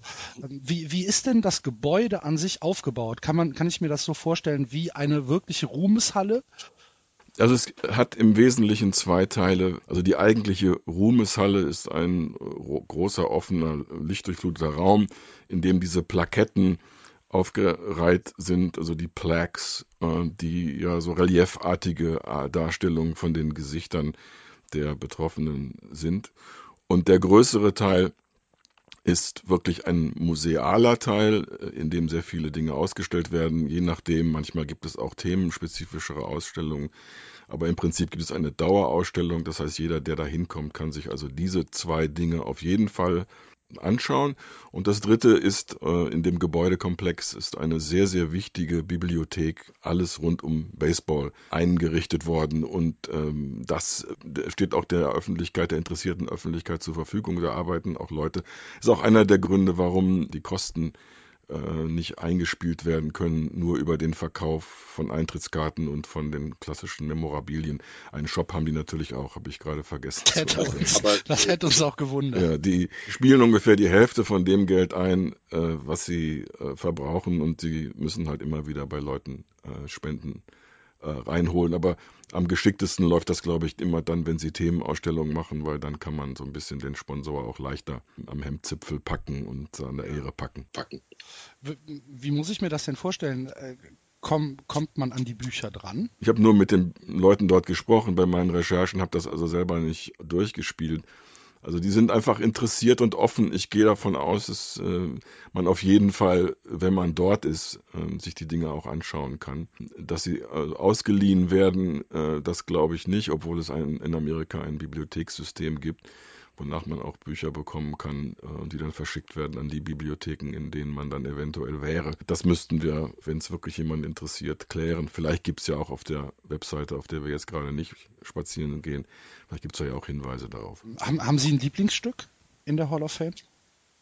Nein, ich bin sowieso ein etwas komischer Fall. Äh, jemand, der äh, im Sportjournalismus sich tummelt, nicht weil er schon immer Sportjournalist werden wollte, sondern weil ihn das Phänomen Sport und die Hintergründe interessiert. Ich bin eigentlich auch nicht Fan von Teams, sondern ich bin ähm, Fan von Baseball geworden als Besucher hier in den USA, lange bevor ich umgezogen bin und habe mir das einfach am Fernsehen gegeben, abends. Das lief früher ja in Primetime äh, zu besten Zeiten auf den äh, wichtigen Kanälen und bin dann, äh, damals lebte ich noch in München, bin dann nach München zurück und habe dann auf der Suche nach dem Baseball dort, bin ich in der Säbener Straße gelandet, wo heute Bayern München alles zugepflastert hat. Da gab es ein, eine Rasenzone mit einem kleinen Abhang am Rand, äh, auf dem man sich so samstags hinlegen konnte. Und da spielten dann, glaube ich, die Munich Cowboys oder so ähnlich. Äh, und äh, ich habe halt Baseball einfach genossen. Ich habe dieses Tempo, dieses Spielverständnis genossen und auch dieses Mysterium, äh, was man ja Leuten, die Baseball verstehen, nicht mehr erklären muss, aber jemand anderem vielleicht schon. Im Baseball zählt ja nicht wirklich das, wo der Ball gelandet ist. Der Run wird ja von einer Person ähm, geschafft und nicht von dem Ball. Wo der Ball in dem Moment ist, ist zwar nicht unwichtig, aber er ist eben nicht in einem Tor gelandet oder über ein Netz geflogen oder sowas. Also Baseball ist nicht ganz einfach zu verstehen. Man braucht quasi so eine buddhistische Haltung, glaube ich, um äh, das Leben irgendwie äh, zu genießen. Ja. Das ist genau das, was ähm, Axel und ich und auch wir, wir vier, die wir diesen Podcast machen, seit zwei Jahren dann ja auch immer als, als Frage haben von Leuten, die sich nicht für Baseball interessieren. Warum interessiert ihr euch für Baseball? Das Spiel ist elendlang. Das Spiel, ähm, die Saison dauert 162 Spiele in der MLB. Ähm, es passiert kaum was. Was ist da die Faszination? Wir beide, Axel und ich, können es relativ gut ähm, glaube ich, umreißen, was für uns die Faszination ist. Was ist, was denn für Sie, Herr Kalver, die, die Faszination, beziehungsweise was glauben Sie, was für die Amerikaner an sich die Faszination ist? Ist es die Mythologie oder ist es dann dieses America's Favorite Pastime oder woran, woran macht sich diese Faszination, diese Mythologie Baseball fest? Für mich ist es eigentlich eine immerwährende Knobelei. Äh, weil das Tempo so langsam ist. Das ist also fast, als ob man jetzt Snooker zuschaut. Das geht noch fast schneller. Äh, oder Billard oder so im Fernsehen. Ähm, da, da, da knobeln ja Leute. Äh, und man kann aber nicht in die Köpfe schauen. Man kann eigentlich nur das Resultat sehen. Und das ist relativ übersichtlich, weil das Feld klar aufgebaut ist. Die Dinge passieren nicht so schnell, dass man also jetzt die Orientierung verlieren würde. Äh, und diese Mischung aus einiges nicht verstehen, also was die Zeichensprache der Manager, was, was sollen die jetzt machen, was werden die jetzt machen und dann, was man dann sehen kann, äh, das ist für mich so der Kern der Faszination. Das reichert sich dann an, wenn man weiß, es gibt eine richtige Kultur. Wenn man neben jemanden sitzt, der im Stadion richtig Buch führt, der jeden, jeden Pitch und, und jeden äh, Schlag äh, notiert auf einer auf einer besonderen äh, besonderen Art des Notierens. Ja, das das fügt dem Ganzen noch einen weiteren Reiz dazu. Dann fragt man sich, was ist denn mit diesen Leuten los?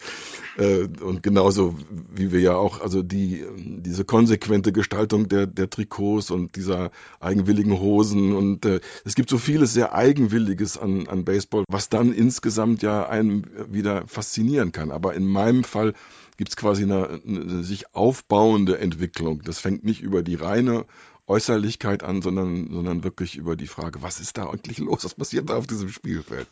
Und Baseball liefert ja äh, jedes Jahr äh, die, die unglaublichsten Geschichten. Ich meine, wir beide, Andreas und ich, sind äh, Anhänger der, der, der Red Sox und wir mussten 86 Jahre lang diesen Fluch mit uns herumtragen, der uns immer wieder kurz vor dem Ziel einen Strich durch die Rechnung gemacht hat. Und dieses, diese Mythologie, die haben sie ja äh, in einem, in einem Text und in einem Beitrag für den Deutschlandfunk ähm, ja auch mal eingefangen, als sie sich mit, äh, mit Joe Jackson besch beschäftigt haben, mit dem Black Sox Scandal von 1919. Übrigens sehr lustig, dass der ähm, äh, 100 Jahre alt äh, wird, wenn die Hall of Fame 80 Jahre alt wird in, in, in 2019.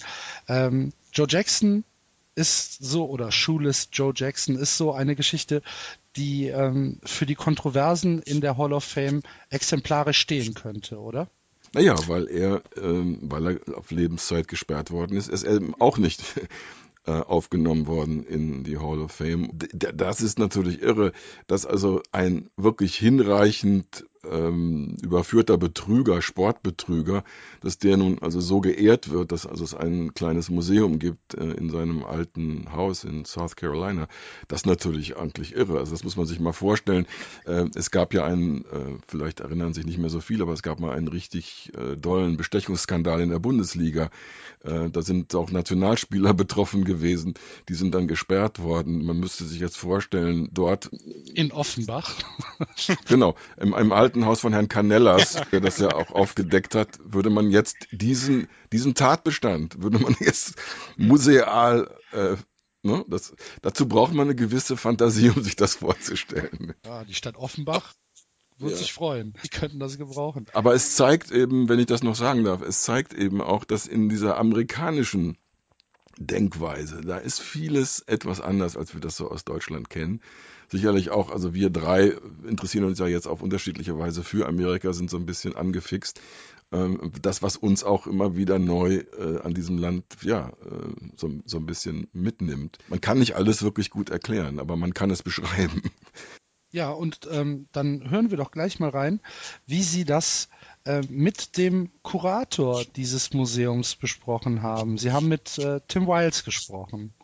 Ich darf vielleicht noch schnell anmerken, ist er ist nicht der Kurator des Museums. Ich habe auch mit der Dame gesprochen, die das äh, leitet. Ich habe, der hat bei der Hall of Fame tatsächlich sich als Historiker äh, zu dem Thema ähm, äußern können. Also der hat sich, das, das war ein sehr belesener Mann, der versteht, ähm, der lebt noch, der versteht wirklich die Geschichte seiner, seiner Lieblingssportart.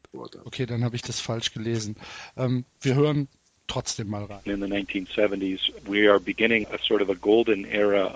den 70er Jahren erleben wir den Anfang einer goldenen Ära der Baseball-Schriftstellerei.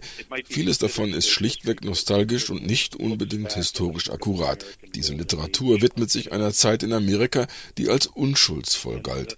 Die verschobenen World Series von 1919 wird als Verlust dieser Unschuld empfunden.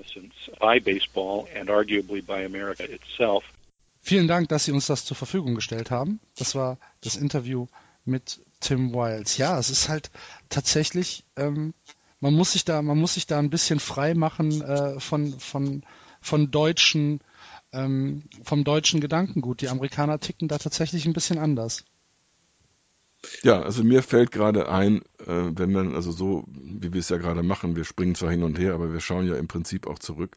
Eine Sportart wie Baseball profitiert in Amerika von bestimmten sozialen Strömungen, Veränderungen, auch wirtschaftlichen Veränderungen, technischen Veränderungen, jeweils zu bestimmten Phasen. Also in, am, am Ende des 19. Jahrhunderts ist zum Beispiel eine, eine enorme Sportfeindlichkeit abgearbeitet in Amerika. Das weiß man auch fast kaum. Aber der puritanische Uransatz ist wirklich, also sonntags hat man gefälligst in die Kirche zu gehen, ansonsten gar nichts zu machen. Und körperliche Anstrengung, wenn dann vielleicht also auf dem Acker oder im, äh, im Feld oder im Stall oder in der Fabrik, aber doch bitte nicht beim Sport. Ähm, das hat sich über die Universitäten und andere Aspekte, hat sich das abgearbeitet und wir haben zu der Zeit, als äh, Major League Baseball durch die zwei Ligen entsteht, Profi Baseball entsteht, haben wir also sozusagen dieses Thema abgearbeitet. Dann, als, als Baseball wirklich äh, richtig ähm, populär wird, kommt das Radio ins Spiel und bringt also ab den 20er Jahren die Live-Stimmung aus Stadien, die zwar auch eh knackevoll sind, aber die Leute sind interessiert. Das Radio ist ein unglaublicher Faktor. Und dann Fernsehen nach dem äh, Zweiten Weltkrieg wird auch zu einem wahnsinnigen Faktor. Also wir haben solche Akzeleratoren äh, und Katalysatoren in der Entwicklung, die alle eine Rolle spielen. Und ähm, da ist auch Sport, das gilt jetzt nicht nur für Baseball, da ist Sport und Medien sind da oft auch in einer interessanten ähm, Kombination unterwegs gewesen. Und äh, wir sehen heute nur das Resultat. Wir sehen heute nur, wie groß das geworden ist, wie das gewachsen ist. Und ähm, ja, also äh, wenn man Lust hat, äh, es macht Spaß, sich mit der Geschichte zu beschäftigen. Also es hat ja tatsächlich auch dann sämtliche ähm, sozialen Umwälzungen ja auch mitgemacht. Wenn man jetzt auch zum Beispiel auf, äh, an Jackie Robinson denkt, ähm, der 1947 dann als erster Schwarzer Spieler dann in die Major League gekommen ist. Also ähm, die, die Major League Baseball hat ja in Zeit ihrer Geschichte dann ja auch diese ganzen äh, sozialen Umwälzungen mitgemacht. Das ist ja auch so eine Geschichte, die mich dann auch sehr fasziniert, ähm, wo, wo ich dann sage, ja, ähm, auch die Major League Baseball beziehungsweise der Sport Baseball musste durch alles mal durch und ähm, musste dann alles mal mitgemacht haben und hat dann ja auch alles so mitgemacht und ist dann jetzt heute da, wo es jetzt ist. Ähm, oder auf einer anderen Ebene 95 der, der Streik, der ähm, beinahe diesen Sport getötet hätte. Und es hat ein bisschen gedauert, bis es wieder ähm, dieses Interesse zurückgeholt hat. Also Baseball hat ja durchaus eine ganze Menge durchgemacht in all den Jahren und Jahrzehnten. Das ist, ist eine Sache, die ich sehr, sehr faszinierend finde. Und trotzdem ähm, steht es heute, steht heute die Major League dann gesünder da als je zuvor. Ja, und äh, wenn wir einen aktuellen Aspekt äh, noch reinwerfen wollen, also zum Beispiel Einwanderung ist heute ein, ein, riesiges Thema. Also die Spieler, die aus der Karibik kommen, also jetzt natürlich zahlenmäßig am meisten aus der Dominikanischen Republik, aber es gibt äh, irrwitzige Facetten mit den Kubanern, den geflohenen Kubanern. Auch das ist quasi ein Thema. Das wird nur immer wieder schräg kommt es raus. Also wie jetzt gerade vor ein paar Tagen mit dem ähm, gerade noch ESPN-Radiomann äh, Colin Coward, äh, der ja. jetzt zu Fox rübergeht, der also einfach sich brüstet oder sagt, das Spiel kann ja nun nicht besonders äh, komplex sein, wenn das also Leute aus der Karibik spielen können. Also auch dies, dieser Umgang, ja, dieses Menschenbild, was da manchmal rauskommt, und weiß ich nicht, wie repräsentativ das ist, will das jetzt auch gar nicht vertiefen, aber es ist ein Beispiel und zeigt also, wie viel ja, Sport oder eine bestimmte Liga oder eine bestimmte Sportart mit aufarbeiten muss von dem, was gesellschaftlich anliegt, ja. Ja. Ähm, ich würde ganz gerne nochmal auf diese Kontroversen zur Baseball Hall of Fame zurückkommen. Ähm, Sie haben es eben schon angesprochen, ähm, diese Geschichte zum Beispiel um Pete Rose, um Schules Joe Jackson. Ähm, es gibt ja nicht unbedingt diese, diese ganz große Stringenz in dem, ähm, wie Mitglieder aufgenommen werden, beziehungsweise ab wann sie die Persona non grata sind ähm, und ab wann sie dann aufgenommen werden können. Zum Beispiel jetzt auch diese Geschichte Barry Bonds ähm, darf der in die Baseball Hall of Fame? Meinen Sie, da gibt, da wird es irgendwann mal so, so, eine Stringenz geben oder wird die Baseball Hall of Fame auch in den zukünftigen Jahrzehnten ähm, damit so ein bisschen kämpfen? Ich habe ja Ihnen einen kleinen Interviewausschnitt mitgebracht von äh, Herrn Schafetz. Vielleicht sollten wir den kurz mal anspielen und äh, mal die Einschätzung von jemandem, der sich wirklich auch als Buchautor intensiv mit dem Thema beschäftigt hat. For America, baseball is a different sport. Baseball turned itself into a hero making machine in a way that uh, no other sport and really no other activity, with the possible exception of Hollywood, did. Baseball history, baseball lore, baseball narrative, baseball tradition is far more popular and more important than football or any other sport. Getting into the Baseball Hall of Fame is the equivalent in this country of a knighthood. It's the highest honor that almost any man can aspire to. The Baseball Hall of Fame is referred to as a shrine. People go there and they call that a pilgrimage. It's spoken of in religious terms. If America has a secular religious institution, which is um, almost universal, it's Cooperstown in the Baseball Hall of Fame. I don't want to say there's no honesty. There have been, you know, honest men. It's an honest attempt by the Hall of Fame to do what it thinks is right, but baseball is a, you know, it's a business and it's show business. I doubt that there's much honesty in football or European soccer or anything that has to draw huge fans. But baseball, to the extent that it prides itself, and here the Hall of Fame is the single leading factor in this, that it prides itself on being an exemplar of good character, is more open to charges of hypocrisy than you know, let's say boxing, which doesn't really pretend to be anything more than a public exhibition featuring a lot of guys who you wouldn't want to meet in the alley on a dark night. Das war also Seth Chavez, der das Buch Cooperstown Confidential geschrieben hat. Und äh, ja, das ist schon, ähm, ist schon interessant, wenn man sich das so anschaut. Naja, und ich meine, ich, ich selbst will das gar nicht weiter äh, kommentieren. Also ich habe das gerne für mich und meine Sendung äh, reingeholt als eine wichtige Stimme, weil er einfach diese doppelte Moral anspricht. Äh, aber so wie vieles in der Gesellschaft auch, und da haben wir gerade drüber gesprochen, lässt sich das nicht einfach so geradlinig dann, dann umsetzen. Zurück zu Leuten wie Barry Bonds. Also das Entscheidende wird sein, wie ist die Stimmung unter den Journalisten, äh, den Baseballjournalisten, die das Privileg haben, äh, die, die ihre Stimme abgeben zu dürfen im Moment hätte ich das Gefühl, dass sich das vielleicht, ähm, ja, ich sagte vorhin Alex Rodriguez, aber vielleicht ist wirklich äh, Barry Bonds der Fall, an dem sich das ganze Thema Doping äh, im Baseball nochmal aufribbeln wird, weil er auch vor Gericht gestellt worden ist und äh, in, in letzter Instanz ja sogar den äh, einen Vorwurf, ähm, äh, der wurde ja dann auch nicht akzeptiert von, von, der, äh, von der Berufungsinstanz.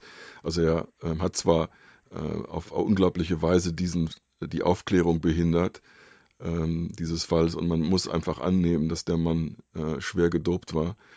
Aber weil eben nichts auf dem Papier steht, hat man eben jetzt die Chance, so jemanden zu rehabilitieren. Und ähm, damit sollte man eigentlich rechnen, dass das passiert. Sind Sie denn mit dem diesjährigen Jahrgang zufrieden?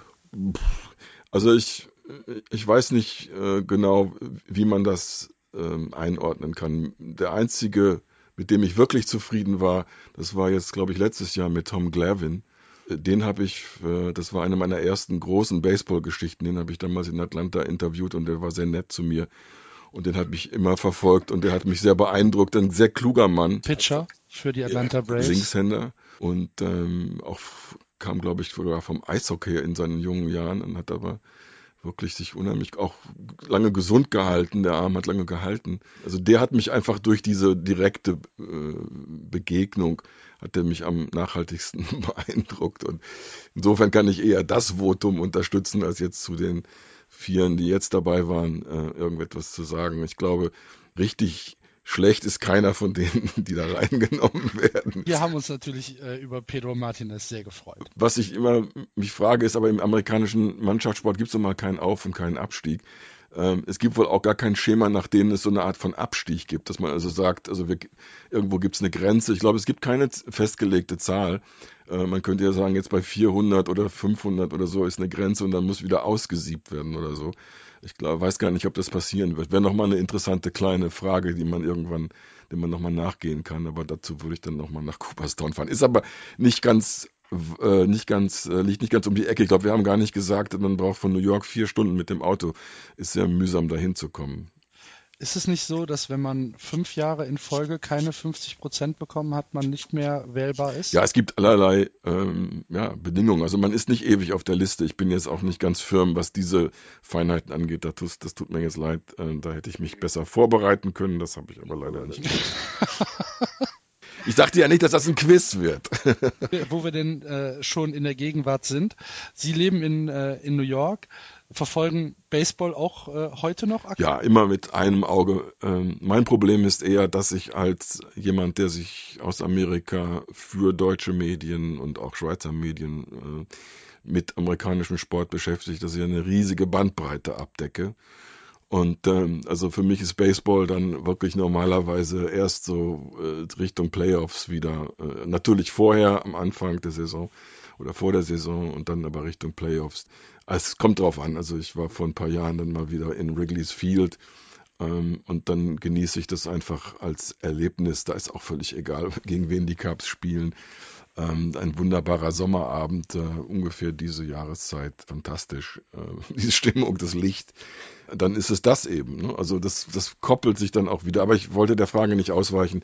Ähm, aber ich deutete ja schon an, also ein richtiges Lieblingsteam habe ich nicht. Wenn überhaupt, würde ich im Moment würde ich mein Herz an die Cubs geben, aus äh, nachvollziehbaren Gründen. Wer so lange nicht gewinnt, der ist natürlich irgendwie sentimental. Jeder Baseball-Romantiker hat so ein bisschen ein Herz für die Cubs, ne?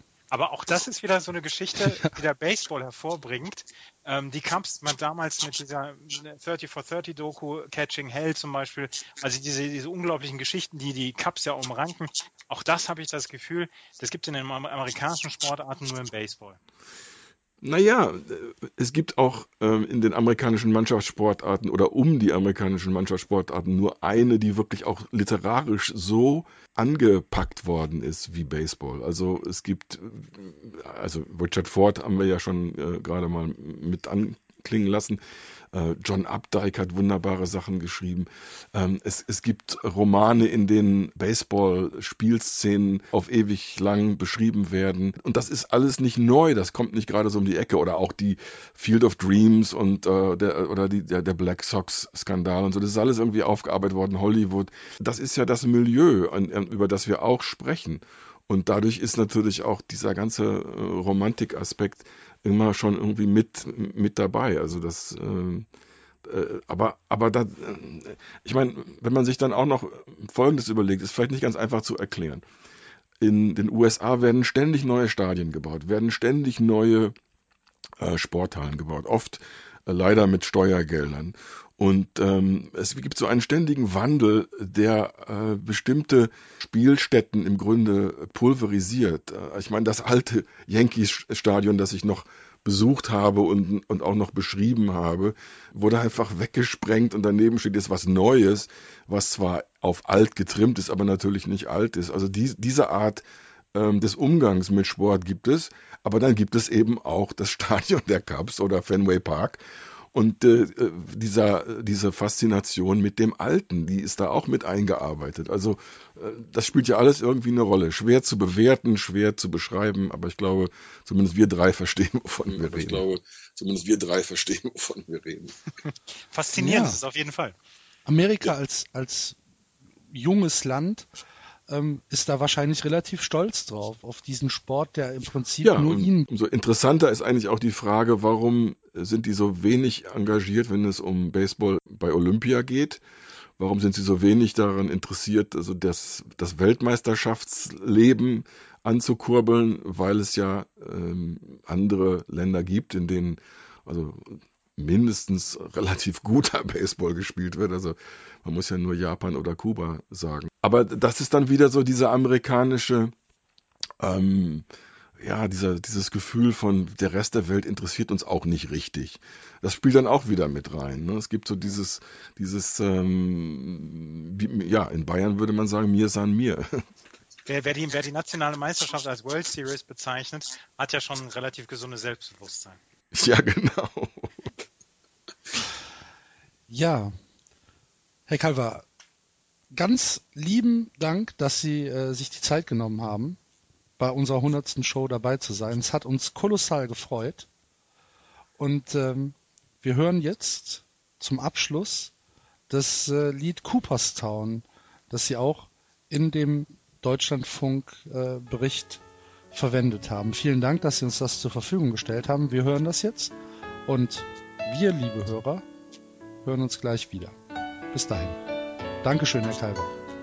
Ja, ich glaube, wir haben den Fahrplan aber nicht eingehalten, oder? nicht ganz.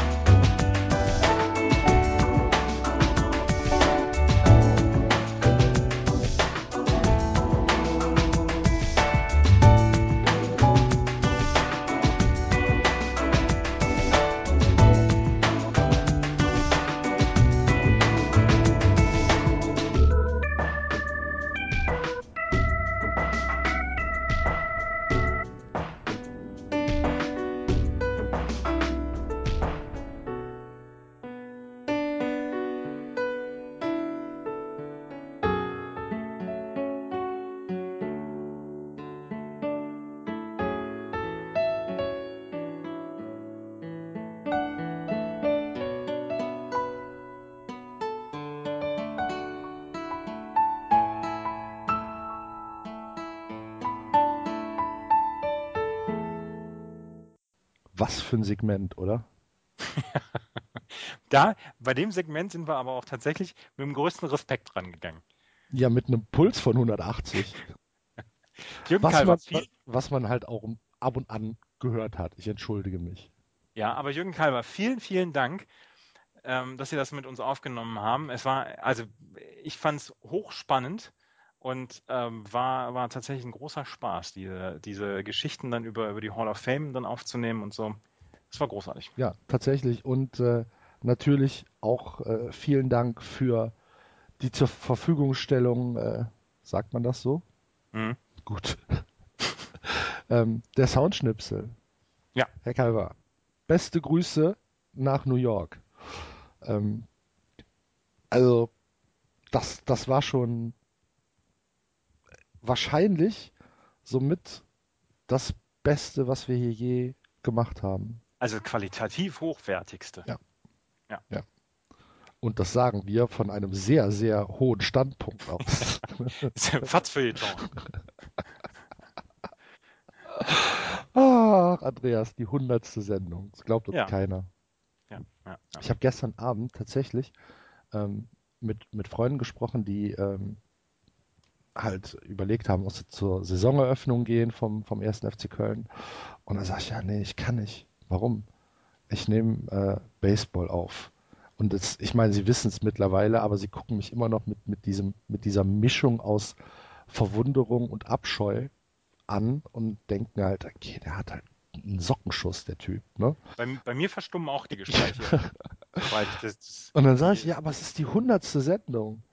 Und dann sagt dann ein, ein Kumpel, sagt er, so bekloppt mördisch ins Sinn halt. Ne? also ist es halt.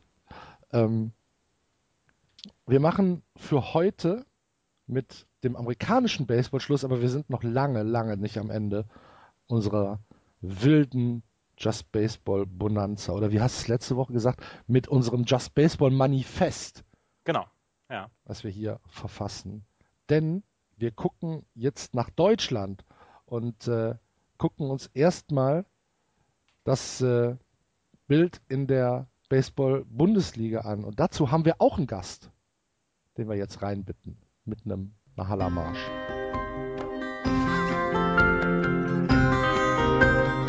In unserer wilden Fahrt durch unsere hundertste Sendung sind wir jetzt bei der Baseball-Bundesliga angelangt und wir haben einen weiteren Gast, den Moritz Buttgereit von den, früher von den Solingen Alligators. Hallo Moritz. Hi. Moritz, du warst 2014 Teil der Meistermannschaft der Solingen Alligators, hast dann noch die Europameisterschaft mitgespielt und hast dann heimlich still und leise quasi deinen Rücktritt verkündet. Hast du 2015 schon mal einen Schläger in der Hand gehabt? Ähm, einmal. Ähm, ich habe einmal die, die, die Solingen Alligators haben ein Trainingsspiel gemacht und haben noch Leute gebraucht und da bin ich natürlich gerne eingesprungen und habe da einmal zum, wirklich auch zum ersten Mal seit letztem Jahr den Schläger in der Hand gehabt und Sonst war es das bis jetzt. Vermisst du gern gar nichts? Ähm, es geht, klar, ich vermisse das mit den, mit den Jungs zusammen zu sein und die, äh, die Wettkämpfe ähm, vermisse ich, aber ansonsten, ich habe jetzt äh, 20 Jahre Baseball gespielt, ist das auch ganz angenehm, einfach mal irgendwie was anderes zu machen und ein bisschen mehr Freizeit zu haben. Ja, also du hast jetzt äh, 2015 dann dich auch gar nicht in irgendeiner Weise mit den Solingen Alligators dann äh, so richtig befasst, beziehungsweise warst nicht so nah am Team, oder? Nee, also ich bin natürlich, ich bin privat ähm, eng befreundet mit vielen in der Mannschaft und ähm, bin immer up to date und natürlich irgendwie was gerade passiert. Bin bei den meisten Heimspielen auch da gewesen und habe zugeguckt, aber aktiv ähm, eigentlich nichts gemacht. Nee. Ja. Ähm, wir wollen ein bisschen mit dir über die Bundesliga an sich sprechen. Wenn du jetzt einfach mal ähm, so von, von weitem drauf guckst, in was für einem Zustand befindet sich deiner Meinung nach die Baseball-Bundesliga? Hört sich, hört sich nach einer ähm, Fangfrage an, ist aber ganz offen gemeint. Ja, eine, eine schwierige Frage. Ähm, das ist natürlich so als, als jetzt als Ex-Spieler ähm, laufe ich da jetzt Gefahr, irgendwie als äh, Grandler zu wirken. Ähm, vom Gefühl her würde ich sagen, dass letztes Jahr das allgemeine Niveau ein bisschen höher war, vor allem im Norden. Ähm, der Norden hat im Prinzip zwei wirklich gute Teams, das sind Solingen und Bonn. Ähm, dahinter Hamburg und äh, Paderborn sind meiner Meinung nach schon ein gutes Stück weiter dahinter und wären im Süden, hätten die höchstens beide um den, um den vierten Platz mitgespielt, meiner Meinung nach. Ähm, insgesamt ist das Niveau, glaube ich, weiter hoch. Also gerade wenn ich so zurückblicke, als ich meine ersten äh, Schritte getan habe in der ersten Bundesliga, das glaube ich das Niveau jetzt schon ein Stück höher. Also ähm, auch die, die, die schwächeren Vereine haben meistens mindestens einen guten Pitcher, der, der das Spiel irgendwie eng gestalten kann. Und ich glaube, das ist ein großer Unterschied zu früher. Ja, und von der von der Gesundung der Liga machst du dir hm, Machst du dir, machst du dir Sorgen um Baseball in Deutschland oder äh, entwickelt sich das alles in eine gute Richtung? Also ich habe das Gefühl, ähm, ich war ja auch ein paar Mal in Bonn und äh, wenn man sich so die Stream-Angebote anguckt und den generellen Zuschauerzuspruch, ähm, denke ich fast, dass Baseball ähm, so ein bisschen am Blühen ist. Wie siehst du das? Ja, teils, teils. Also auf der einen Seite, es gibt eine Handvoll Vereine, die machen ganz tolle Arbeit, ähm, ob das jetzt Regenburg ist oder Paderborn, beide mit dem Internat, Mainz macht ganz viele tolle Arbeit, ähm, Bonn mit dem eigenen Stream und äh, total vielen Zuschauern in Bonn, muss man wirklich sagen. Die mhm. haben ja, ähm, sind super gut, gut gelegen in der Rheinaue ähm, und spielen während der regulären Saison auch freier Eintritt und äh, die haben einfach super viel so Publikum, was einfach vorbeiläuft und sitzen bleibt und sich eine Stunde lang oder zwei Stunden lang ein Spiel anguckt. Das und, ein unglaublich schönes, und ein unglaublich schönes Stadion auch. Ein unglaublich schönes Ja, Ballpark. total super Anlage. Also wirkt auch wie, wie Amerika im Prinzip mit so vier Stadien, also zwei Baseballfeldern und dann noch zwei Jugend- bzw. Softballfeldern drumherum. Ähm, total tolle Anlage und deswegen da laufen einfach auch viele Leute vorbei und fragen sich, was läuft denn da und, und bleiben einfach da für eine Stunde. Und so gewinnst du natürlich neue Fans, was total toll ist. Auf der anderen Seite, ähm, was, was Regensburg halt zum Beispiel total toll macht, ist natürlich ähm, ganz das Internat aufzubauen und ganz viele tolle Spieler zu kriegen. Das macht es natürlich auch schwer für, für kleinere Vereine, ähm, wirklich auf hohem Niveau zu bleiben. Die spielen ja jetzt aktuell gegen Hamburg im Viertelfinale. Und da spielen halt bei Regensburg spielen zwei, die eigentlich von den Steelers kommen. Und das ist natürlich für so Vereine dann extrem schwer, hm. wenn die besten Talente immer weggehen. Das ist jetzt überhaupt gar keine Kritik gegen Regensburg, weil die machen es, die haben was ganz Tolles aufgebaut und das ist total verständlich, dass die jungen Spieler da hingehen, weil sie sehen natürlich, die, die, die Deutschen, die, die Profi werden, die kommen zum größten Teil aus Regensburg, die sind da im Internat gewesen. Und das macht total Sinn, da hinzugehen. Das ist natürlich aber trotzdem schwer, selbst für Vereine wie Soling, ähm, die im Prinzip total erfolgreich sind, rein sportlich, ähm, irgendwie ihre jungen Talente zu halten. Und das kann natürlich auf Dauer ein großes Problem werden, weil, weil weil es einfach überhaupt keine Konkurrenz irgendwann rein theoretisch vielleicht nicht mehr geben wird für, für Regensburg. Ja, gut. Also ist, Regens, ist Regensburg vielleicht ein ganz kleines bisschen zu sehr schon enteilt, weil äh, sie machen ja einen wirklich fantastischen Job da und sie, sie kümmern sich und sie bauen jetzt gerade im Moment das Internat ähm, hinterm Stadion auf. Sie haben einen riesen Ballpark. Ähm, sie können diese Großereignisse auch ausrichten. Ähm, sind Sie dann zu weit weg? Also ist das, äh, also es ist schon ein bisschen das Bayern München der, der Baseball-Bundesliga, aber ähm, ist die Schere zu groß?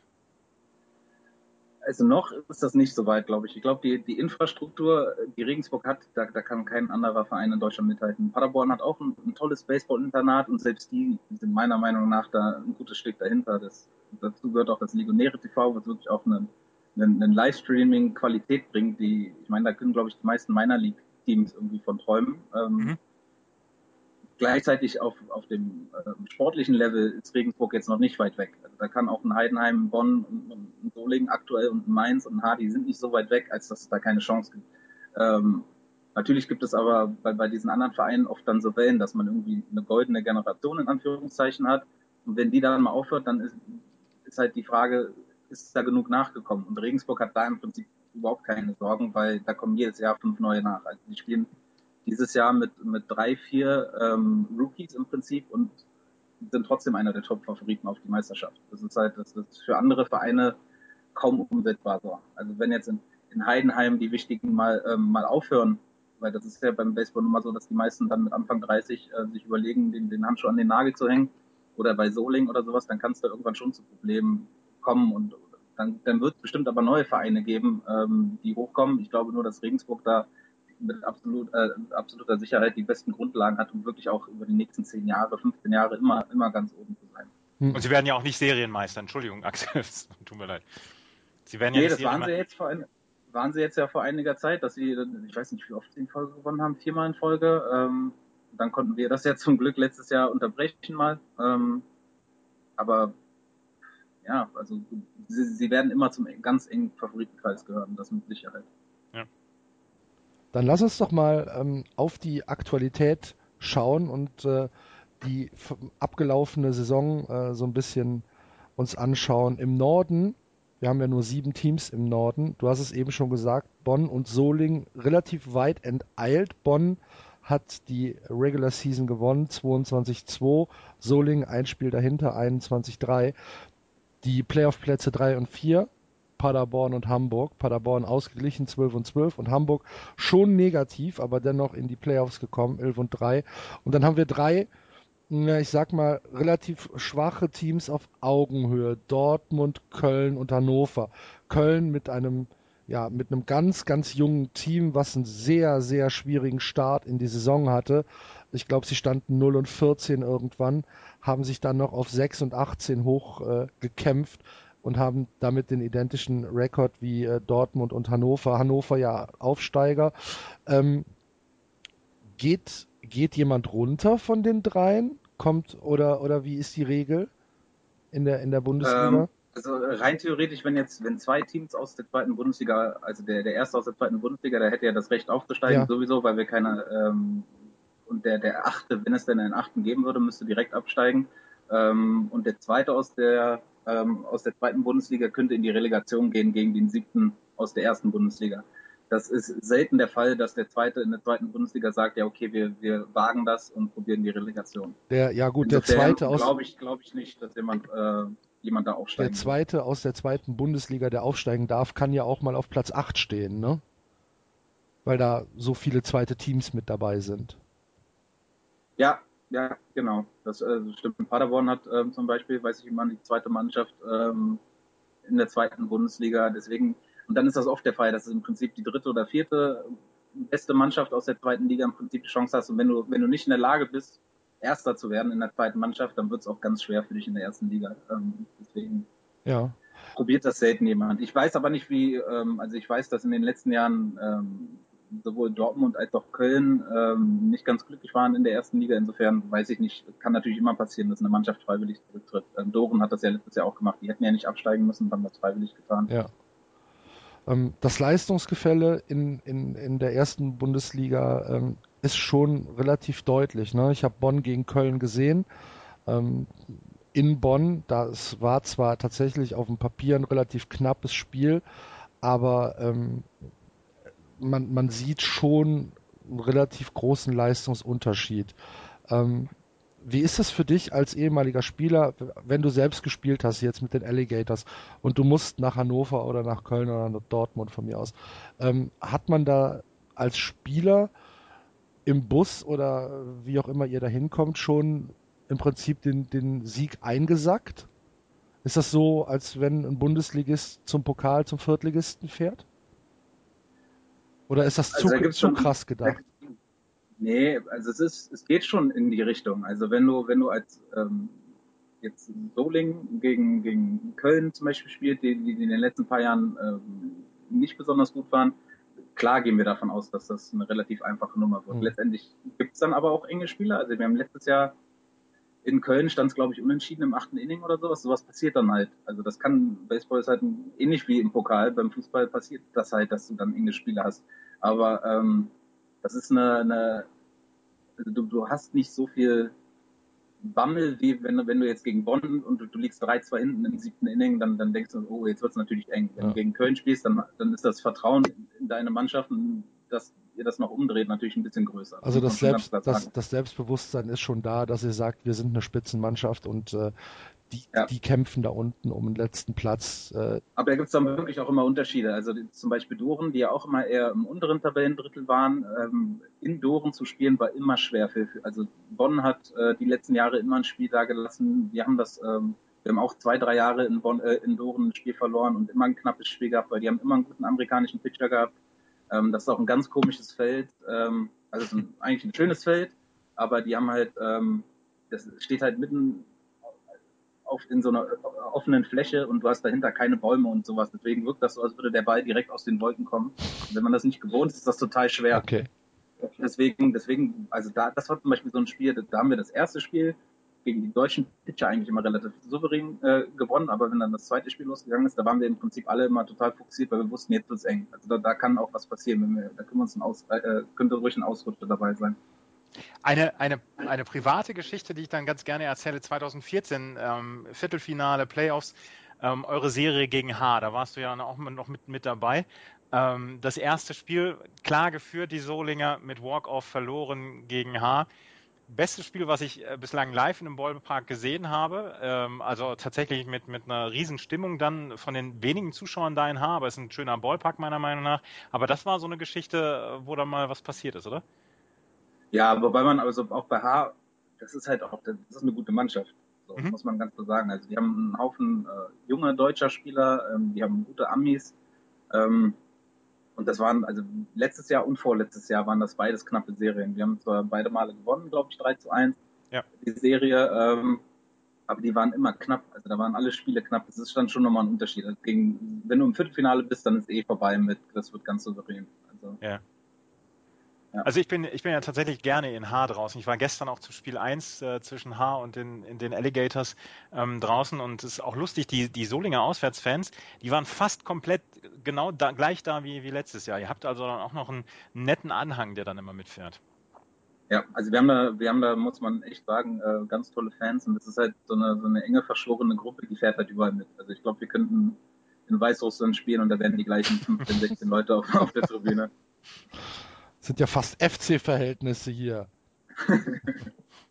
ja, aber es ist wirklich, also es ist auch echt ein schönes, ähm, schönes Feld. Das wäre, die hätten es eigentlich verdient, dass da ein paar mehr Zuschauer kommen, weil das ist äh, leider immer ein bisschen wenig, fand ich, hm. dafür, dass es äh, ein Viertelfinale ist.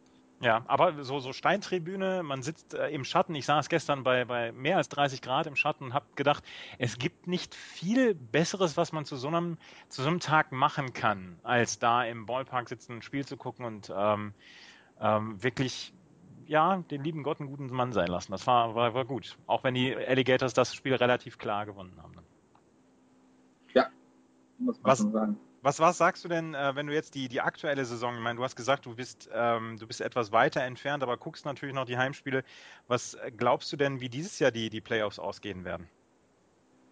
Ähm, also ich finde es unfassbar offen dieses Jahr. Also mir fällt das ganz schwer zu sagen, wer der, der absolute Favorit ist. Ähm, ich sehe vier Mannschaften, die im Prinzip eine Chance haben. Ähm, das sind Regensburg und Heidenheim im Süden und Bonn und Solingen im Norden. Ähm, also ganz klar, äh, irgendwie nicht, äh, keine steile These jetzt. Ähm, die ersten und zweiten aus dem Norden und aus dem Süden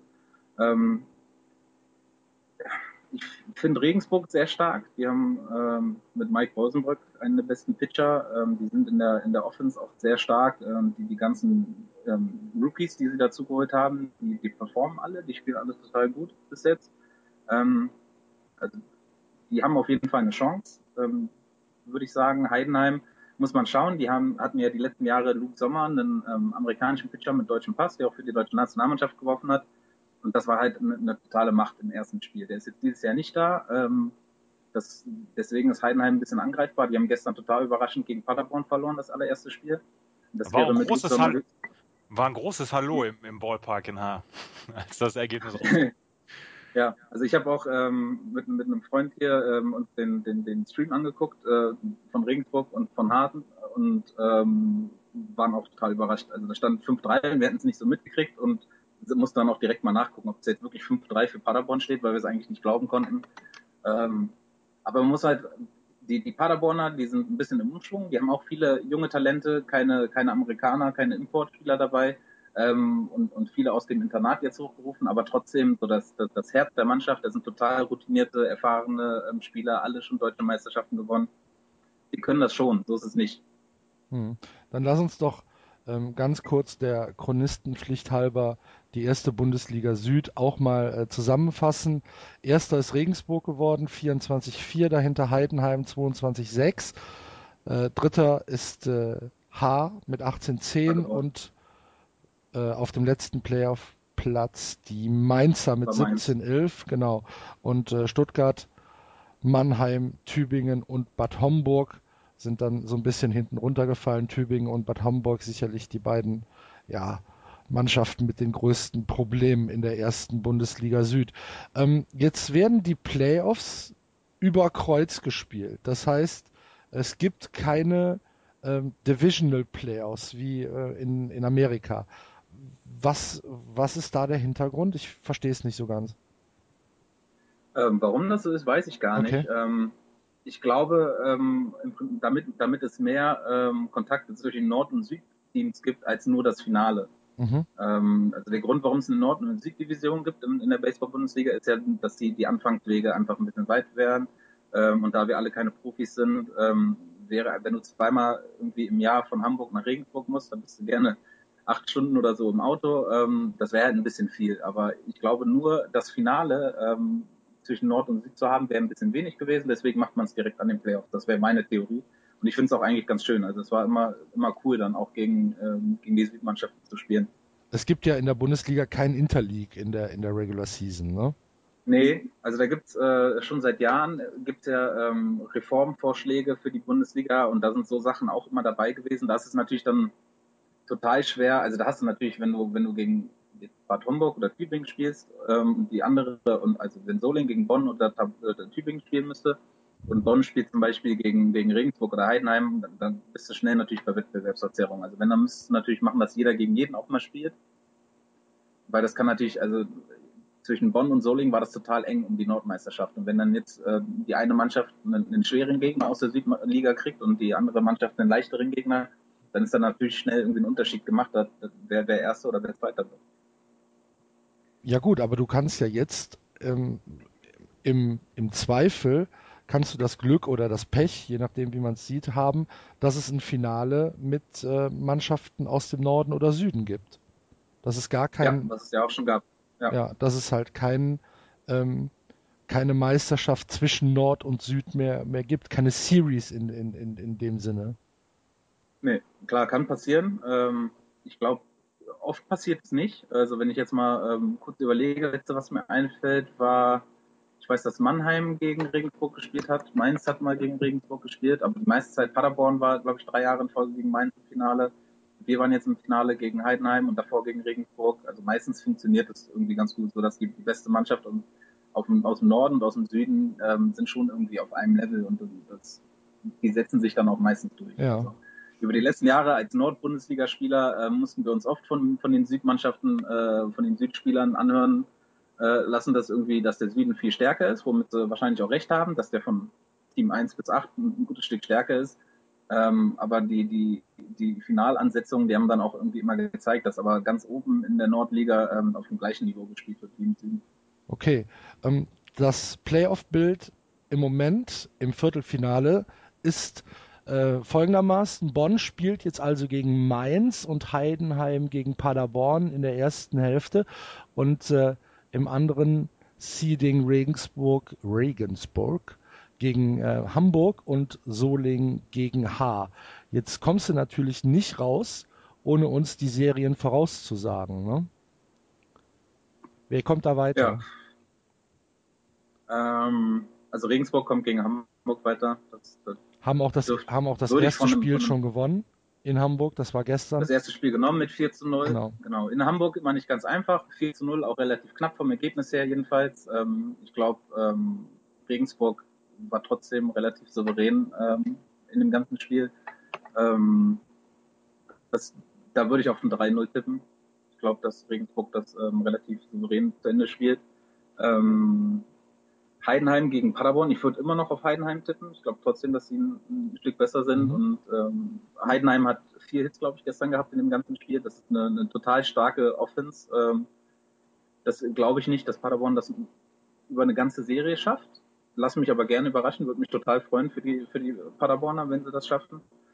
Ähm, Solingen gegen H war ich positiv überrascht von dem Spiel gestern. Die Solinger haben extrem gut gespielt, total souverän, äh, super gute Defense gespielt und offensiv auch. Ähm, die Offensive ist ein bisschen ein Problem gewesen von Solingen dieses Jahr. Das Pitching ist äh, mit das Beste, würde ich sagen, in Deutschland, zusammen mit ähm, Regensburg und mit Bonn. Ähm, ich glaube, dass sie, die, also ich glaube, Solingen gewinnt die Serie auf jeden Fall. Würde mich aber nicht wundern, wenn die ein Spiel verlieren unterwegs und 3-1 gewinnen. Ähm, Bonn hat total knapp, die haben in Verlängerung erst gewonnen gegen Mainz gestern. Ich glaube auch, dass sie ein gutes Stück stärker sind als Mainz insgesamt. Ähm, das gestern war ein total wichtiges Spiel mit Jan Niklas Stöcklin bei Mainz, einer der besten deutschen Pitcher auf dem Mount. Hat auch eine total souveräne äh, Leistung abgeliefert ähm, und mit der 3-1-Führung nach acht Innings vom Mount gegangen und die Reliever von Mainz konnten leider dann das, die Führung nicht mehr halten. das wäre ein wichtiges Spiel gewesen, dann wäre was drin gewesen. Jetzt glaube ich, ähm, dass heute sollte Bonn es auf jeden Fall gewinnen und dann geht er mit einer 2-0-Führung nach Hause. Das dürfte dann reichen, denke ich mal. Und das war's, glaube ich. Oder habe ich irgendjemanden vergessen? Nee, das waren die Spiele. Ja. Und wer wird Meister? Also Im Prinzip, die, die Favoriten setzen sich durch, okay. ich jetzt mal sagen. Und wer wird Meister? Ähm, ja, also, wie gesagt, ich glaube, es ist total offen. Ich würde, ich würde es natürlich den Solingern hoffen. ich glaube, äh, also für mich ist Regensburg Favorit. Die sind, glaube ich, die beste Mannschaft, die ich gesehen habe. Zusammen mit Bonn. Wobei Bonn, ähm, also als direkter Konkurrent die letzten Jahre, hatte ich oft das Gefühl bei Bonn, die sind ähm, unfassbar stark und müssen eigentlich um die Meisterschaft mitspielen und haben es dann irgendwie in den Playoffs oft nicht geschafft. Und gestern sah es schon wieder auch so aus, als würde das in die Richtung gehen, dass sie direkt das erste Spiel verlieren. Wenn da bei denen jetzt der Knoten geplatzt ist, dann könnte ich mir gut vorstellen, dass Bonn auf jeden Fall ins Finale kommt. Müssen dann im Halbfinale müssen sie Heidenheim oder Paderborn ausschlagen und da, das sehe ich auf jeden Fall, dass sie die, die beide besiegen können. Wir haben auf jeden Fall wirklich faszinierende Bundesliga-Playoffs noch vor uns. Und ähm, ich glaube, es lohnt sich da mal reinzuschauen bei Legionäre TV, bei den H-Disciples ähm, in Paderborn, wo es dann überall dann auch die Streams gibt. Ähm, auf der Baseball-Bundesliga-Seite könnt ihr euch informieren, wer dann ähm, wo gestreamt wird, beziehungsweise welche Spiele dann übertragen werden. Äh, Moritz, vielen, vielen Dank, dass du die Sehr Zeit gerne. für uns genommen hast, für unsere hundertste Sendung. Ähm, Ja, Happy Birthday. Yeah. Vielen Dank. ähm, wir hoffen, dich dann auch 2016 dann mal wieder ähm, zu sehen und ein bisschen näher dran zu sehen am Baseball. Vielleicht hast du dann ja wieder eine kleinere Funktion inne. Und vielleicht sehen wir uns dann Man irgendwann weiß. mal wieder bei einer Nationalmannschaft oder so. Mal schauen. Ne? Gut. Danke dir und äh, wir machen jetzt weiter im normalen. Das war der Moritz, Moritz Buttgereit. Ach, jetzt habe ich Gib- mich auch Gibt's in fast verhaspelt. gibt's in, in Solingen, gibt's da auch bei den Karnevalisten einen Hallermarsch? Keine es Ahnung. vor, der, vor dem Interview hast du es angesprochen. Weiß ich nicht. Kann ich dir Hm. nicht sagen. Ja. Aber Moritz Buttgereit, äh, Florians und mein Lieblingsinterviewgast letztes Jahr bei der EM, hat sich immer gestellt, auch bei den Niederlagen. Und ähm, das, das rechne ich mir heute noch hoch an. Ja, guter Mann, Ja, absolut. wie ihr ja gerade eben gehört habt. Mhm. Vielen Dank, Moritz. Und beste Grüße nach Solingen.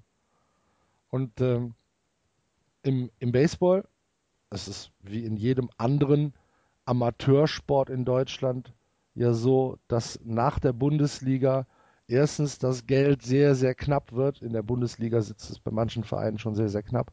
Und dass wir uns über einen reinen Amateursport unterhalten. Es ist nur mit Engagement der Spieler, der Verantwortlichen und wahrscheinlich der Familien ähm, zu bewältigen. Und äh, das hat uns so ein bisschen interessiert. Und da haben wir gedacht, wir müssen auch tatsächlich mal was über den Unterbau machen und äh, über die, ja, über, über den Nachwuchs. Wie sieht es eigentlich in Deutschland außerhalb der Bundesliga aus? Und dazu gibt es ähm, auch wieder einen Gast, den wir uns eingeladen haben, ähm, den wir uns jetzt anhören. Und wieder haben wir einen neuen Gast in unserer hundertsten Sendung. Wir dürfen jetzt per Telefon zugeschaltet den Johannes Knut begrüßen. Hallo Johannes. Grüßt euch, Servus. Johannes, du bist Sportredakteur bei der SZ, hast aber auch einen, einen Baseball-Background. Ähm, erzähl mal bitte. Ja, ich bin dazu äh, gekommen. Ich hatte eigentlich gar keine andere Wahl. Ähm, als ich mit 16 in Amerika war, beziehungsweise mit 17, hatte ich ein zehnmonatiges Stipendium an einer Highschool spendiert gekriegt. Das war ziemlich cool damals, weil das dann doch schon relativ viel Geld ist an so einer Privatschule in New England, in der Nähe von Boston. Und äh, was ich nicht wusste, neben vielen Dingen, äh, oder was ich überhaupt nicht kannte, neben vielen Dingen, die mich dort erwarteten, war Baseball. Die Red Sox äh, sind dort ja nun omnipräsent. Was ich auch sehr schnell rausfand, ist, dass der das allererste, was in meinem Unterrichtsplan auf der Einheit stand, als, als an erster Stelle, noch bevor es um die Hausaufgaben ging oder was wir als nächstes besprechen würden, war immer eigentlich, zumindest in einer meiner Stunden, äh, weil, meine, weil die Geschichtslehrerin eine große Red Sox-Anhängerin war, wie hat Pedro Martinez am Vorabend gepitcht. Das war oft. Das war wirklich, ähm, sie, sie hat dann erstmal, das war dann oft ein Monolog, weil vor ihr lauter internationale Studenten saßen. Das war so eine Klasse erstmal nur für internationale Studenten aus Frankreich, Italien, äh, Spanien oder auch äh, Deutschland, die alle irgendwie nicht so richtig wussten, was, was Baseball ist und die hörten dann brav zu, nickten freundlich und sie, sie hielt dann so ihren Monolog über Pedro und, und war ja wieder ganz toll und, und super und äh, das gipfelte dann in einem jähen Crash, äh, nämlich Spiel 7 der World Series, äh, der American League äh, Championship äh, League Series, ähm, damals in New York mit Aaron Boone's Walk-Off ähm, Home Run gegen Tim 2000, Wakefield. 2003.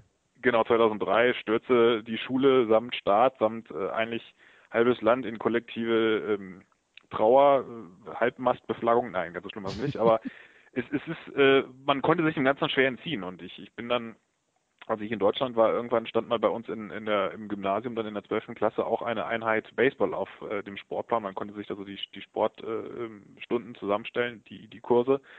Und das hat ein Spieler gemacht, der jetzt in Hannover mittlerweile spielt. Patrick Pospierch heißt er. Der war damals in, in Göttingen Spielertrainer, hatte die Verbandsligamannschaft ganz frisch übernommen und bildete uns da aus, beziehungsweise uns Sportstudenten. Und ich hatte insofern einen kleinen Vorteil, als dass ich das Spiel schon kannte. Man lernt es dann ja relativ schnell, wenn man mal drin ist. Mal so die Grundregeln ist ja wie, Base, äh, wie Brennball eigentlich. Und hab, hat, mir hat das Spaß gemacht und ich bin dann einfach dann da hängen geblieben, weil ich vorher lange Leichtathletik gemacht hatte im Verein, das dann auch immer noch weitergemacht habe, aber ich diese Teamkomponente, auch dieses, diese Mischung aus Individualsport und Teamsport, die in diesem Baseballsport vereint ist, ich sehr faszinierend fand. Und wenn man einmal so einen Ball mit einer Keule richtig gut getroffen hat und der segelt dann so über die Verteidigung rüber, dass das kein anderer mehr verteidigen kann in dem Moment.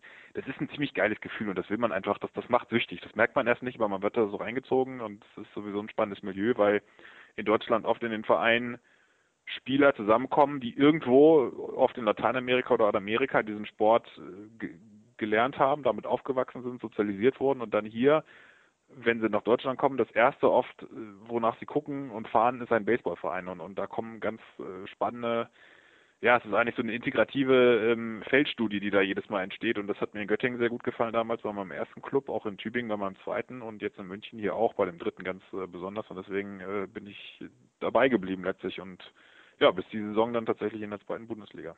Aber ja, du hattest, denn, du hattest, du, entschuldige, mach du, Florian. Ja, ich wollte nur fragen, ob ihr auch mal Amerikaner bei euch im Team hattet und alle immer dachten, naja, der ist halt Amerikaner, der kann Baseball spielen und das war die absolute Nulpe. Der konnte überhaupt gar nichts. Ja. sehr Hatten schön. wir okay. in, in, Göttingen, ich nenne jetzt keine Namen, ein sehr lieber netter äh, Junge aus San Francisco, riesiger Giants-Fan, hatte eigentlich auch einen ganz netten Schwung, hat nur nicht ganz viel getroffen. Mir ging das ähnlich damals, als ich in Amerika war und auch äh, mich für die Fußballmannschaft bewarb und alle rauten, oh, der deutsche Torwart, hm war dann, äh, habe dann nicht mal die die äh, Tryouts geschafft für die Highschool-Mannschaft, die allerdings auch ziemlich gut war, die äh, auch irgendwelche ehemaligen englischen Fünfliga-Kicker irgendwie per Stipendium gelockt hatte. Also das war dann äh, gar nicht mal so schlechtes Niveau, das war also schon schon gehoben. Wir, wir, also, hatten das, wir hatten das tatsächlich auch schon mit Kubanern und äh, bei uns in dem kleinen Baseball-Team, wo wir sind, die halt einen Freund, ja. hat einen Freund mitgebracht, wie das eben sehr schnell, wenn irgendwo Baseball gespielt ist, ja auch ist. Das ist auch gut so. Ähm, dieses Integrative, was du angesprochen hast, aber der war auch, ne? Groß, äh, hatte, hatte ein bisschen Körper und wir dachten, der haut die Bälle jetzt ja. aus, dem, äh, aus dem Stadion raus und ja, äh, ja, der hat schlechter ge, äh, geschwungen als ich und das hat was zu sagen. Das Schöne ist ja dann auch selbst äh, hier in München haben wir vier Mannschaften und äh, es ist egal, ob es jetzt in der ersten oder vierten Mannschaft ist. Wir hatten jetzt zum Beispiel auch mal einen japanischen Mitspieler in der ersten Mannschaft und einen in der vierten Mannschaft, egal wie schlecht sie sind, sie haben alle genau die gleiche Ausbildung und den gleichen Schwung. Es ist wirklich, als ob man irgendwie Steuerung äh, C gedrückt hätte ja. und das kopiert hätte auf alle. Äh, es ist Wahnsinn, diese Ausbildung und äh, da kann er auch vorbeischwingen. Es sieht trotzdem unfassbar ähm, äh, ja, authentisch, unfassbar grazil auch teilweise aus und das, das macht einfach Spaß. Äh, und und Mittel, Mittel, Mittel- und Lateinamerikaner können kein Curveball treffen. Das ist auch, das ist so, auch so damit werden die, glaube ich, angeboren, ja. Und, ja. und ähm, andererseits, wenn sie dann mal treffen, dann ist er auch. Äh, genau, dann ist er weg. Ja, aber wir hatten bei uns, äh, äh, wir haben uns einen äh, Spieler, der in der kubanischen Nationalmannschaft geboxt hat, also der wirklich sehr, sehr sportlich ist, der wirklich, wenn er den Ball trifft, der ist weg. Aber wenn es eine Kurve ist, trifft er den nicht. Und Darf ich ganz, sorry, für die Unkenntnis, in welchem Team spielt ihr? Äh, also ich selber spiele jetzt leider nicht mehr, aber äh, jetzt wieder bei den HSV Hanseatics, äh, die ah, okay. in der Verbandsliga, also in der äh, knapp unter Regionalliga ist es, glaube ich, dann, was äh, in München angeht, und ein ganz, ganz unteres Team in der niedrigsten Liga haben, wo ich dann mal vielleicht äh, mitspielen dürfte. Axel, ja, finde, man findet immer Anschluss. Ja. Axel und ich möchten es niemandem antun, dass wir aktiv werden mit dem Baseball. Deswegen haben wir uns aufs Passive da verlegt. Ja, die Sache ist, ich will es tatsächlich irgendwie immer mal wieder ausprobieren, aber ich bin dann zu faul, nach Köln zu fahren. Ja. Es, gibt in, es gibt in Köln bei den, bei den Cardinals immer ein Betting Cage. Und ich will da immer rein, aber ich habe immer Schiss, dass ich da der Älteste bin, weil da stehen normalerweise nur Fünfjährige rum. Ja, ja irgendwer muss aber beim Baseball das ein bisschen, ein bisschen professionell von der Tribüne pöbeln und den ja, Umpire genau. an, an, das, das machen Axel. Das, das gehört auch dazu. Das machen Axel und ich. Aber Johannes, du hattest, ähm, du hattest dann äh, aus deinen Erzählungen heraus hattest du anscheinend aber dann nie Probleme, in irgendeiner Weise einen Verein zu finden, weil ich meine, äh, Baseball ist ja in Deutschland noch ein Nischensport, aber so wie sich das anhört, hattest du nie Probleme, einen Verein zu finden. Wir haben in München hier, ich lebe ja auch in München, ähm, haben wir ja durchaus eine relativ lebendige Baseball-Szene. Ja, es liegt natürlich dann auch so ein bisschen an den Städten, die ich mir rausgesucht habe für meinen Lebensweg. Tübingen ist nun mal eine Stadt, äh, die hatten lange ein Erstligateam, haben jetzt wieder ein Erstligateam, haben auch eine relativ dichte, breite Jugend- und, und Softball und überhaupt Baseball-Abteilung. Das ist einfach so historisch gewachsen. Im Süden ist es grundsätzlich noch relativ gut, habe ich das Gefühl, auch einfach so von, ja, wahrscheinlich tatsächlich muss man da teilweise bis zu den Alliierten zurückgehen, die hier äh, Vereine aufgebaut und großgezogen haben. Andererseits ist ja auch eine große Welle dann durch die 80er, 90er vor allem entstanden. Da haben sich ja auch sehr, sehr, sehr, sehr viele Vereine gegründet. Das Lustige ist zum Beispiel im südlichen Raum in, in Baden-Württemberg, der ist letztlich ein, hat ein Mann, glaube ich, der ist mittlerweile 80 Jahre alt, ist ein Holländer, heißt Jan von der, Jan von der Berg. Wenn man den Namen in, in Süddeutschland ausspricht, da weiß sofort jeder, wer gemeint ist. Der hat, glaube ich, halb Südwestdeutschland äh, mit Baseballvereinen überzogen, hat, äh, ist da von Schule zu Schule getingelt. In Holländer, in Holland ist es ja auch relativ populär, der Sport. Er erzählte dann immer die Geschichte, wie Johann Cruyff früher erst Baseballspieler war und dann Fußballspieler wurde, auch sehr talentiert war offensichtlich. Also das ist, da ist auch so ein Netzwerk da, das noch relativ aktiv ist. In Niedersachsen, glaube ich, muss man schon tatsächlich in die Städte gehen. Da wird es dann auf dem Land schon relativ etwas dünn. Man muss dann auch, man merkt das auch im Liegenbetrieb schon ab der äh, in der Bezirksliga schon, in der untersten Stufe, in der Verbandsliga sowieso, dass die Reisewege dann doch relativ abenteuerlich sind. Und in der Verbandsliga waren wir dann schon drei, dreieinhalb Stunden nach Doren unterwegs, was ja so wieder das krasse Gegenbeispiel ist in, in dieses Dorf, das äh, seit seit äh, Jahrzehnten quasi äh, ein paar Fußballer und äh, haufenweise talentierte Baseballer hervorbringt. Äh, Gibt es hier in Süddeutschland auch mit Füssen zum Beispiel, die machen eine exzellente Jugendarbeit. Ähm, und Göttingen war natürlich dann der Vorteil, dass, glaube ich, auch, dass da eine Studentenstadt ist, dass ich, ich jetzt auch immer wieder der Verein dümpelt immer mal so ein bisschen oder springt so ein bisschen her zwischen Verbandsliga und Landesliga waren sie dann auch teilweise mal.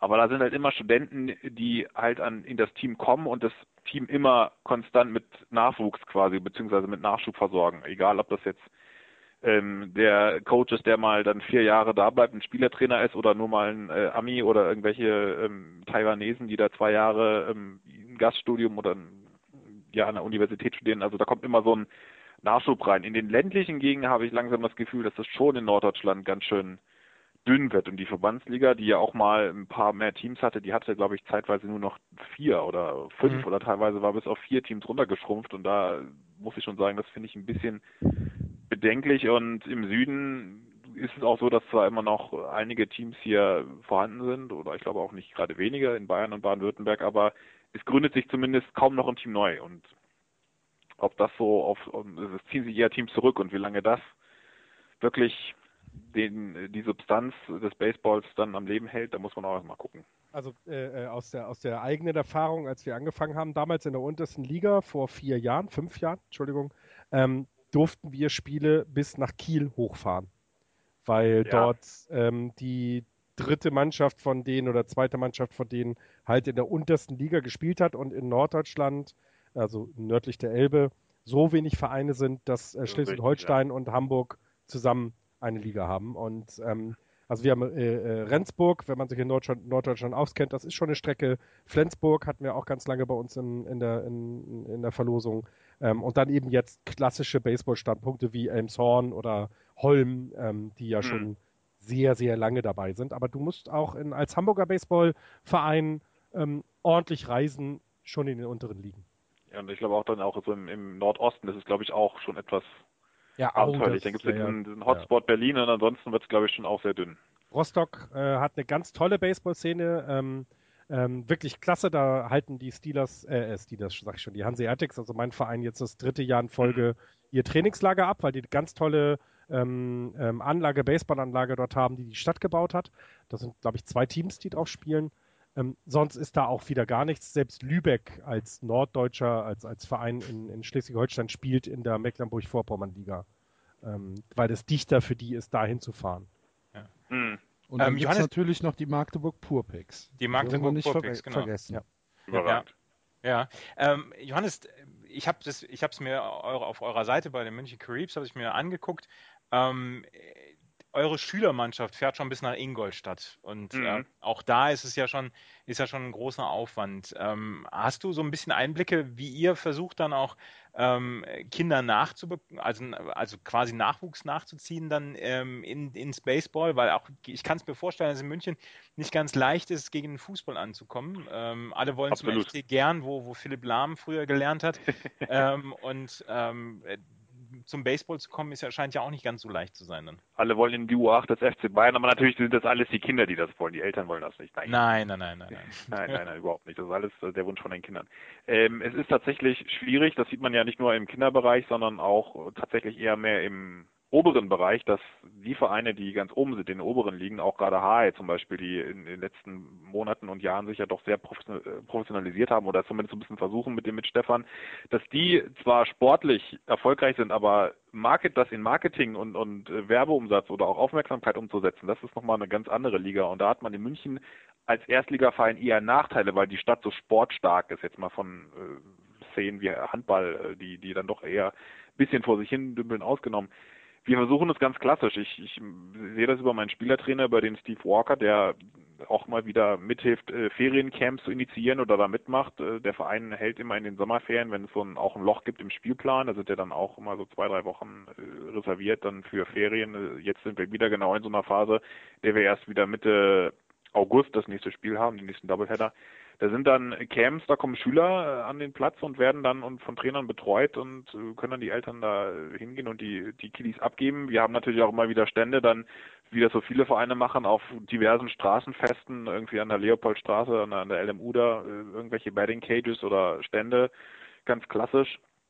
Letztlich ist es natürlich auch gar nicht so schwer, glaube ich, die Kinder zum Training zu kriegen. Das Schwierige ist dann wirklich, die Kinder oder auch dann noch irgendwann mal Schüler, Jugendliche, Junioren dann mal ganz, ganz später bei der Stange zu halten und aufzubauen. Mhm. Und da ist, das ist eher die größere Schwierigkeit, auch gerade in Deutschland oder auch im Baseballsport, der ja sehr spezifisch ist. Es ist ein sehr, sehr, sehr, sehr, sehr spezifischer Sport.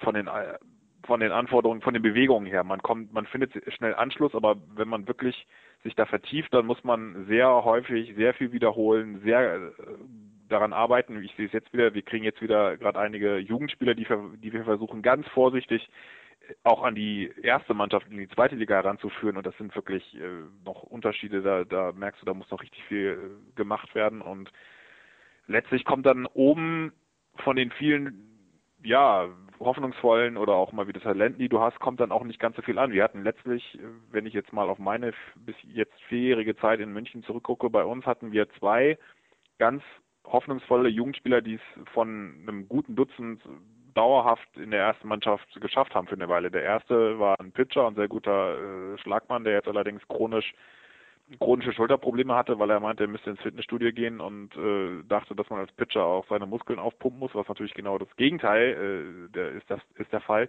Und der zweite, das ist leider eine sehr tragische Geschichte, aber kann man auch von unserer Seite vor äh, durchlesen. Ja, das war unser ehemaliger Pitcher-Catcher, der als äh, 18-Jähriger äh, von, von, von äh, vor eine S-Bahn gelaufen ist. Und dann sind plötzlich so so vernichten sich plötzlich 100 Prozent deines äh, Jugendarsenals, die dann noch am Ende ankommen. Die anderen dann auf teilweise unterschiedlichen Gründen, Schule, Freundin und so weiter. Man kennt das ja, das ist wahnsinnig schwierig. Und bei uns ist halt der Vorteil, dass wir dann natürlich auch als Verein, der von Latinos gegründet wurde, der auch sehr multikulturell und international aufgestellt ist, dass auch immer wieder Leute nachkommen. Und, und das, dieses Netzwerk ist ja dann so, dass sobald äh, Spieler in die Stadt kommen, äh, wissen sie sofort, sie können da zu den Karibis gucken, äh, wo ist der Verein. Wir haben dann wiederum den Vorteil, dass wir in München der einzige Verein sind innerhalb der Stadtgrenzen, innerhalb der reinen mhm. Stadtgrenzen. Die anderen Clubs sind ja alle im Umfeld, in Anführungszeichen, nur im Umfeld äh, H, Baltham, Garching, Gauting, hm. äh, Freising noch am Flughafen habe ich auch mal gespielt. Da, da denkst du wirklich, du, du äh, stehst auf der Rollbahn. Äh, so ist, so ist die Niendorf, Niendorf in Hamburg, ja.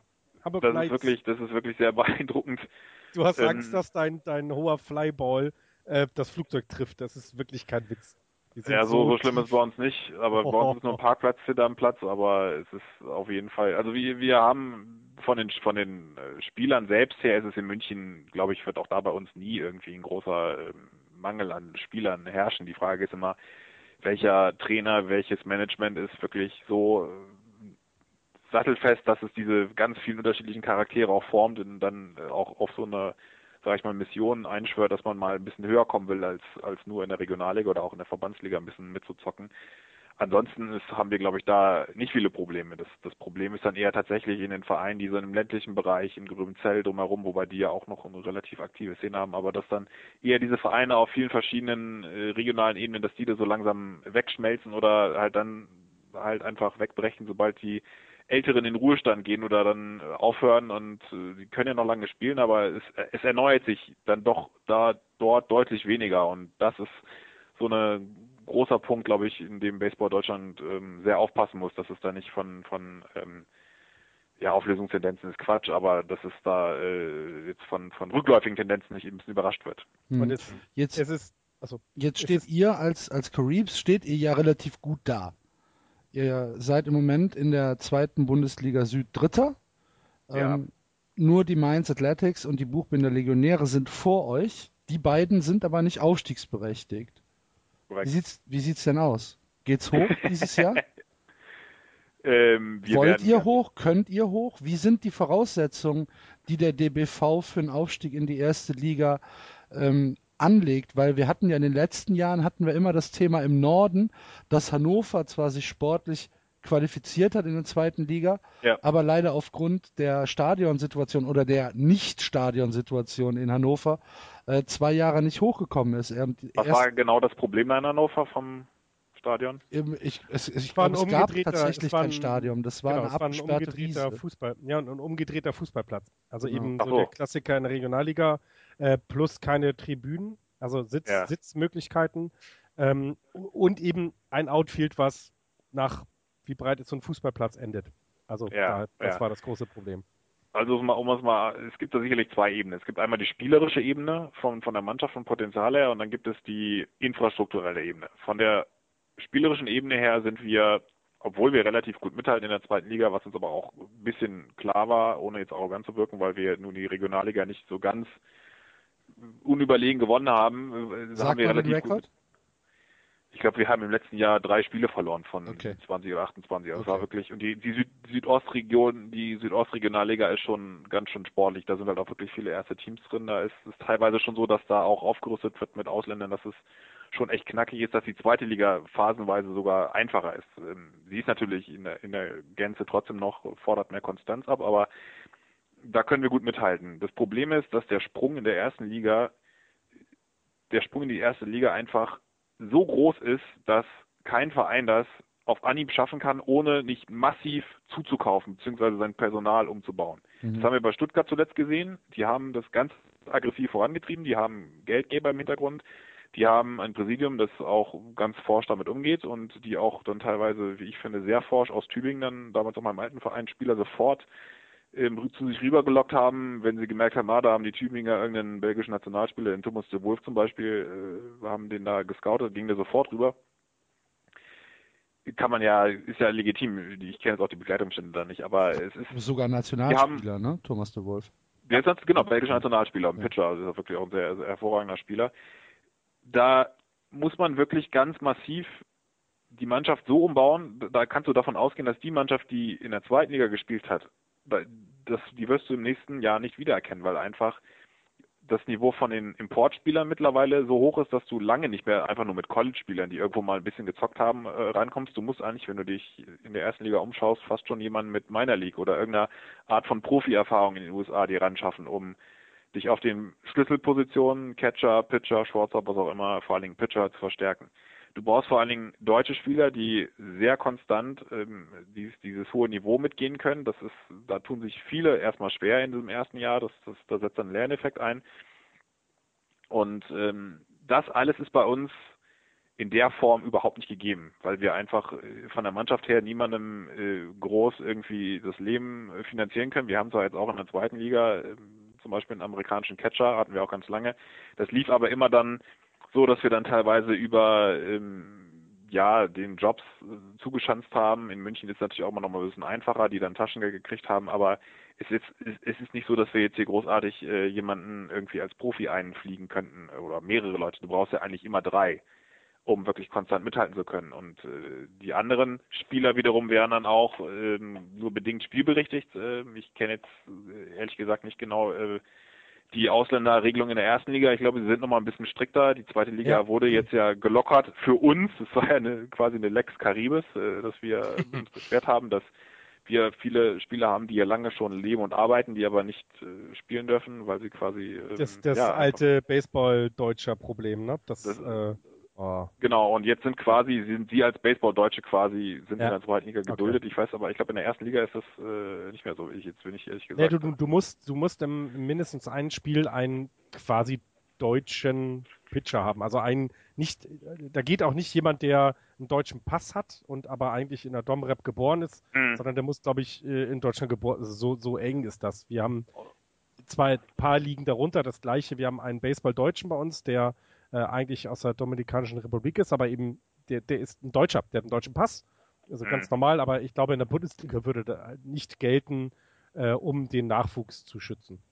Und, und da stoßen wir schon ganz massiv an unsere Grenzen, weil wir einfach von unserer Nachwuchsarbeit in, in der letzten Zeit äh, dort das Pech hatten, dass wir halt nicht mehr oder noch nicht den Nachschub haben und da könnten wir, da müssten wir massiv einkaufen, was unseren, unseren ganz normalen Vereinshaushalt, der jetzt auch nicht äh, über, der jetzt nicht, äh, also wir, wir sind ein ganz normaler Verein, der über Mitgliederbeiträge sich finanziert und, und ganz wenige Sponsorenzuwendungen werden überhaupt.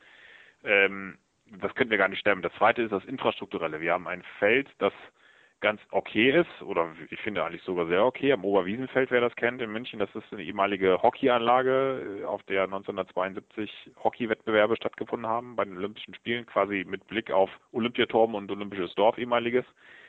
Ist ein sehr schönes Feld, wird ähm, von uns selbst äh, gepflegt ist eben, das ist nicht bei allen Clubs im Baseball so, wenn man äh, jetzt schon mal in der Regionalliga sich umschaut. Also ich, ich, äh, ich zähle nur mal, ohne Namen zu nennen, auf ein Dirt Infield, in, in, das ein äh, knüppelhart ist im Infield, äh, wo du denkst, du spielst auf dem Parkplatz. Ein Aschefeld, das ein Fußballfeld ist mit ein bisschen erhöhten Right Field Zaun eine Berg- und Talbahn, mit, äh, auf der der Shortstop wirklich fünf Höhenmeter weiter oben spielt als der First Baseman. Das habe ich auch noch nicht erlebt. Ähm, man kann den Verein da keine äh, großen Vorwürfe machen. Die müssen auch mit dem äh, hantieren, was, was äh, finanziell und infrastrukturell möglich ist. Aber das ist dann in der zweiten Liga halt durch diese Zweitmannschaften, die da spielen, Mainz, Regensburg, Heidenheim schon eine bisschen andere Nummer. Und wir fallen da, glaube ich, zumindest nicht negativ auf. Wir haben allerdings zum Beispiel, und jetzt kommen wir zum großen infrastrukturellen Problem, keine Warning Track zum Beispiel. Und der DBV setzt jetzt demnächst das auch ja. für die zweiten Mannschaften voraus. Und das ist was, was uns definitiv vor Herausforderungen stellen wird. Ich kenne da jetzt nicht die genauen Zahlen, aber bevor wir überhaupt daran denken könnten, irgendwelche Erstligabestimmungen umzusetzen, die sowieso für uns ewig, ewig weit weg sind, müssen wir erstmal gucken, dass wir überhaupt unsere Dritt- und Zweitliga-Voraussetzungen hinkriegen. Und das wird schon Herausforderung genug für uns sein, das überhaupt so aufrechtzuerhalten. Und deswegen ist auch eine erste Liga für uns sowohl sportlich als auch infrastrukturell völlig utopisch zu dem derzeitigen Zeitpunkt. Mhm. Man muss einfach konstatieren, dass sich der Baseballsport in der Spitze sehr, sehr gut entwickelt hat. Das ist ja toll, was Regensburg, Heidenheim oder auch äh, die Internate im Westen teilweise machen, in äh, Paderborn. Dass allerdings der Rest des Landes lange nicht mitgehalten hat und dadurch dieses Feld äh, total auseinandergerissen ist mit einer kleinen Spitzengruppe und das Peloton, sage ich mal, ist mit sehr großem Sicherheitsabstand dahinter und zuckelt hinterher. Es gibt immer mal wieder Vereine, die, die machen sich auf. Wir sind ja auch so ein Verein, der lange auch zwischen Verbandsliga und ab und zu der Regionalliga gedümpelt hat und jetzt dadurch, dass wir ein bisschen ambitionierteres Trainerpersonal hatten, uns da hochgekämpft haben. Das ging dann auch relativ gut. Aber dieser Sprung von der zweiten in die erste Liga, der ist so dramatisch, ähm, den, den trauen sich dann doch halt viele Vereine nicht und ich, ich kann sie auch ein Stück weit verstehen, weil es einfach äh, personell nicht geht. Bei uns geht es auch schon deswegen alleine gar nicht, weil die Spieler wie mich haben, die arbeiten nebenher ganz normal, gut, haben andere Spieler auch, aber auch viele, die am Wochenende arbeiten, in Schichtdiensten. Ähm, Ja, und ja. deswegen Mhm. stoßen wir da schon jetzt sehr an die Grenzen mit Auswärtsspielen in Saarlouis und Neuenburg und Mainz und Frankfurt. Ich glaube, das ist für uns genau das richtige Level und äh, Regionalliga oder dann jetzt auch zweite Liga und alles andere ist überhaupt nicht machbar. Hm, Aber was, was, was, wird, was wird dann passieren? Würden dann, ähm, keine Ahnung, wird Bad Homburg o- oder Tübingen, würden die in der ersten Liga bleiben? Oder Ja, könnte dann, Jahre. bitte?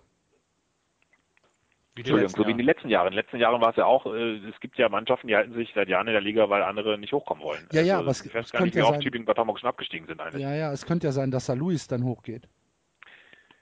Das weiß, Da- ich, weiß ich gar nicht, ob das möglich ist. Das war die Frage.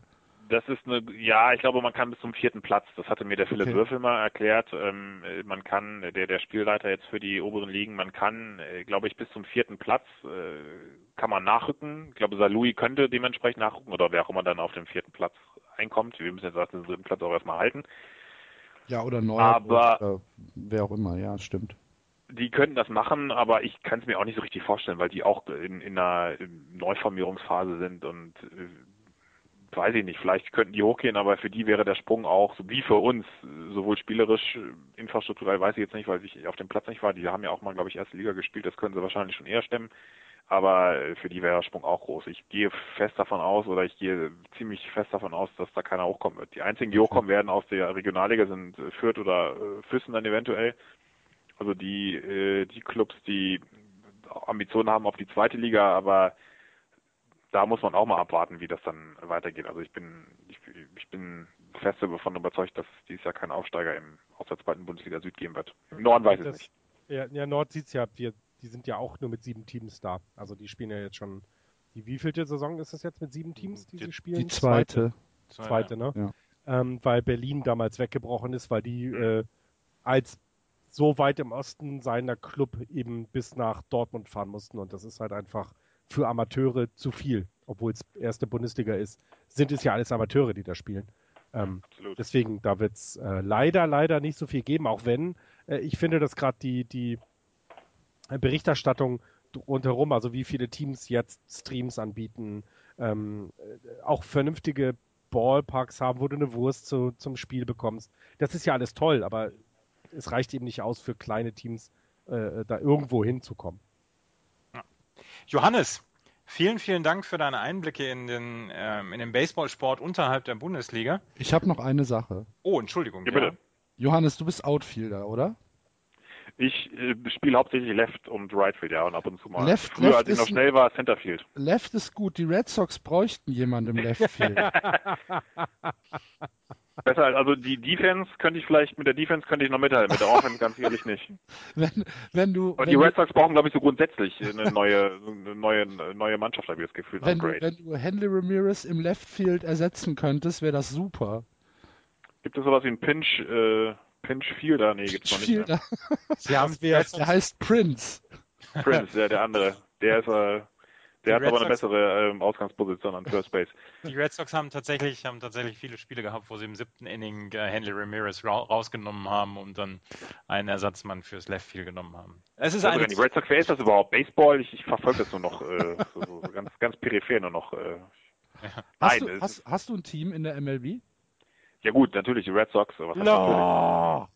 Ich, ich muss, ich muss ja, was, was, was, was, äh, ist ja quasi, äh, da wird man ja in Sippenhaft genommen, wenn man da drüben ist. Also es geht gar nicht äh, Ja. anders. Nein, ich habe, äh, ich, ich fand das schon sehr beeindruckend. Das ist natürlich auch, man wird da natürlich auch mit, äh, diesen, Ge- mit der Lions-Geschichte, das ist natürlich auch äh, sehr sympathisch, wenn man dann mitkriegt, wie da irgendwelche 80-jährigen Omis im Stadion sitzen und jedes Spiel mitscoren und äh, da, also ich habe, ich war selber zweimal im Park, habe das dann immer wieder nur über Fernsehen gesehen, aber es ist ja wirklich, da ist ja ein ganze, ein ganzer Staat, der da mitfiebert und mit drin hängt und das ist natürlich, da, da muss man, äh, da ist man ja quasi kein Mensch, wenn man da keine Sympathie äh, für entwickelt. Also ich war da schon, äh, ich bin jetzt kein fanatischer Fan, der da wirklich für jedes äh, Playoff-Spiel aufbleibt. Früher habe ich das noch gemacht als Student, äh, da hat man ja Zeit.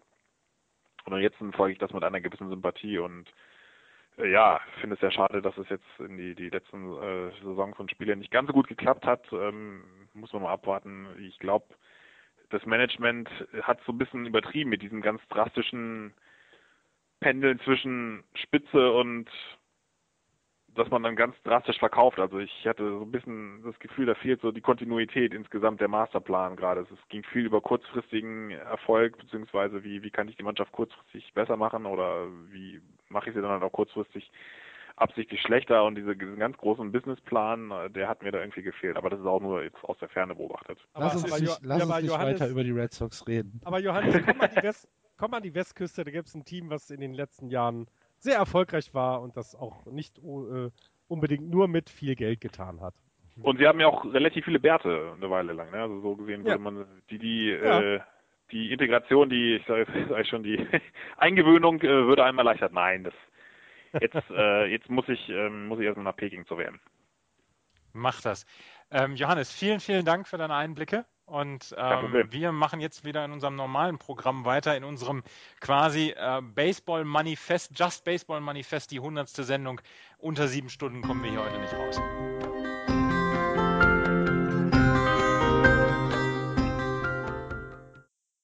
Perfekt, oder? Ja, absolut. Die München Karibes, die stehen noch auf meinem, und ich weiß nicht, München Karibs oder Karibes. Äh, Johannes hat von Karibes gesprochen. Ähm, ich muss die Dann unbedingt wird's noch mal wahrscheinlich besuchen. auch so sein. Ja, ich muss die unbedingt nochmal besuchen. Ich glaube, nächste Woche spielen die zu Hause. Da werde ich sie mir vielleicht angucken. Ja. Wenn ich jetzt in München wäre, würde ich mitkommen. Mhm. Ohne Hose. Wegen der Metz? Ja. Dann würden die Leute sagen, oh, der läuft ohne Hose rum. Das ist bestimmt der ein Metz. Metz-Fan. München scheint eine, eine recht aktive Baseballszene zu haben. Ne? Der Jürgen Kalver hat es ja auch schon erwähnt, früher Säbener Straße, dann äh, gibt es die H-Disciples, die Caribs. Ähm, das scheint, Garching, Gauting gibt es, also im Umkreis von München gibt es noch äh, Baseballteams. Ähm, ja, ist tatsächlich eine, eine sehr aktive Szene hier in Mhm. München mit dem Baseball. bisschen beneidenswert. Ich finde das schön hier auch. Ja, wunderbar. Vielen Dank, lieber Johannes, ähm, für, für deine Expertise. Auch ein sehr, sehr launiges Gespräch. Ja, und damit sind wir jetzt schon fast durch. Ja? Ja. Auf Arte ist es jetzt 7 Uhr und gleich kann das normale Hauptprogramm beginnen. Ah, aber schön war's. Ja, es hat, es hat wirklich großen, großen Spaß gemacht. Es hat ja ein bisschen Vorbereitung gekostet und so weiter, dass wir die Interviewpartner an, an Land bekommen haben. Axel, vielen Dank für deine, für deine Akquise beziehungsweise für deine unermüdliche Arbeit dabei. Ja, Ähm, sehr muss man ja auch mal gesagt werden. Sehr, sehr gerne. Ne? Und ähm, ja, jetzt haben wir 100 Sendungen hinter uns. Jetzt haben wir Und 100 jetzt, Sendungen jetzt, hinter uns. jetzt können wir es verkünden. Wir werden nie wieder eine Sendung machen. Das war's. Das war Just Baseball. Man soll aufhören, Nein, war ein schönsten ist. Spaß. Die Leute kippen ja wie die Fliegen von Stühlen. Ja. Hast du gehört, wie die Streams wieder weggegangen sind? Ja, also die sind wahrscheinlich schon vorher weggegangen, weil wir irgendein Team wieder gedisst haben. Das stimmt. Wir müssen eine Entschuldigung noch loswerden, Andreas. Ja? An den Franz Büchner. Wir haben Franz Büchner von Sport 1 US auch angefragt und er hat auch generell zugesagt und dann haben wir es verpeilt und haben ähm, uns leider nicht, äh, ja, nicht in einem akzeptablen Zeitrahmen wieder gemeldet. Das tut uns äh, tatsächlich sehr, sehr, sehr, sehr leid. Lieber Franz, falls du das hörst, wir holen das nach, wenn du noch mit uns redest. War, ähm, ja, war ein Fehler. Wir haben noch einiges über Sport 1 US zu bereden. Ja, das machen wir aber dann wahrscheinlich ohne mich, Franz. ja, das war die 100. Sendung Just Baseball. Nächste Woche geht es ganz normal weiter im Programm. Wir, das sind äh, Jan at Jan Blur auf Twitter, Florian at netfuller auf Twitter, Andreas at sport-tees at twi auf Twitter und Axel at lost in Nippes auf Twitter. Wir hoffen, ihr habt ganz, ganz viel Spaß gehabt mit der 100. Sendung. Ähm, wir hoffen, dass ihr uns die, ja, die Treue, da, dass ihr uns treu bleibt. Sagt man, die Treue haltet? Nee, sagt man nicht, ne? Nee. Dass man, und die Stange haltet, wollte ich jetzt auch nicht sagen. Das möchte ich auch nicht. ähm, dafür, dass ihr uns, äh, also wir möchten, dass ihr uns weiter treu bleibt. Genau. Podcast hört. Und äh, ja, mehr kann man nicht sagen. Auf die nächsten 100, Andreas. Genau, absolut, auf die nächsten 100. Die nächste Jubiläumssendung gibt es dann zum 250. Ja, nicht zur 200. Ja, machen wir 200 und 250. 250 machen wir dann live aus irgendeinem Stadion in den USA. Ja. Ja, wir, wollen ja tatsächlich so eine, so eine, so eine Hörerreise organisieren, ne? Nächstes Jahr. Jetzt kündigst du aber schon wieder große Dinge an, die wir noch gar nicht richtig besprochen haben. Doch. Oder habe ich das geträumt? Das hast du bestimmt ah, Habe ich geträumt, okay. Dann müssen wir das machen. Ja. Okay. Das war's. Wir wünschen euch eine schöne Woche. Habt viel Spaß mit Baseball. Guckt euch die Central an. Und also die National League Central. Und ja, madet. Tschüss. Tschüss. Das war Just Baseball. Ihr findet uns auf justbaseball.de, bei Facebook, bei Twitter und natürlich bei iTunes.